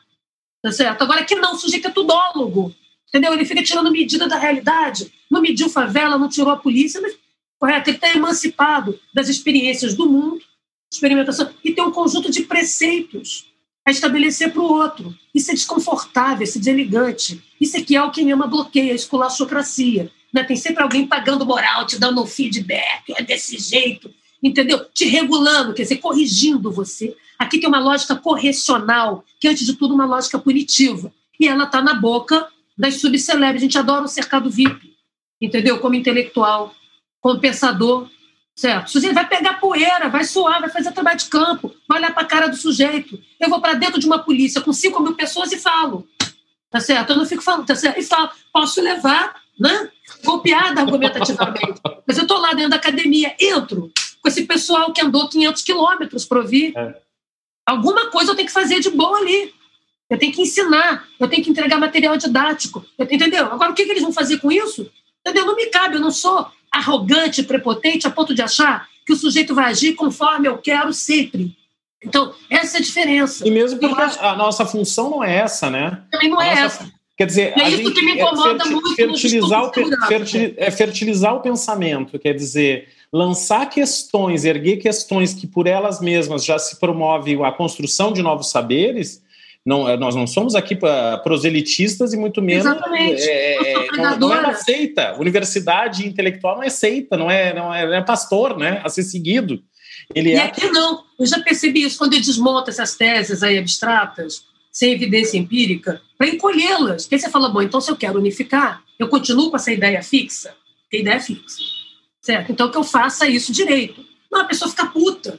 Ela fica puta. Ela fica puta porque você tirou o tapete. Eu não tirei o tapete, eu simplesmente redesvendei. Entendeu? Aquela, aquela cortina de fumaça que não tem substância. Entendeu? Para poder aparecer o que tem substância. Tá certo? É só isso. E me convida que eu ajudo a fazer. Né? Até porque o meu, meu trabalho é construir coisas também na segurança. Mudar regulamento disciplinar, compatibilizar protocolos, criar estruturas de inteligência, matriz curricular, gestão do conhecimento da informação. Então, eu não estou brincando, eu não vim ali para poder né, ficar num jogo retórico de jogos de contraditórios, que a beleza no Brasil é você fazer debates, quem é a favor, quem é contra um pouco me importando se a pessoa é contra ou a favor, porque nenhuma das duas coisas fica de pé. O jogo retórico do contra ou a favor não está explicando nada na realidade, não está propondo nada de concreto. Só Exato. ganhei o debate, perdi no debate. Dane-se você, meu filho, quem está perdendo é a vida. Né? Que coisa narcísica. Aqui o sujeito mede a realidade por ele mesmo. Como eu falo, em metro, em metro da moral e dos bons costumes. Isso é uma deseducação acadêmica. Falta rigor eu não posso falar pelo outro, mas eu vejo um trabalho que não tem rigor, falei, isso aqui não é análise sociológica, isso aqui é uma descrição jornalística. Me desculpa, tem lugar, é importante, correto, mas não é uma análise, entendeu? Ah, isso aqui é uma receita de bolo messiânica. É, eu quero saber cadê a evidência. É um jogo de fofocas, fulano me disse, lá fulano fez desse jeito, eu também estou fazendo. Não é assim que a vida vai seguir. É, por isso que muitas das vezes, quando nós somos acusados de moralizadores, né, ou, ideologia, ou ideologizadores, há também um fundamento, não que a gente seja, mas há também. O sujeito não mostra de onde ele tirou o coelho na cartola, vira mágica. Se você não fundamenta de onde você tirou as coisas que você está falando, e se, os seus exemplos são exemplos genéricos, que servem para qualquer um, em qualquer lugar da humanidade, tá certo? Né? Você acabou de produzir esse discurso que eu falo prescritivo, elitista, repercutido, que o que espera é ele ser publicitário, ele ser repetido, repetido a ponto das pessoas acreditarem por reincidência, entendeu? Não dá, não dá. Então, o meu papel é esse, é tirar as coisas do lugar, sim. Aí, quando eu dei lá, desmontando esses negócios todos, como segunda-feira, todo mundo, meu Deus, olha como é que ela fala, ela não tem limite, ela é uma metralhadora, entendeu? Aí fica todo mundo né, com medo de debater comigo, porque eu não vou cair nessas armadilhas. A pessoa fala assim completo, eu digo, não sei o que é. Me explique. Vamos começar a pôr a linguagem, vamos nos pôr de acordo com a linguagem. Eu não sei o que é isso. Que é o lugar onde a gente está, né? Que é o lugar é, onde a gente Eu não vou usar. Se, se é para usar essa linguagem, eu vou pagar direitos autorais aos policiais. Nada contra, entendeu? É, mas então, que eu, que eu, que eu, agora, eu usar como se fosse meu uma, uma construção institucional. Não, eu tenho que dizer, ó, isso aqui é o modo, começou assim, o pensamento é esse, eu entendo que se pode fazer assim. Essas categorias, não é jogar a categoria na lata do lixo, mas é saber o endereçamento histórico dela, claro. o que ela quer dizer, de onde saiu aquilo. Tá? Você não pode sair vendendo receita na frente se você não sabe nem o que tem o recheio, o que leva na fórmula. E aqui o nome disso é o quê? Fake news. Você vai no WhatsApp e passa adiante um troço. Repassador audaz de coisas que você não refletiu. Você põe na conta do tiozão Suquita, você põe na conta da tiozona, da tiozona e você não fez. Você checou a fonte? Você viu de onde saiu aquele argumento? Você, você demonstrou, você fez o teste lógico do tipo, a polícia espanca e mata porque não investiga, então ela quer resolver na hora. Se você usou esse argumento, então eu quero o contraponto dele, lógico, que é assim que se faz teste sociológico. Eu quero um caso em que isso não ocorra, para saber o alcance explicativo desta afirmação. Tem ou é só jogo retórico? Para impressionar a plateia, correto? Eu não estou aqui fazer jogo de mágica. Eu já sou conhecida. Cantava, tinha uma banda, adorava palco. Sempre gostei de palco. Eu não estou aqui para poder ser popular. As ideias da Jaqueline são um pouco me importando. Entendeu? O mundo vai dizer, na época que todo mundo ficava batendo palma, o PP para o mundo, o PP para tudo, qualquer remédio, era uma cloroquina da época, era o PP. Eu dizia, isso aí tem prazo de validade, vai ser assim, assim, assim, assim, assim, assim. Né? A chata era eu, não era? Pergunta é quem acertou? Quem foi chamado para ir lá ajudar você? né? Na hora que deu ruim. Você acha que eu fiquei aqui? Fe... Entendeu? Essa reflexão festiva, essa reflexão de pagode de lá, não dá. Não dá. Entendeu? Isso sim é ideologizante. Isso sim é dizer. Eu estou dizendo que é bom. É, meu filho, cadê a sua demonstração? Cadê a sua análise de desempenho disso aqui? Não, mas eu sou a doutora Jaqueline. Meu filho, você pode ser doutora lá da.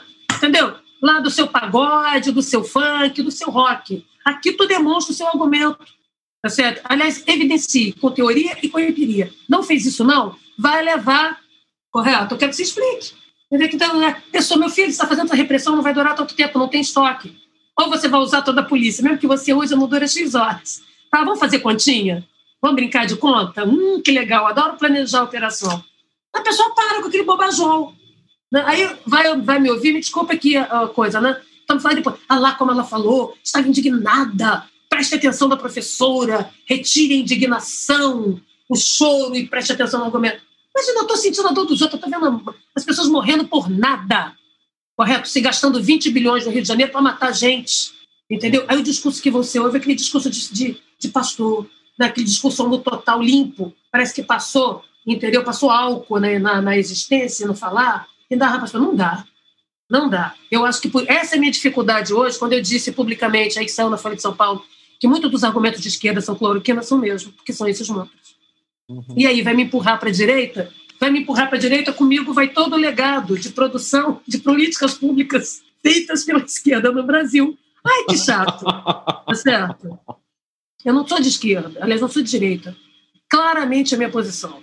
Agora, eu não, não saio por aí né, camilo, né, vendendo, leiloando meu diploma. Eu não preciso de laço, as pessoas me chamaram, eu já era doutora. Era, fiquei doutora muito novinha, tá certo? De polícia. Então, tem gente precisando da minha credibilidade.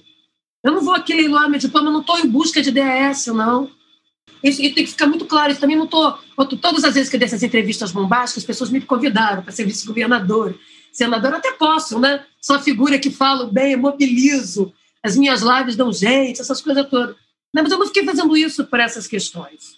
Tá? Agora, quem, eu, quando converso com a mãe de vítima, ela me entende. Eu, quando vou para a CPI, as pessoas me chamam para falar, correto? Por quê? Né, eu vou lá da minha cara tapa. Quem é que estava lá no STF com uma fala de oito minutos escrita peitando lá o faquinho, quando as coisas no seu devido lugar. Não, da mesma maneira enfática, apaixonada que eu estou aqui com vocês, é a mesma que eu falei no Supremo, é a mesma que eu dou em sala de aula, é a mesma que eu estou diante da polícia.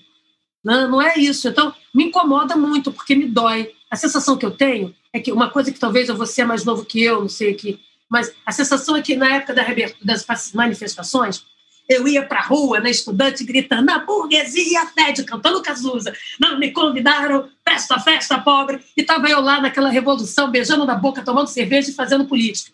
Que é tudo junto. Não se faz política sem erotismo, sem desejo, que é desejo é política, porque intenção é política. Então eu lá. Falei, bom, lutei pelos direitos, fui cara pintada, sei lá, esses negócios aí. Bom, lá quando eu já tiver professora, doutora, né, virando o cabo da boa esperança, não, vou precisar voltar para a rua, não é mesmo? porque eu sou alérgica, negócio de gás lacrimogêneo em mim né, é a morte. Mas não é que eu arrastando corrente, entendeu? Tem que voltar para a rua para gritar de novo. Não me convida, porque os, direitos, os poucos direitos que a gente subiu no, no alicerce já foram derrubados. Aí eu que estou achando que eu já podia estar aqui numa boa, entendeu? Pensando na minha aposentadoria, que agora também a gente não pode. Né? tem que voltar para a rua. Aí você vê um bando de quarentão, cinquentão, sessentão, todo mundo na rua de novo. Porque a pessoa não pode dar a vez para outra geração, ela tem que se somar. Porque, né? Deu ruim de novo, entendeu? Então, eu estou rindo, mas é muito bonito quando gente, eu vou nas manifestações, porque eu preciso ver gente como eu. Eu vou lá para isso, eu vou para fazer política, mas eu vou, sobretudo, para falar assim: eu não estou sozinha. Não tem sozinha. aqui jovens, tem os É. velhos, tem as pessoas. Está todo mundo aqui. Olha aqui como é legal essa sociedade que eu vivo.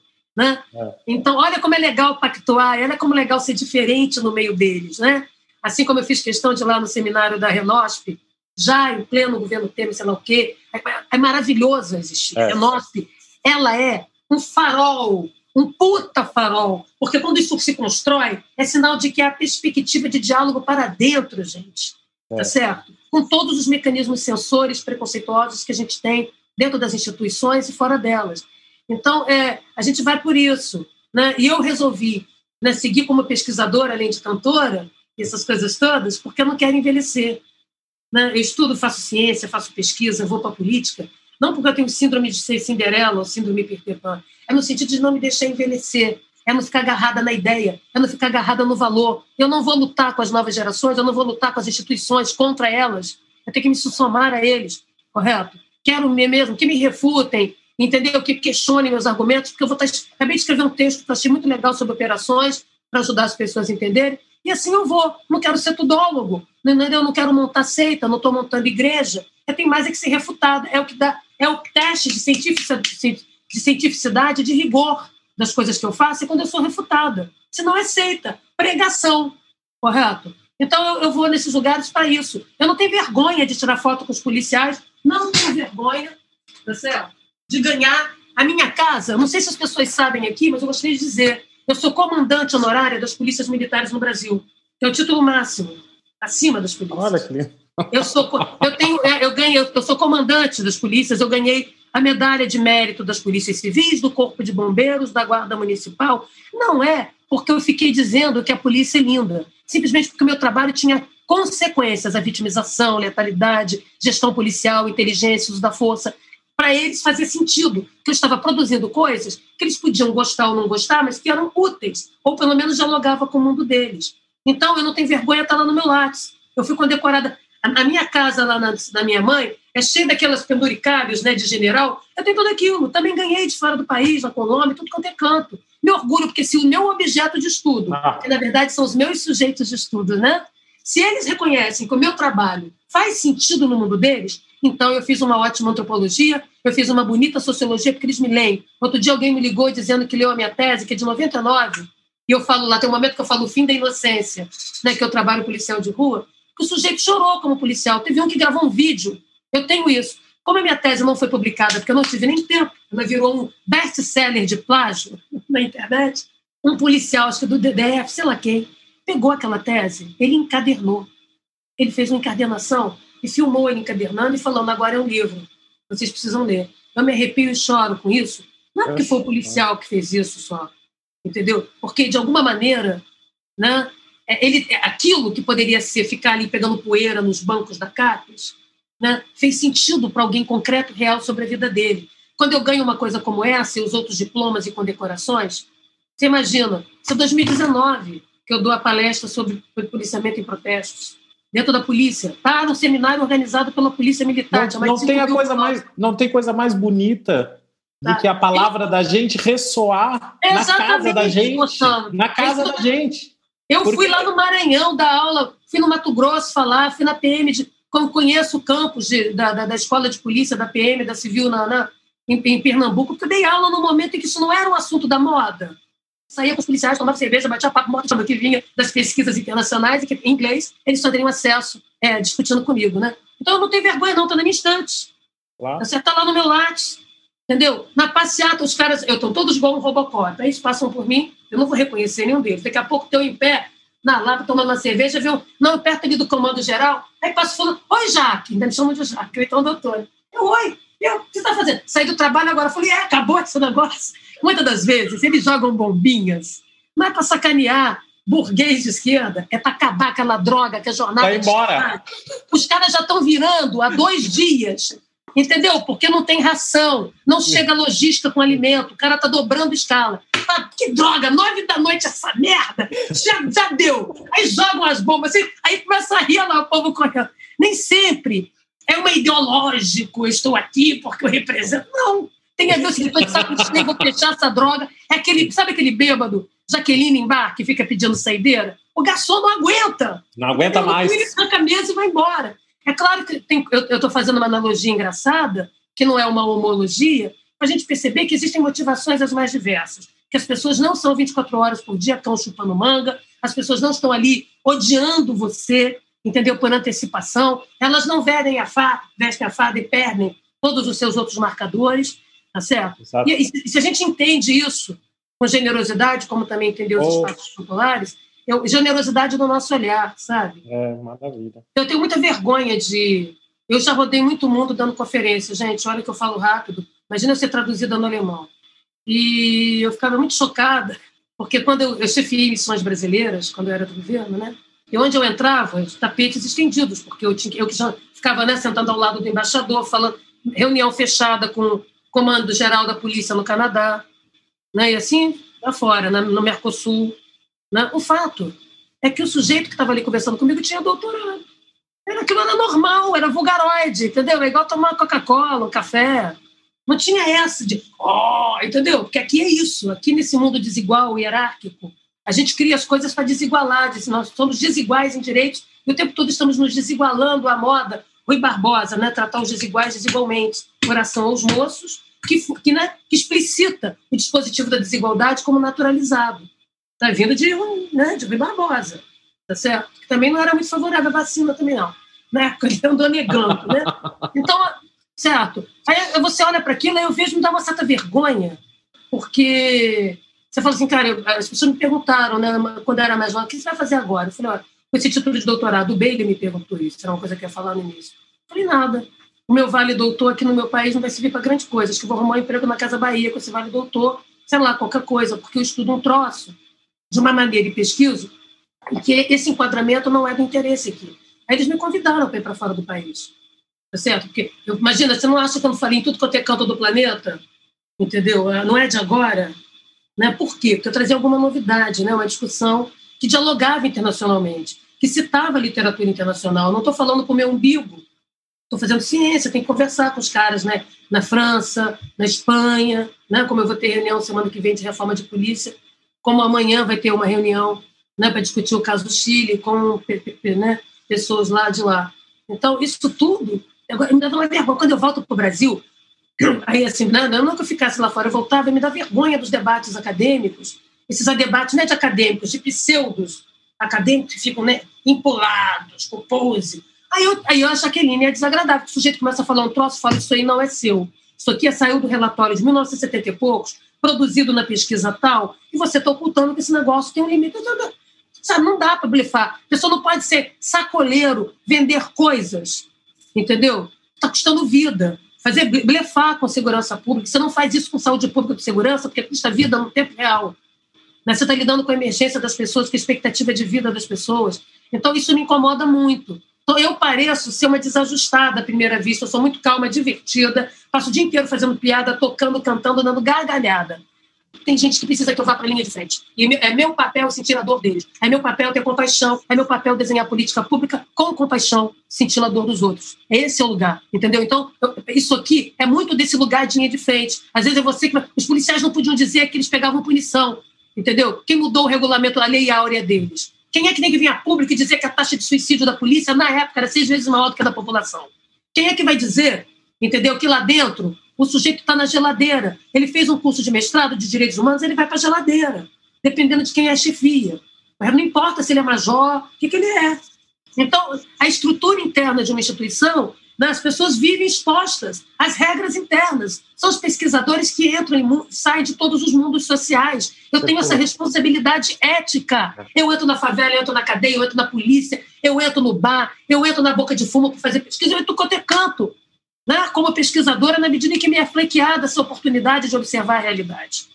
E eu tenho que ter um compromisso ético, tá certo? Eu não vou deformar entendeu? o dado empírico para ficar de acordo com a pauta política de não sei o quê, correto? Não vou. Eu, eu entrei e saí pela porta da frente de todos os governos que eu participei.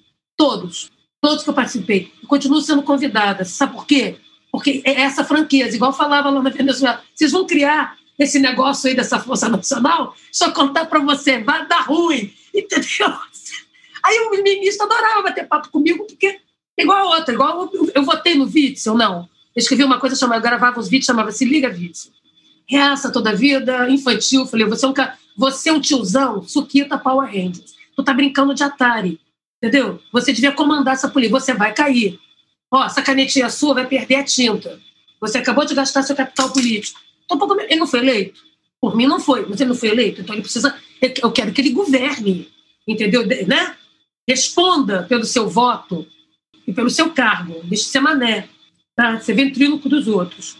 Prisioneiro com gente alisando a maçaneta dele, né? Caindo no conto da sereia policialesca, caindo no conto do boto policial. Não dá. Tá certo? Então, é, é, um pouco nessa direção. Eu acho que, no governo Fernando Henrique, eu colaborei quando me pediram sugestões. Sim. É um governo democrático, republicano, legitimamente eleito? Sim. Ah, é autoritário despótico? Não conta comigo, você nem precisa de segurança, basta meter porrada que está tudo certo. Então, é, é, eu acho que esse lugar de uma integridade que você tem que ter, eu tenho um compromisso ético. Eu não posso ficar desvirtuando a realidade para agradar conforme a circunstância, entendeu? Né? Eu não posso ser essa passabilidade que as pessoas fazem com seus argumentos, uns adaptations, entendeu? Uns enrolations analíticos para poder. Eu acho que ivermectina é bom para matar também os vermes da cabeça, sabe? Às vezes as pessoas ficam com minhoca na cabeça. né? Então não dá. Por isso que o policial não curte, por isso que o cidadão comum não curte. Acho uma... eu tenho uma experiência engraçada. Um tempo atrás, na época da intervenção, né? eu fui muito ameaçada de morte várias vezes. Né? Esses meus argumentos custam caro, nem sempre miliciano gosta, nem essas coisas que eu vou lá onde tem que ir, na veia. Ó, o problema é esse aqui. Se eu controlar isso aqui, eu dou prejuízo. Ó, a milícia não está conseguindo pagar a folha de pagamento, o tráfico também não. Vocês esqueceram que aquilo ali é uma, uma firma, entendeu? Que o delivery caiu com a, cloro, né, com, a, com a Covid, entendeu? Que você tem que. A arma custou caro, que você vai ter que alugar arma para assalto, porque tem um custo de partida para montar uma boca. A boca é uma drogaria. Drogaria que vende droga ilegal. Você acha que ela vai querer todo dia tiroteio na porta dela? Como é que o cliente chega? Exato. Como é que o estoque se mantém? Que delírio é esse? Você faz a guerra para vender a paz do arrego. Entendeu? E existe guerra, como já falei. Então, eu estava um dia, eu tinha que dar entrevista para o País sobre essas coisas que eu falei, que eu, eu dei o prazo de validade da, da, da, da intervenção e acertei. Adoro quando a história me ajuda. Estou eu lá, sentei num café aqui com, com um rapaz, da, da, da, com um jornalista super sério da, da, do, do, do País, discutindo. Aí ele me perguntando, eu respondi, tomando café. E, gente, daqui a pouco eu tenho que dar aula. Aí o, o, o não, não sei, nem vocês, coitados. Aí o, nem fui para outra reunião política, essa assim, de construção de programa de governo. Ah, meu Deus. Aí o, o, o cara tá conversando daqui a pouco com uma mulher, puta da vida. Para com isso! Eu não quero esse assunto no meu café da manhã! Entendeu? Sabe aquelas desvairadas, entendeu? Uma espécie assim de Miss Cloroquina, Capitão Cloroquina, sabe? Tipo uma, né? uma Zambelli da vida, assim, né? Uma Zambelli do cotidiano, tem várias surtada, cala a boca, não sei o que. Aí aquilo que eu, todo mundo parou. Eu não estava gritando meu cara. Só que se você está numa coisa assim, as pessoas mal bem vão ouvir. Ela surtou, babou. Eu me senti tão constante. Eu falei, tudo bem. Não, podia mandar na merda. Mas aí eu e o jornalista, o jornalista respondeu, né, todo mundo vendo que era uma entrevista que estava sendo dada, eu fui para fora, fiquei em pé tomando café com ele naquele tamburetes em pé. Junto comigo, todo mundo saiu. Falou, então deixa a louca sozinha. Todo mundo saiu, foi lá para fora. Aí tinha um cara que falou: eu sou de direita, hein? Eu sou de direita, fui da Força Armada, mas tô achando bom seu argumento. participar. Resumo: a entrevista terminou com as pessoas de direita e de esquerda de o auditório.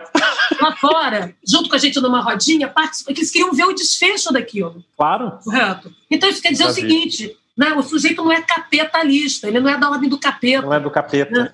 Isso, então ele tem lá a visão dele, pode trocar comigo. O que não der para trocar, eu vou dizer que para. É tudo gente, né? É, então, um pouco gente. isso que eu queria dizer, né, Rilo? Que eu acho que eu não tenho. As pessoas sabem disso, eu não tenho essa vergonha, entendeu? Chega o policial, eu tenho que passar um total no sujeito, passar uma, entendeu? Uma água sanitária. Entendeu? Meu aluno. Eu vou abraçar assim, vou tirar foto. Cheguei a fazer coisas que as pessoas ficaram chocadas. Meus alunos me fizeram um desafio. O exercício de final de pós-graduação era eles fazerem uma compatibilização dos mandatos. A brincadeira era faça você mesmo a sua reforma de polícia, com os atributos conceituais dados. Tá? Então, a gente montar a equipe e compatibilizar, para ver o que, que é sair dali. É unifica como, se unificar, tem que descentralizar, tem que desconcentrar, tem que distribuir poder assim, senão vira um bumerangue mais forte do que com tudo isso. Aí eles falaram, tudo bem, a gente faz no prazo tal. Eu falei, vocês vão apresentar, eu sou a ministra, né, e tal, eu vou ver se eu vou aceitar essas merdas de vocês. Aí, é, eles falaram, tudo bem, a gente faz, mas aí você vai ter que colocar uma tatuagem do BOP, aquela caveirinha. Eu falei, vocês acham que eu não sou capaz? Vocês estão falando que só vão fazer isso se eu fizer. Problema nenhum, fui na praia, tinha um sujeito de renda lá, vão fazer, põe essa merda aí. Voltei no dia seguinte, dá aula, tá aqui, cadê meus, cadê, me dá meus trabalhos aí, seus manés, entendeu? Aquilo ia sair. Eles só queriam saber se eu ia ter vergonha, entendeu? Porque o BOP é a expressão, né? Se eu ia ter vergonha da polícia, se eu ia ter vergonha deles, se eu sairia para depois comer com eles um peixe em comemoração. Eu demonstrei que esse não é o problema. Entendeu? Se, se é uma brincadeira, se é lúdico, ninguém está exigindo que eu seja BOP, que eu seja a favor de violência policial. Porque é óbvio que todos nós somos contra. Mas eles estavam perguntando se eu era capaz de usar um símbolo deles, já que eles usam um símbolo nosso. E todo mundo riu. Né? E todo mundo riu lá, me chamou de rainha do camburão, de Kate Marrone, brincaram. Certo? Então, é, é óbvio que. E o mais, ele falou assim: coloquei na internet, se alguém for lá um dia me estoquear, vai achar né, eu aqui com aquela coisinha falando, ó, oh, eu fiz, né, para os meus alunos, estão, né? Logo eu, totalmente revolucionária doida, né? Então isso era uma sinalização de um diálogo, uma sinalização. Não tem vergonha nenhuma, não, não vou tirar nada da minha internet, porque amanhã tem um maluco que vai me vigiar. Então é isso que eu tô isso, gente, que, que eu acho que é importante construir. Eu fiquei feliz de participar aqui, tanto que arrombou toda a minha agenda. Hoje eu tenho agenda até tarde da noite de trabalho, né? Mas é porque quando eu vi isso, você falou aí, essa quantidade de virtus que tem, falei, pô, que legal, eles adoram brincar, eu também quero brincar disso, quero publicar, entendeu? Eu achei muito legal, achei, achei mesmo, sabe? Então, se você, eu acho que essa gravação nossa de quatro horas vai ter que precisar de alguém para editar em pedacinhos. Ah, vai ser editado. É cinco, né? cinco minutos disso, cinco daquilo, porque ninguém aguenta, nem eu. Acho que se vocês se tiver coisas para escrever ou futuras coisas que vocês queiram fazer, eu tenho muita coisa publicada que talvez seja de interesse, textos curtos, textos maiores. Posso colaborar aí numa boa. Acho muito legal a estratégia que vocês estão adotando de linguagem comunicacional, de identidade visual, correto? Eu acho. Porque é, não é banalizar o outro, não é infantilizar, mas é, é fazer uma cara amigável. Claro. Entendeu? Você tem que fazer um troço amigável, o sujeito ler, o sujeito se interessar. Né? Você não vai mudar a qualidade do conteúdo, mas você pode fazer as coisas em pílulas eu faço podcast para meus alunos, gravo vídeo, porque eu sei que a maioria deles, numa universidade pública, só tem o um celular, não tem o um computador. Eles não Jaqueline, têm um quarto privado. Nós fizemos o lançamento do programa Virtus, com abertura com Maria da Penha, botamos o presidente ah, da Europa, botamos os, os, os, os, coronéis, o pessoal da Polícia Civil, o Renosp, o pessoal do Movimento Negro, o pessoal das. A gente misturou tanta gente naquela abertura que eu disse que pelo menos o nosso desafio inicial é sentar junto, é abrir espaço para que esses monstros se, se diluam, se, né, se desfaçam e a gente possa conversar, ao menos analisar as coisas se empoderar desse espaço de diálogo, né, de construção, de reflexão. É, exatamente. E, eu estou achando lindo, gente. Eu nem sabia que, que ah, quando me falaram da Virtus, eu achei que era um movimento assim, com um monte de coisa, né? Topei, achei legal. Mas é, eu não sabia assim, da magnitude e das estratégias, sabe? E assim, da, do modo, do modo como vocês lidam com a. Achei muito legal, vocês estão de parabéns, além da criatividade, de coisa criativa, de coisa leve, coisa de alta vai ver, momento, vai ver o momento Virtus que a gente vai te, vai te mandar a abertura do Momento Virtus, que agora é o Xodó, porque lá ficou pronta agora, a nova vinheta. A gente cria coisa e cria live. E, e, e, tem o pessoal lá, da, o pessoal da psicologia que transita com eles e conversa. Uh, Jaqueline, a gente vai para dentro dos bairros. A gente vai para dentro dos bairros para é conversar é com o cara que é o açougueiro, que é o pipoqueiro, tá lá de noite conversando com a gente. A gente, a gente tem os trabalhos nas escolas, nada daquelas coisas eh, que, que é, é um troço. A gente fez um. Pacificante, não, né? A gente fez um convênio com o Instituto Kiel da Alemanha, então a gente tem oficinas da criação do novo a partir de Henry Bergson, a intuição criativa, então a gente faz massa com pão Nossa, e aquilo que vai. Legal. Eles, é. são projetos de, de, casas que eles fazem com fermento. É toda uma viagem que a gente faz junto que veio. A gente tem toda uma modelagem que a gente veio do Instituto Kiel e a gente criou em cima. Então a gente está trabalhando assim com muitas coisas, mas ao mesmo tempo para encerrar, eu sei que tu também tem aula, que tu tem. É, eu tenho que. Eu tenho, olha, derrubou a minha reunião política de Derrubou, não tô nem aí. Eu, olha, eu, que, eu, eu, agora tem que entrar numa outra reunião. Depois vai entrar outra. em aula, mas a, a, vontade que dá era ficar agora tomando uma cerveja, comendo torresmo, ah, é? conversando. É. Gente, olha que legal. Eu não sabia de tudo isso, fiquei muito feliz. E, e- e claro que se vocês quiserem, eu gosto dessas coisas criativas, eu acho que a linguagem artística, a linguagem dialógica, ela possibilita esse lugar, esses lugares de encontro, sabe? E, e da gente recriar as coisas. É, e sem ficar esse apego. Por isso que eu falo, se você fica muito agarrado numa imagem, você impede de participar. Como é que eu começo o meu curso com meus alunos pedindo para eles construírem comigo uma nuvem de palavras em tempo real? Aí, a partir daquilo ali, a gente vai brincando. Eu ponho Tá. música lá para o pessoal ouvir, ponho essas entrevistas, esses negócios todos. E como eu te falei, eu fico criando ferramentas aqui na minha Central Globo Jaqueline de produção, porque eu sei que o meu aluno ele vai ouvir à noite, quando estiver trabalhando. Ah, Ele, isso vai, ele não tem um quarto só para ele, ele não tem computador, ele não tem uma internet boa. ouvir. A é boa cai, atrapalhou o nosso programa, então, ou seja, eu tenho que pensar alternativas, texto curto, texto longo, vídeo, podcast, Podcast. um coisas para que essa pessoa ela não se veja censurada ou limitada porque ela é trabalhadora e ao mesmo tempo estudante, ela também é policial, o que que ela é. Então, A é gente isso. gravou, no início da pandemia, a gente, a gente chamou um, epidemiologista para gravar com a gente dicas para os policiais. Ah, muito legal. Então, porque a gente queria os podcasts para eles escutarem na viatura. Então, cuidados com a viatura.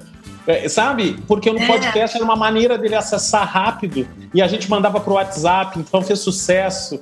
Porque os policiais, ah, no meio das daquela pandemia que não sabia nada, então, e aí depois a gente chamou uma, uma psicóloga para falar com a depressão que eles enfrentavam e, e- e- o que. que- Então, sabe, é, a ideia É muito É. legal. A gente que criou o primeiro núcleo né, de, de psicólogos há muitos anos atrás para a polícia. Essa coisa da saúde e segurança ocupacional, isso é muito importante. muito. Isso é muito legal, porque esse é o lugar do cotidiano. Eu, eu, por exemplo, explicando que o mesmo colete todo mundo usa, inclusive mulher, que eu não tenho, né, os coletes femininos. Então, que a a urticária, doenças de pele, coisas que o valham, são extremamente comuns na polícia por causa da higienização. E que eu precisava, aí fui discutir com a FINEP, olha bem, financiamento para construir, para produzir tecidos arejados, que o sujeito não tem condição de ficar com aquela farda vagando. Uma, um coturno que respire, né? Respira. Porque senão o pé fica podre. Sabe essas coisas básicas? Básicas. Porque a pessoa é vaidosa. O sujeito também gosta de se ver, ele se acha legal de farda. Todo mundo acha, tem sua mística. Né? O uniforme, a carteira, mas também tem as suas condições de saúde, né? Então eu acho muito legal essas mensagens pela viatura. Eu queria fazer na minha época, eu fazia isso, rádio viatura. Né? Então punha a governadora para falar direto na viatura no Maré Zero. Gente, aqui a fulana, a governadora, é para dizer que a tua autoridade está valendo, que é você aí que tem que tomar a decisão. Sabe como é que é? Então vamos fazer isso, né? daí com as cartilinhas, né? Para ficar com o policial para ele entregar. O sujeito canta de galo para ele, ó, aqui meu filho, você está aqui, como a gente está trabalhando, aqui é o seu direito, esse aqui é o meu, então é o meu dever. Eu acho Jaqueline, esses espaços muito sente legais. uma- sabe? Sente um abração daí. Se a gente pudesse estar junto, seria maravilhoso. Eu também, Ah, olha, adorei uma- uma Agora você é o burguesa. metido da besta. Tu é o metido da besta que tu tá em Paris. Não é. Eu aqui no Ô, ô, Jaqueline, é, eu tô, o, o meu doutorado é com segurança pública, com polícia, né? A gente tá, e o meu, o meu orientador, o Sandro foi meu orientador do mestrado, lá no Direitos Humanos, e a gente trabalhou o sentido da polícia, né, no, no Estado Democrático de Direito, e agora eu tô com o meu, o meu orientador do doutorado é sociólogo, né? Sociologia do Direito. A gente tá trabalhando basicamente Luman, para trabalhar Ah, sistemas. que legal. Ah, você vai trabalhar com o sistema discutindo a teoria de Luma? Que chique. É. Isso, isso falando em polícia, né? Segurança pública e tal, a questão da, da, da, da comunicação e tal, né? E aí, vou te aperrear, vice? Vou te aperrear, já te acompanho há um tempão, vou, vou te aperrear aí pra gente. Pra Claro, gente com imenso prazer. Se tiver Entendeu? tempo, estarei na sua banca. E o livro Claro, do Fred, a a Ó, dissertação- gente, uma outra coisa legal aí pra vocês fazerem dessas coisas de podcast de polícia, isso, essas coisas assim que, que tem a ver, como se fosse uma espécie de programinha, sabe? O sujeito tá lá e recebe no celular dele as, as, as últimas de polícia, sabe aquele negócio assim? Que tem uma coisa da valorização, né? Da rede, que é muito legal. Eu acho ótimo, adorei fazer pequenos panfletos, assim, curtinhos, né? Com informações pertinentes. Eu Uhum. acho que tudo isso é uma, uma coisa fundamental. Você não A faz gente vai te mandar o nosso portfólio também. A gente É, tem um portfólio. A dissertação nasceu um filho, né? O filho aqui, ó. Ih, que legal! E foi publicado na França. Ih, que chique! Chique até. Será que eu tenho ela? Acho que não, hein? Você tem que mandar ela pra mim. Ah, eu mando, eu mando. Jaqueline. Tem que me mandar um livrinho desse pra eu ler. Eu mando, eu mando. Jaqueline, meu se tu é tiver. O homem autor, publicado, indexado, tem SDN, é chique. Jaqueline, eu tô Então, trabalhando gente, depois. comunicação. Vocês me pegaram pela comunicação social, que é a condição por excelência né, de produção de segurança e de policiamento. Então, se a gente tem uma boa comunicação social, constrói instâncias de comunicação, a gente interfere nas expectativas das pessoas, né, constrói espaços dialógicos. Sem isso, nós somos reféns do medo. Então, a primeira dimensão de vencer o medo é vencer a desinformação com uma comunicabilidade acessível, amigável, horizontalizada. Então, se vocês estão por aí, contam comigo. Ah. E, e adorei, Sandra, adorei, apesar de eu te entupir de palavras. Desculpa, Fred. Depois vocês Nada, demandam foi muito pra me ver, tá? Eu só vou me assistir quando vocês cortarem pedacinhos, que depois eu morro de vergonha. Eu me sinto culpada de ter atrapalhado a vida de todo mundo, bagunçado o programa. Mas é uma Nada, foi uma vontade, aula, É uma vontade de transferir. Sabe Claro. aquela coisa assim, gente, vambora, é agora! Vambora. Vambora. que eu- É que nem eu, eu não tenho paciência. Às vezes a pessoa tá falando, eu já sei o que ela vai dizer, então eu já falo em cima. É, já tem aquela coisa de animação. Mas é só animação, tá, gente? Só animação Vai e paixão. energia boa. No Ai, mais, é isso aí. boa. Ó, beijaços, Beijo. Deixa, Ô, Fred, deixa eu só te Eu vou, perguntar. eu vou te dar meu endereço pra você mandar esse livro pra mim pelo correio. Tá, manda, passa, eu te mando. Ô, professora, qual, qual, é- qual foi? A senhora falou numa universidade que tem a graduação em segurança pública, qual é? A minha, Universidade Federal Fluminense. Primeiro bacharelado em segurança pública do país. E nós temos também o tecnólogo em segurança pública para os policiais. Então, os policiais podem fazer a graduação se quiserem, ou fazerem o tecnólogo. Temos também uma pós-graduação desde 1999 e um mestrado em segurança e justiça criminal que eu dou aula. A gente quer elaborar para Pernambuco mestrado em segurança pública. Então dá uma olhada na nossa estrutura curricular. Não, e é legal se vocês forem fazer mestrado, aí vocês podem me chamar para dar aula. Eu vou Claro. passo os dias dando uma Com aula, certeza. tomo cerveja com vocês, enche o saco do Fred. E fica lá em casa, eu moro, eu moro pertinho do mar, eu moro- tem vista pro Ah, mar, querido, fica lá em casa. tá Entendeu? Já fui muito aí a Recife, já fui muito a essas bandas aí. Volto de novo. Vai lá, Vamos, lá, vamos tomar uma cachorro. cerveja lá em, vamos tomar uma cerveja lá na cidade alta, em Olinda. Isso! Vamos! vamos sim. Ó, Jaqueline, muito obrigado por tudo. Um grande beijo. Ah, e você também, Uma parabéns atravessando a tua fala. Olha, parabéns pelo projeto, é de emocionar, é de encantar, porque é uma mistura de reflexão crítica com ação, entendeu? Com articulação coletiva, é muito bonito. Eu quero depois te apresentar o Eureka, que o Eureka é o projeto com as crianças. Eureka, porque é Ai, tá criação. vendo, gente? Depois Daqui você a pouco eu vou ver. ter que me apaixonar por vocês, vai dar ruim, não vou não. Beijo. Beijão, tudo de bom, Beijo, gente. Já, valeu, tchau. Virtus, o podcast do programa Virtus da Universidade Federal de Pernambuco. Apoio Pró-Reitoria de Extensão e Cultura da UFPE, Instituto Maria da Penha e na Bcast.